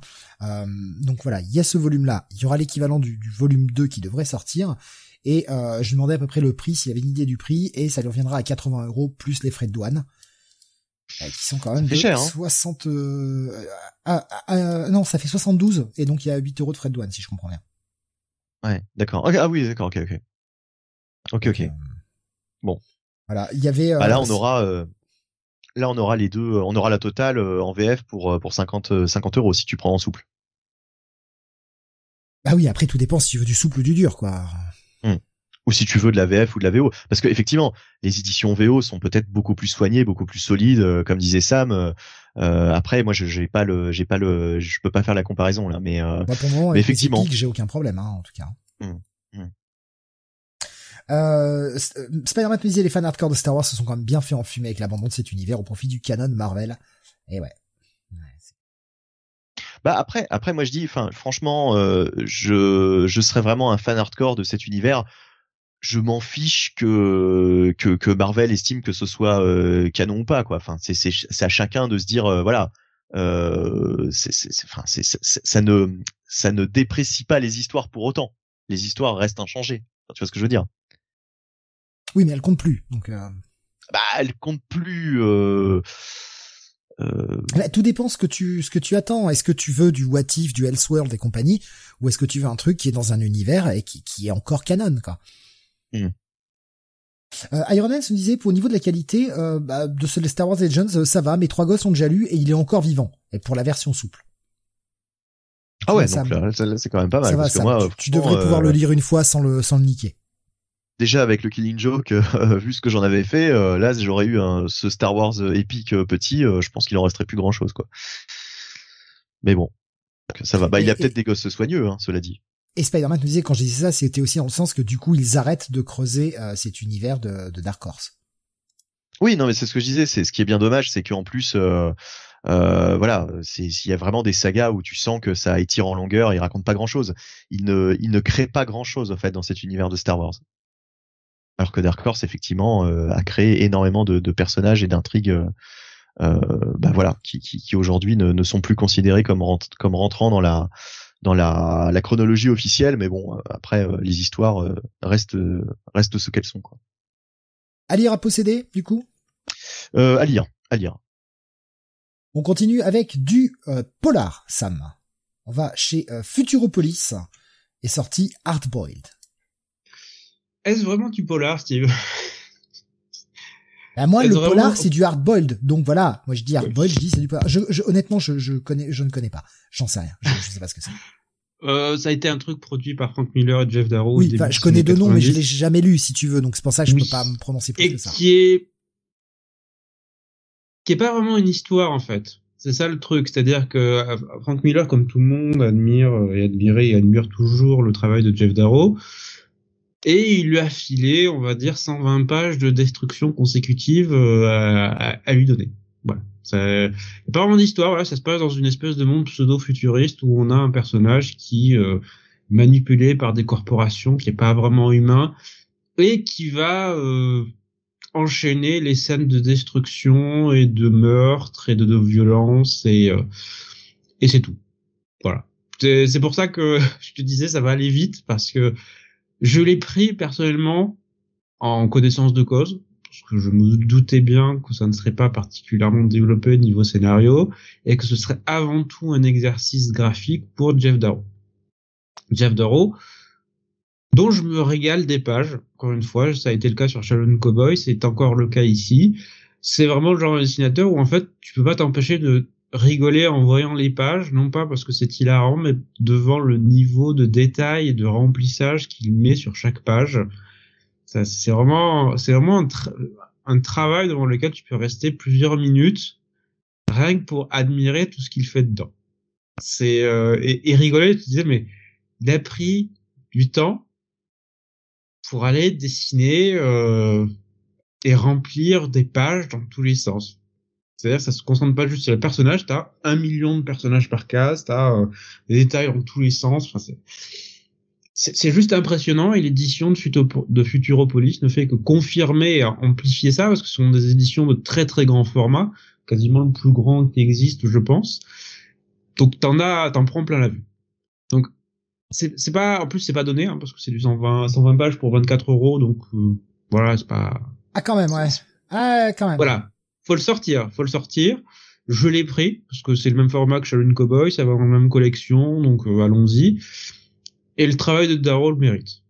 Bah, J'allais faire la comparaison justement avec Shaolin Cowboy sans savoir que c'était dans la même le même format et la même collection, mais euh, euh, je pense que c'est surtout une expérience graphique plus que scénaristique. Enfin, c'est ça, tout à fait. Ce que je veux dire? Il y a pas, il y a quelques thèmes effectivement de fond et une histoire qu'on comprend un peu sur la fin, mais c'est plus une excuse qu'autre chose pour moi.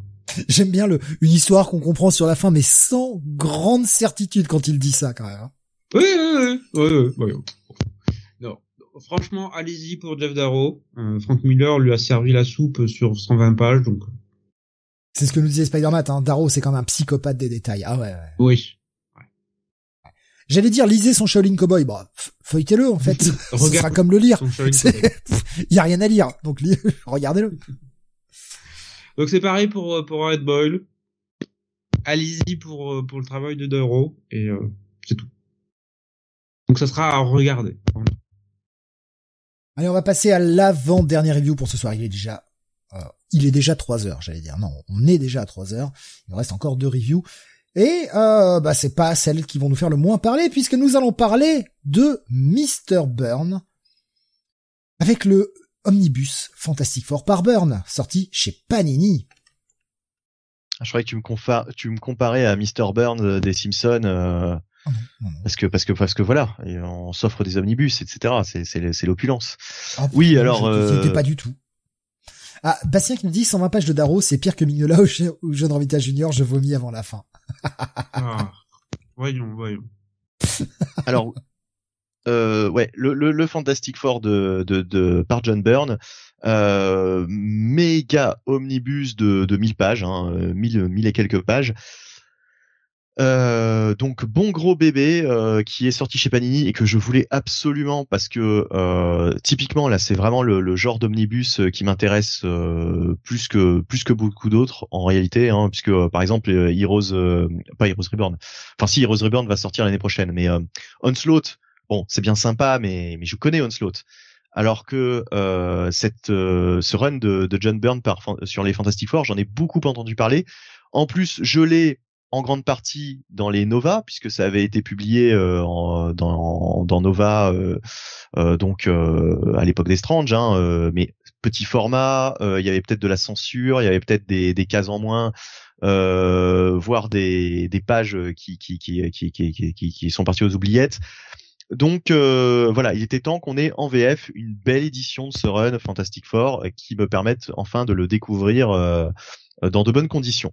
Euh, j'avais commencé à en lire sur le Marvel Unlimited. Euh, il fut un, il fut un temps, mais j'avais arrêté, euh, bah, faute de temps, quoi, tout simplement.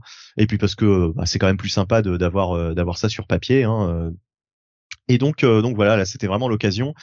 Et donc, qu'est-ce que ça contient? Bah, alors, ça contient le, travail de John Byrne euh, sur les 4 fantastiques, mais alors on commence avec du Marvel Team Up. Euh, il y a deux numéros de Marvel Team Up et un Marvel Twin One, puisque Marvel Twin One c'était avec euh, The Thing, qui faisait équipe avec un autre personnage de l'univers Marvel, alors que Marvel Team Up en général c'était Spider-Man qui faisait équipe avec un autre, enfin d'autres d'autres héros de l'univers Marvel.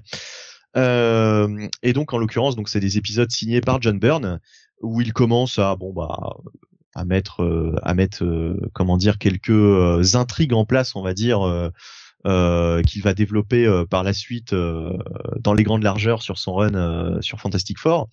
alors sur Fantastic Four, en fait, il signe les épisodes 209 à 218. Et puis les épisodes 220 et 221. Puis après, il, il prend un an de, enfin, il, il s'en va durant un an. En réalité, ça, d'ailleurs, je n'avais pas du tout euh, capté que euh, John Byrne euh, s'était arrêté durant un an sur Fantastic Four et il revient un peu plus tard donc à l'épisode 232 et on a ces épisodes là jusqu'au 260 ainsi que l'annual numéro 17 Et pour compléter le tout, un Avengers, le 233, puisqu'à un moment donné, il y a un crossover, et The Thing numéro 2, donc il y a eu une mini-série The Thing.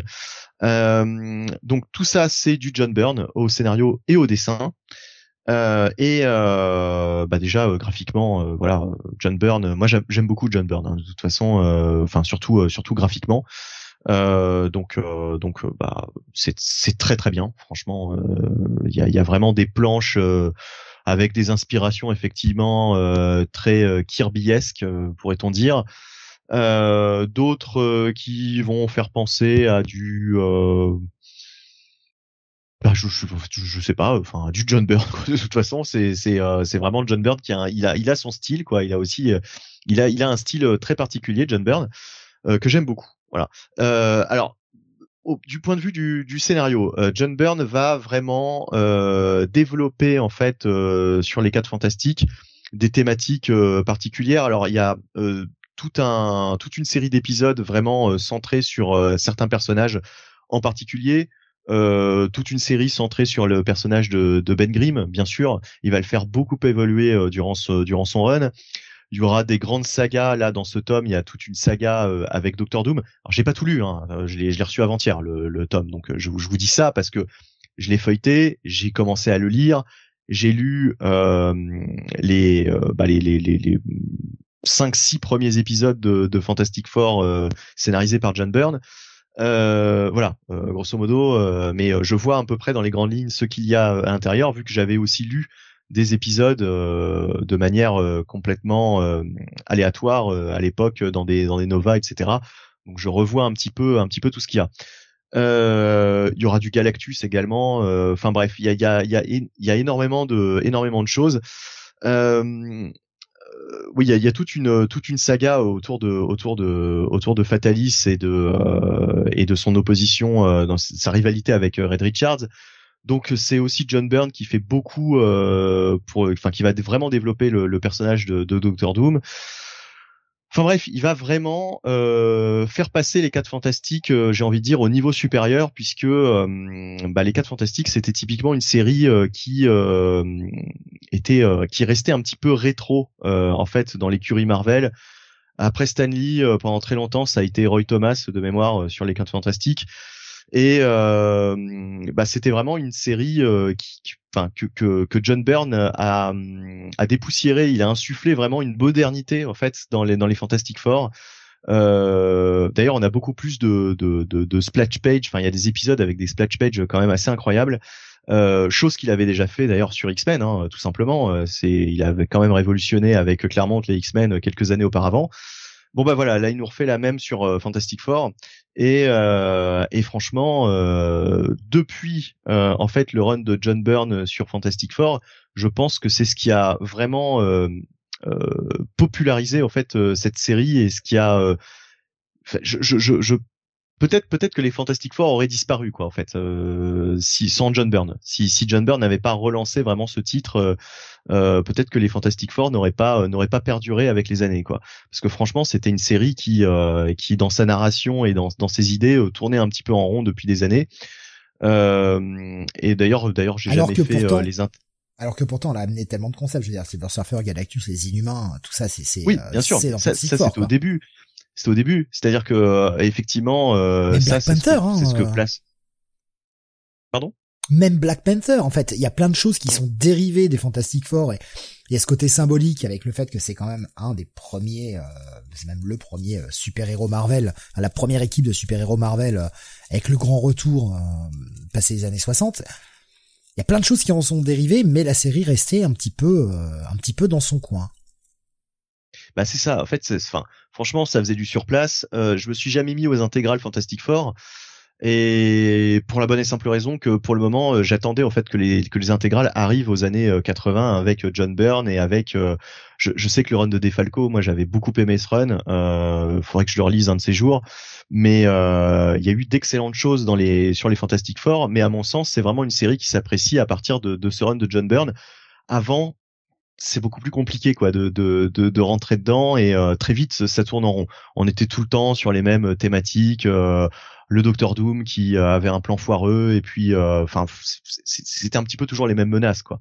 Je veux dire, une fois que tu as vu 40 fois le Docteur Doom, l'Homme Taupe et puis et puis Annihilus, voilà, t'avais un petit peu fait le tour. Et franchement, euh, d'ailleurs, John Byrne va aussi utiliser Annihilus. On le voit dans cette, euh, dans, dans, des épisodes de cette, de cet omnibus. Mais il va vraiment euh, redonner du, comment dire, du lustre à ces, à ces personnages et vraiment une profondeur euh, qu'il n'avait pas forcément avant. Quoi. C'est, c'est, ça devient plus, enfin, le Docteur Doom n'est plus un personnage, c'est plus le grand méchant avec son rire diabolique qui, qui, qui fait un plan foireux tous les mois c'est vraiment un personnage euh, voilà qui, a une, noirceur, une profondeur euh, que, que, John Byrne va beaucoup beaucoup beaucoup travailler. Euh, enfin voilà. Et puis il n'y a pas y a pas que le Docteur Doom. Hein. Il y a vraiment énormément de personnages sur lesquels il va passer. Il y a aussi le personnage de Nova. Alors c'est pas Nova le le, le, le, le, Nova que l'on connaît, hein, euh, euh, époque gardien de la galaxie, etc. C'est euh, la, c'est, c'est une femme Nova. C'était un, un personnage. alors je sais plus si c'est une humaine ou je ne sais. Frankie Ray. Ah, c'est, oui, c'est, c'est voilà, c'est, c'est, c'est l'un, des héros de Galactus. Effectivement, t'as raison. Voilà. Euh, exactement. C'est alors je sais pas si c'est John Byrne qui l'introduit pour la première fois dans ces dans ces épisodes euh, ou si elle avait, euh, ouais, s'il a été déjà apparu avant, mais en tout cas, euh, en tout cas, on retrouve euh, toute une saga avec avec ce personnage de Nova. et, et voilà, donc franchement, John Byrne fait tout un travail sur les, les quatre fantastiques, à savoir que euh, c'est pas c'est pas tout le contenu de son run. Hein. on va on aura normalement au moins un deuxième omnibus, si je ne m'abuse. Je crois qu'en VO c'est comme ça. Voilà, c'est ça. Donc ils ont repris euh, totalement euh, l'omnibus VO. Euh, par contre, petit coup de gueule, cette couverture. Alors c'est la couverture VO, mais le logo Fantastic Four, ils l'ont, ils ont pas repris le logo VO qui est qui est vachement classieux ils ont, on a l'impression que le, le, le, graphiste chez Panini s'est dit merde, euh, euh, on peut pas l'utiliser. Enfin, je, je sais pas pourquoi. Euh, il a, il a tapé ça en, en très vite sur Excel et puis euh, voilà quoi. Ils l'ont imprimé. Euh, enfin, le, le, logo Fantastic Four là sur sur l'édition française est, tout pourri quoi. C'est c'est vraiment. bah voilà, c'est juste écrit Fantastic Four en noir, noir sur blanc. Enfin voilà, c'est ça n'a rien à voir. Si vous regardez la couverture VO, elle claque beaucoup plus. Et, euh, et, en plus, la couverture VO euh, te met euh, Fantastic Four par John Byrne. John Byrne est inscrit beaucoup plus gros. Là, John Byrne, bah, il est juste, en fait, il y a juste son nom. Si on regarde bien, en plus, c'est en plus c'est noyé dans l'image. John Byrne, c'est écrit en, bas de, en bas de couverture, quoi. Mais mais en fait, le, le, titre de, ce, de cet omnibus en VO, c'est Les Fantastic Four par John Byrne. Enfin voilà, c'est clairement c'est l'auteur est mis en avant, quoi beaucoup plus que sur la couverture euh, euh, de cette édition française où finalement euh, c'est tout juste si on cache pas que c'est les, les Fantastic Four de John Byrne quoi. Je trouve ça vraiment dommage en fait. Parce que justement, c'est ce qui est intéressant, c'est parce que c'est les Fantastic Four de John Byrne que je pense que ça peut être un succès. Quand on voit d'ailleurs ce qu'avant, ce qu'on, enfin le, le, le succès de l'intégrale Alpha Flight, il y a peut-être un, effectivement un truc à creuser autour de John Byrne.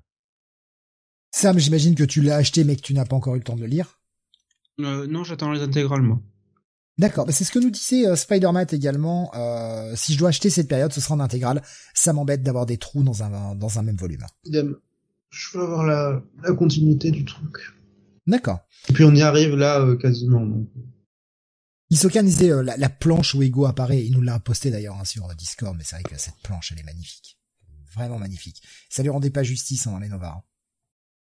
Ah non, non, non, bah non, non. En plus, c'est ouais, c'était un, format poche. Euh, c'était un format, oui, qui était euh, qui, qui, rendait pas justice aux, planches de, de, John Byrne. Et puis surtout, euh, bah est-ce qu'on a eu est-ce qu'on a tout eu quoi? C'est parce qu'à l'époque il y avait encore euh, des pages qui passaient à la trappe euh, voilà, donc euh, il était temps, il était temps vraiment qu'on ait ces épisodes en VF puisque je crois que ça n'avait jamais été euh, traduit en VF depuis depuis. non, ça n'a jamais jamais été réédité puisque mm. Panini l'avait jamais touché, donc ça fait plus de maintenant presque 25 ans qu'ils ont la licence. Et d'ailleurs, ce qui est bien niveau traduction, c'est je crois qu'on a du Jérémy Manès entre autres. Euh, je crois pas qu'il ah si si si euh, il y a un épisode de Geneviève puisque ça doit être sur l'épisode de Marvel Team Up qui avait été traduit à l'époque euh, où Geneviève Coulon était traductrice chez chez Panini. Donc on a quand même un épisode de Geneviève dans le dans le lot mais bon, sinon après le reste de la traduction, c'est de la traduction récente. Donc en tout cas pour le moment, j'ai pas vu de j'ai pas vu de d'aberration sur la traduction, j'ai trouvé ça plutôt plutôt plaisant à lire en VF. Donc oui, bah un bon gros à posséder hein, pour moi, hein, parce que franchement, John Byrne pour moi a vraiment euh, euh, relancé euh, totalement les Fantastic Four au début des années 80 et c'est vraiment un, run à lire. ça fait partie des grands runs sur Fantastic Four. Je citerai aussi celui de Mark Wade, beaucoup plus récent avec Mike Viringo ou ou celui de bah, Dickman tout simplement, hein, parce que Hickman, moi j'avais bien aimé son run sur Fantastic Four. Oh, faut pas oublier le run de James Robinson qui était pas si dégueu, malgré qu'il ait été très court. Ouais. Euh, bah écoute, euh, oui. Bah, je, je, je, citerai aussi celui de Defalco. Run, euh, le, fameux run en costume rouge là.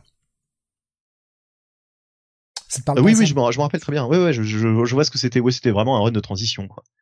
C'était ah, bah, avant qu'ils disparaissent totalement. En fait, la dernière série, la dernière série qu'on avait laissée au Fantastic Four avant de les faire disparaître parce que Sony.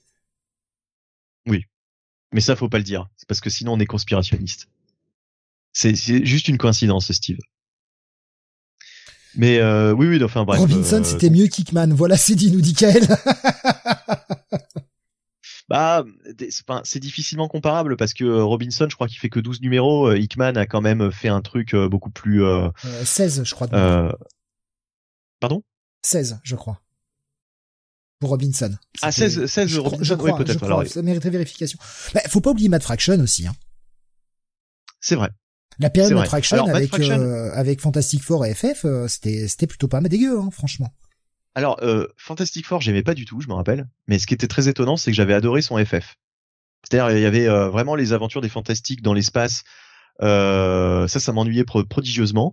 Mais par contre, le côté FF, qui était en fait euh, des personnages secondaires qui étaient restés sur Terre pour veiller sur la Terre pendant l'absence des quatre fantastiques, j'avais trouvé ça très très fun. Et puis il y avait surtout les dessins de Michael Red qui ne gâchaient rien. Là, c'était vraiment du très bon Mad Fraction. Mais euh, ouais ouais, donc c'était euh, c'était le grand écart quoi. Il y avait une série que j'aimais pas du tout et une série que j'adorais. Voilà. Et enfin, en tout cas, en tout cas, bon, voilà, un bon gros à posséder pour ce pour ce pour ce volume. Euh, et ça se conclut à la fin de son run sur les Avengers, nous disait Bastien, euh, je pense par rapport à Hickman. Voilà, Hickman c'était quand même quelque chose et sur plusieurs années. J'avais raté le message précédent. Oui, voilà, il y avait un, un, côté euh, plus ambitieux, si je puis dire, chez, chez Hickman. après, ça ne dit rien de la qualité, mais en tout cas, le, le, projet était plus plus plus grand. Et, et Hickman avait aussi lancé, bah, bah, justement, la série FF dont tu parlais, Steve. Elle avait été lancée par Hickman, quoi. En fait. Donc à posséder pour toi? Absolument, ouais, absolument, impossible. On va passer au dernier titre, on va finir chez Delcourt ce mois-ci, euh, je l'ai gardé pour la fin, la sortie du tome 3, série qu'on avait euh, beaucoup aimé, et on n'est pas les seuls, hein. beaucoup de gens aussi sur le chat l'aiment beaucoup, il s'agit du tome 3 de Fire Power Sam. Oui, toujours écrit par Robert euh, Kirkman et dessiné par Chris Samney un très très bon Chris Samney, très en forme et surtout ultra dynamique dans sa putain de mise en page, quoi. Très très clair en plus, euh, donc c'est super agréable à lire. Une série dont on, euh, effectivement, comme tu le disais, Steve, on avait beaucoup aimé tous les deux les deux premiers tomes, qui étaient super fun à suivre, incroyablement, euh, incroyablement entraînant et et je suis ravi de vous dire que bah ça continue dans cette lignée pour ce tome 3 euh, qui voit le personnage d'Owen, qui est le personnage principal depuis le début, qu'on avait vu partir en quête dans le premier tome pour essayer de retrouver un peu ses origines et apprendre tout ce qu'il pouvait apprendre sur les arts martiaux, trouver un temple au fin fond des montagnes de, de je sais pas où, apprendre un nouvel art martial pour finalement bah, dans le tome 2, on le voyait avoir reconstruit sa vie, avoir eu une famille, euh, vivre en banlieue et euh, être très éloigné de ces sujets jusqu'à ce que son passé le rattrape. Et on était plongé dans ces histoires assez compliquées sur son passé, sur, euh, on va dire, la mystique qui entourait le temple où il avait été formé et comment tout ça venait le rattraper. Et euh, sa vie était complètement bouleversée dans le tome 2, euh, son passé révélé. Et dans le tome 3, ben, on a la contre-attaque euh, vis-à-vis de tout ça. On le voit rejoindre ceux qui étaient ses anciens ennemis pour affronter son passé dans une confrontation ultime ultra dynamique avec possiblement une autre menace derrière qui se profile. C'est ça qui m'a qui m'a particulièrement plu. Ah oui. C'est que on a plusieurs mystères qui sont développés euh, autour autour de cette confrontation. Et tout n'est pas résolu dans ce tome 3. Il y a, la, euh, série continue hein, aux États-Unis. Euh, c'est euh, ça. ne s'arrête pas là. C'est vrai que ça pourrait être une fin, effectivement, voire même une fin un petit peu ouverte. Mhm. Mais ouais, les choses, les choses ne s'arrêtent pas là, quoi. Et tant mieux. Et ça avance. on va pouvoir en reprendre. C'est bien. Et ça avance super vite. Ça qui, euh, je pense, contribue à l'énergie du récit et à ce côté super fun, c'est que ben, on s'attarde pas en fait tellement longtemps sur les différents éléments. Kirkman et Samney font avancer leur histoire de manière organique et logique, sans délayer quoi que ce soit. Voilà. Ils ont, je pense, en tête une longueur assez précise de ce qu'ils veulent faire et euh, ils y vont sans euh, sans nous faire perdre notre temps en tant que lecteur, ce qui euh, ne fait que contribuer encore plus au fait qu'on a envie de suivre cette série sur la durée. Bastien nous dit l'édition Delcourt est belle en plus, ce qui est chouette. On est sur un format plus grand que le format comics. Euh, Permet de mettre en avant le travail de Sammy au dessin. Digos nous disait j'aime pas Kirkman mais j'adore Sammy. Je pense que Sammy doit avoir une grosse part même au niveau du scénar. Kirkman lui sert vraiment les plats parce qu'il lui laisse vraiment s'exprimer. Ce qui peut être rageant, surtout quand on le lit au format single, c'est qu'il y a des singles, vous allez les lire montre en main en deux minutes. Il y a quasiment des épisodes complets. Alors il y a toujours un peu de dialogue, mais il y a quasiment des épisodes qui, qui ne sont qui sont sans bulles et qui ne sont que du combat d'art martial pur et dur, où ça s'affronte et il n'y a pas une ligne de dialogue. Mais la mise en page est tellement belle, c'est tellement dynamique, c'est Malgré tout, je, trouve que tu te sens pas baisé quand tu. Ouais, c'est vrai qu'on mhm. est les premiers à gueuler quand on a un épisode qu'on a lu en deux minutes, mais c'est tellement bien pensé. C'est c'est-à-dire qu'en plus on n'est pas sur des, des trucs où c'est que de la splash page, quoi. C'est-à-dire qu'on a vraiment mhm. plusieurs cases et euh, on a un affrontement qui est, euh, je crois que c'est l'épisode 2 qui doit être comme ça de la série euh, aussi, où c'est quasiment qu'un affrontement tout le long de tout le long de l'épisode. Alors c'est difficile à dire parce que dans la dans les tomes Delcourt, il n'y a pas vraiment de découpage par par épisode. Là, c'est le hmm. cas pareil sur l'épisode 9, je crois, euh, celui où il y a le combat dans l'avion, qui euh, hmm. pour la moitié de l'épisode, c'est euh, que le combat, quoi. Il y a quasiment pas de dialogue à lire et en deux minutes, c'est torché. Enfin, c'est torché. Ouais, mais tu te sens malgré tout, tu te sens pas baisé comme tu peux te sentir baisé dans d'autres séries, quoi. Alors par contre, petite seule critique que j'aurais et qui est plus à, à diriger vers moi que vers les auteurs, je dois dire que j'ai mis un peu de temps à re-rentrer dans la série parce que je, n'avais plus trop en tête certains éléments des précédents. Tu, tu n'es pas le seul, Sam. Ça, m'a fait ah, exactement la même chose. Surtout qu'il y a beaucoup de noms qui sont balancés. Et je me dis qui qui déjà je, je autant physiquement je le reconnais les personnages. Ok euh, voilà ça c'est les méchants ça c'est les gentils ok mais les noms fusent dans tous les sens parfois et c'est un peu difficile à suivre. Il y a des petits retournements de situation sympathiques genre celui que vous avez dès le premier épisode. Vous savez que le, le, le, tome 2 s'arrête sur un bon cliff, un bon retournement de situation là dès, euh, dès le, le, premier épisode du, de ce tome 3. Et quand on t'explique pour toi, pour, pourquoi, pardon, il y a ce retournement de situation, j'ai bien rigolé, quoi. Hein, le, le truc qui se déplace, voilà. Oui, oui, oui. je t'apprendrai à le faire. je t'apprendrai, t'inquiète. je t'apprendrai à le faire. Ah ouais, ok. Ouais. Ah, ça marche comme ça. Ah putain, dis donc. Euh, il y avait euh, Ironlance qui nous disait, j'ai pas encore tenté. Euh, ça, ça, me tente bien. On lui disait de foncer. Alors à savoir hein, que la série a été publiée. Moi, c'est un forme. C'est la façon de publier. Euh, Kirkman tente des choses. Après, on aime ou on n'aime pas, mais je trouve qu'il tente des choses en termes d'édition. Pour la VF, ça va moins se sentir mais en tout cas quand on le lit au rythme VO ou quand on s'intéresse à, la publication VO puis à la publication VF, j'aime beaucoup les expérimentations qu'il fait. On avait eu le cas avec, euh, et ça y est, la série va pas me revenir, putain, c'est celle qui était sortie en même temps en TPB et en single. Oblivion Song. Oblivion Song, merci putain, le nom de la série me revenait pas, je, l'avais pas. Euh, où il avait sorti justement le TPB, il était disponible également en France Day One, Euh, jour 1 pour Sam. Merci. Fais attention à ce que tu dis. je vais me faire défoncer, moi. Je, je, une émission, il va... Il va... oh, Sam, dis donc. Hmm. Bien ça. Euh, pardon, excusez-moi. Euh, il avait tenté cette expérimentation-là de sortir en TPB, même aux États-Unis et dans d'autres pays, en même temps, et sortir les singles. Pour ceux qui préfèrent les singles, après, par mois. Dommage que l'opération n'ait pas été rééditée pour la pour le tome 2. Dommage vraiment. Mais je trouvais que c'était une bonne idée. Et là, pour Firepower, ils ont tenté une autre approche. Ils ont sorti d'abord un graphic novel, ce qui est l'équivalent du tome 1 en France. Et à la suite de ce graphic novel, il y a un ongoing. Et pareil, j'aime bien cette idée. On te fait un premier tome hyper fat qui te rentre bien dans l'histoire. Et surtout, tu, tu découvres la situation finale, tu fais what? Mais ça part complètement dans une autre direction avec le début de la série régulière, qui est génial, qui est génial et qui est d'ailleurs présenté à la fin du graphique novel. Et, euh... et j'adore l'idée d'avoir joué avec le format comme ça. De, on est les premiers à gueuler sur des premiers numéros qui ne nous en donnent pas assez, parce que bah, les mecs, euh, ils ont leur idée, mais ils ont écrit ça comme un arc et ils te sortent le numéro 1 et il faut lire la sollicitation pour comprendre de quoi ça parle vraiment et quelle est la direction du titre parce que dans l'épisode 1, tu n'as pas assez. Oui, pour la, VF, encore une fois, c'est un problème qui se pose moins, puisque vous avez un tome en général, vous n'avez pas des singles. Là, le fait de sortir un graphic novel tout de suite, qui en plus il avait sorti pas cher, euh, je crois aux États-Unis, c'est une bonne idée, ça accroche tout de suite les, les gens, les gens ont toute l'histoire d'un coup, et franchement, quand tu lis le graphic novel, je vois pas comment tu découpes ça en single, c'est impossible. Mm. Et Delcourt ne le fait pas d'ailleurs.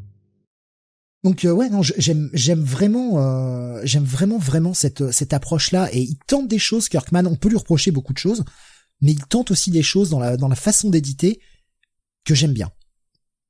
Euh, Iron Man qui nous dit le graphic novel c'est le volume 1 prélude c'est exactement ça c'est exactement ça. qui euh, qui est euh, oui une prélude dans ce qu'elle raconte et on n'en dira pas plus mais qui est un véritable volume 1 et vous pouvez pas passer au volume 2 sans avoir lu le volume 1 vous allez vraiment rien piger quoi. Éditeur VF de l'année en ce qui me concerne, on lui dit cas pour Delcourt, ils font un travail remarquable. Euh, Bastien nous disait ce sont des co-auteurs hein, pour Sammy, il a un vrai rôle de narration. Ah ouais, totalement, totalement. Hein. Je, je pense, je, je sais pas comment est fait leur script, je sais pas s'il y a des bonus qui les montrent, etc. dans les euh, dans, dans les bouquins, que ce soit en VO ou en VF, mais je pense que Kirkman ne doit même pas s'embarrasser de lui faire un, un putain de de, story, enfin de script détaillé quoi. Il n'y a pas besoin avec un mec comme Samni, euh, il y avait, euh, bah c'était euh, Bastien qui faisait, c'est un peu comme Black Widow de Samni et Wade. C'est un peu le même principe, quoi. Il y a des épisodes comme ça où il y a quasiment pas de bulle. Qu'est-ce que j'ai vu? À Gigos qui disait je me laisserai tenter et je pense forcément, mais c'est pas prioritaire vu la tonne de sortie. Baboussa qui nous disait tout à l'heure, j'avais raté ce message, je le prends maintenant, j'avais raté ce message sur YouTube qui nous disait tout à l'heure par rapport euh, à l'omnibus euh, des FF. Euh, je préfère le souple également et j'ai récupéré l'omni FF hier pour les mêmes raisons que Bunny. Par contre, la colorisation moderne sur le papier glacé, j'aime pas. Ah, ça m'a pas gêné cette colorisation en fait. Je, je... Ouais, ok, d'accord. Bah, je regarderai par rapport à l'ancienne colorisation, mais franchement, ça m'a pas gêné. Après, c'est les, c'est les colorisations modernes, faut vous y habituer. Si vous aimez les épiques, si vous aimez tout ça, c'est les, les, les recolorisations travaillé pour les Masterworks, enfin les, les planches mmh. euh, nettoyées, retravaillées. Maintenant, c'est quasiment disponible que comme ça pour des, pour du vieux matos, quoi. De plus en plus, en tout cas. Euh, bah, à posséder, hein, ce, ce Firepower tome 3, évidemment. Vraiment, c'est très très bon. Si euh, vous aimez l'ambiance art martial, mais avec quand même une bonne pointe d'humour, parce qu'il y a de l'humour dans le truc. C'est pas des blagues pipi caca, c'est pas on rit pas à gorge déployée, mais il y a quand même de l'humour. Si vous aimez les bons retournements de situation, parce qu'il y en a beaucoup dans Firepower, si vous aimez le personnage d'Iron Fist notamment, et que vous êtes un peu triste des séries qui sortent chez Marvel ou des non-séries qui sortent chez Marvel, hein, la prochaine série qui sort chez Marvel me donne envie de me tuer, mais euh, bon, c'est comme ça. Euh, bah voilà. Si vous voulez du Iron Fist, vous êtes en manque d'Iron Fist, lisez Firepower. C'est très très bon, Firepower. Euh, tu veux quelque, rajouter quelque chose peut-être, Sam? Non, non, je suis tout à fait d'accord avec toi, c'est excellent. Voilà. Donc, euh, très très bon à lire en ce qui me concerne. Euh, ah, à lire carrément hmm? Seulement à lire, pas à posséder Non, c'est bon. Pour ce, pour ce troisième tome, oui, plutôt euh, très bon à lire. mais pas pas indispensable non plus. D'accord. Benny, tu as jamais tenté un Firepower, toi? J'avais, j'en avais lu, euh, et puis j'avais, euh, j'avais arrêté euh, et et je suis pas revenu. Moi, ça m'avait pas. Je sais pas pourquoi ça m'avait pas enthousiasmé autant que vous, quoi. C'est, euh, Ouais, je, je si sais pas ce qui, je sais pas ce qui s'est Si t'as passé. lu, si t'as lu euh, la série régulière sans avoir le graphique novel prélude, ouais, c'est c'est c'est normal que tu accroches pas plus que ça. Je sais plus du tout. Honnêtement, je sais plus du tout ce que j'avais lu exactement. Mais, mais en tout cas, ce que j'avais lu, voilà, m'avait pas, euh, m'avait pas plus, plus marqué que ça. Et puis, euh, bon, voilà, il y a tellement de choses qui sortent. J'y reviendrai peut-être un jour dans le, dans l'ordre. Et bien voilà qui conclut notre 178e numéro de Comic City. Bon, t'es bien long, 3h30. Euh, on va refaire un petit tour rapide avec toutes les autres sorties du mois que nous n'avons pas traitées. Le Sam, Sam qui rigole poliment pendant que dans sa tête il espèce d'enculé. Non, À non, vous. c'est pas que je le pense, je te le dis. Euh, je voudrais juste, s'il vous plaît, messieurs, que vous euh, redonniez par rapport à ce qu'on a, ce qu'on a traité, les séries, qui- enfin les tomes, on va dire ça comme ça, les tomes qui vous ont le plus marqué. Un seul, s'il vous plaît, un seul. Je sais que Bastien nous a dit il a deux coups de cœur ce mois-ci. Mais... Attends, je laisse-moi finir ça. On n'a pas entendu. Bastien a dit qu'il avait deux coups de cœur et euh, Firepower faisait partie de ses coups de cœur. Mais si vous ne deviez en donner qu'un seul, s'il vous plaît, pour les gens Oh. qui ont des bourses modestes, le truc Dans qui ce vous a que le j'ai plus lu, plu. Eternals. Ah bah moi, ça va être monstre. Mais voilà, parce que là, c'est, c'est, du hors concours, quoi. Mais en, en, en- même si j'ai pas le droit, j'aurais mis, euh, j'aurais mis aussi le Fantastic Four Omnibus par John Byrne. Ça reste aussi un, truc, euh, un truc à lire absolument. Et puis, comme dirait Sam, hein, euh, le Eternals de Kieran Gillen. euh, Le mec, aussi. il en est à Donc, trois. euh, Oh le voilà, j'en tricheur. suis à trois. Hein, Le voilà, tricheur. donc, euh, Et puis, et puis, puis tout ce que j'ai lu, voilà. non, je déconne. Mais, euh, mais de toute façon, ouais. enfin, j'ai pas, j'ai pas lu de, de trucs euh, mauvais, quoi. En tout cas, ça c'est, ça c'est sûr. Spider-Man nous dit personne n'a lu le Harley Quinn White Knight. Euh, bah pour ma part, j'ai pas encore fini la première mini-série White Knight. Alors bon, j'en je pas encore. répondu, c'est dans la pile. Et moi, j'ai préféré la seconde euh, série euh, White Knight Oui, que la première. Elle est plus loin. Euh, bah, je vois que tout le monde nous remercie. Vous êtes, vous êtes des amours. Euh, voilà, vous êtes vraiment des amours. vous. On, on espère en tout cas qu'on vous aura donné quelques petits choix de lecture, peut-être des choses à côté desquelles vous seriez passé, euh, des choses que vous auriez pas osé tenter, qu'on- euh, un, un avis, vous attendiez à- d'avoir un avis, savoir si vous tentiez ou pas, qu'on vous a peut-être aussi évité d'acheter des trucs où vous vous posiez la question finalement, après en avoir entendu parler un peu plus, ça vous intéresse pas tant que ça et ça vous permet d'économiser pour acheter autre chose. Parce que comme on a dit en début d'émission, il n'y a pas d'économie, c'est forcément réinvesti dans un autre produit. Tout à fait. on le sait. Euh, voilà, on est content d'avoir pu euh, vous proposer cette émission assez longue. On se retrouvera. Alors, je ne sais pas quand on va essayer d'en faire un petit dernier euh, pour le mois de décembre. Euh, Il y a encore des sorties, évidemment. Je, je sais pas comment on va s'organiser. Je vous avoue que pff, entre les plannings, etc., on est un peu, on est un peu charrette en ce moment. Donc, euh, Oui, on On a la merde, hein, très clairement. oui, je voilà, je l'avais présenté gentiment, moi. Mais bon, c'est Non, non, faut le dire la vérité, on bien. Euh, puis bon, comme comme chaque année, on va essayer de vous faire le petit euh, le petit top de l'année, quoi, parce que c'est c'est fun à faire. Et euh, je referai. Euh... Alors, faudra qu'on juste qu'on essaye de voir quand est-ce qu'on peut vous le proposer, qu'on vous on vous préviendra à l'avance. Mais je referai comme l'année dernière en vous proposant un un sondage. Et cette fois-ci, je l'organiserai mieux euh, en mettant des points à l'avance pour pas avoir à les compter moi-même et débrief et, et dérocher ça pendant trois heures pour compter tous les points. parce que putain, j'en avais chié l'année dernière parce que j'étais con. Donc euh, je, je l'organiserai mieux que ça, mais on vous fera un petit euh, un petit sondage euh, Google Form, un classique, euh, où vous pourrez euh, pareil vous nous donner euh, vos, votre top. Je sais pas si on le fera dans la même mission, la même mission ou est-ce qu'on le fera comme on a fait cette année en deux émissions avec euh, notre top d'abord et puis quelques semaines après on met en ligne le sondage et puis euh, quelques semaines après on débrief votre top à vous. Je sais pas comment on va s'organiser. On va essayer de trouver des trucs, Ah, mais c'est un peu c'est un peu la galère quoi. Donc merci à vous, euh, vraiment, on vous fait plein de gros bisous. On se retrouvera la semaine prochaine pour alors soit une, soit deux émissions, ça reste encore à déterminer ce qu'il y aura Freak City mercredi. Euh, je, je vois avec Laure si c'est faisable ou pas, euh, puisque mardi quoi qu'il en soit, il n'y aura pas Freak City. Moi je finis à minuit, donc on va pas faire l'émission à minuit, ça va être compliqué. Donc peut-être mercredi Freak City, on, on vous confirme ça. Et jeudi bien sûr le Comics Weekly avec les sorties de la semaine. Ça va être une semaine légère pour moi.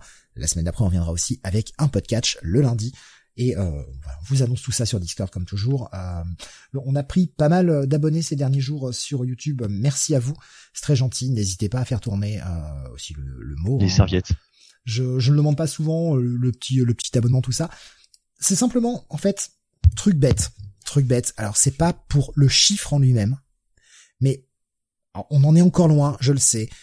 Mais j'aimerais qu'on arrive à atteindre les 1000 abonnés. Non pas pour le chiffre des 1000 ou quoi que ce soit, c'est pas le chiffre en lui-même qui me, qui me plaît, même si ça, ça fait plaisir hein, d'avoir du monde qui nous suit, bien sûr, mais c'est plus pour les fonctionnalités que ça débloque.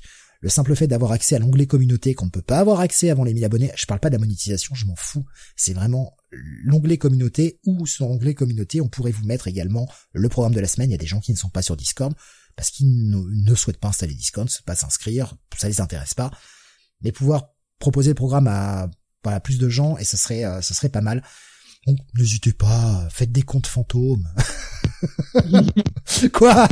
Quoi? Bah Quoi? Oh, chut, chut, faut pas le dire. Non mais c'est vrai que euh, ça, serait plus pratique. On attend le Patreon aussi, nous dit Kael.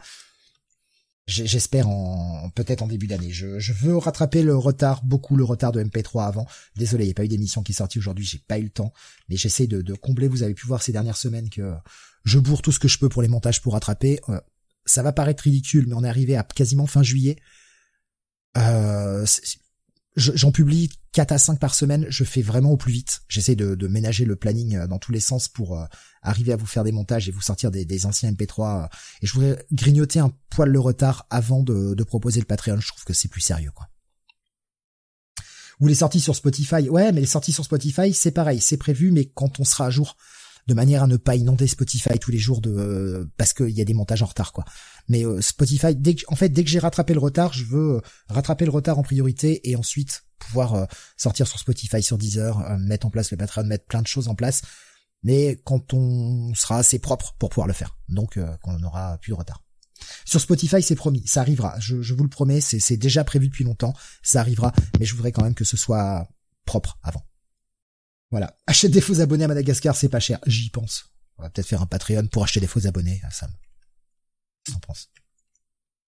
Ah, Quoi? bah, Si on Le- en est réduit à ça, oui, pourquoi pas. Le tricherie, la tricherie, c'est bien. L'important, c'est de gagner, putain. c'est pas ça, non? Ah non, c'est pas ça.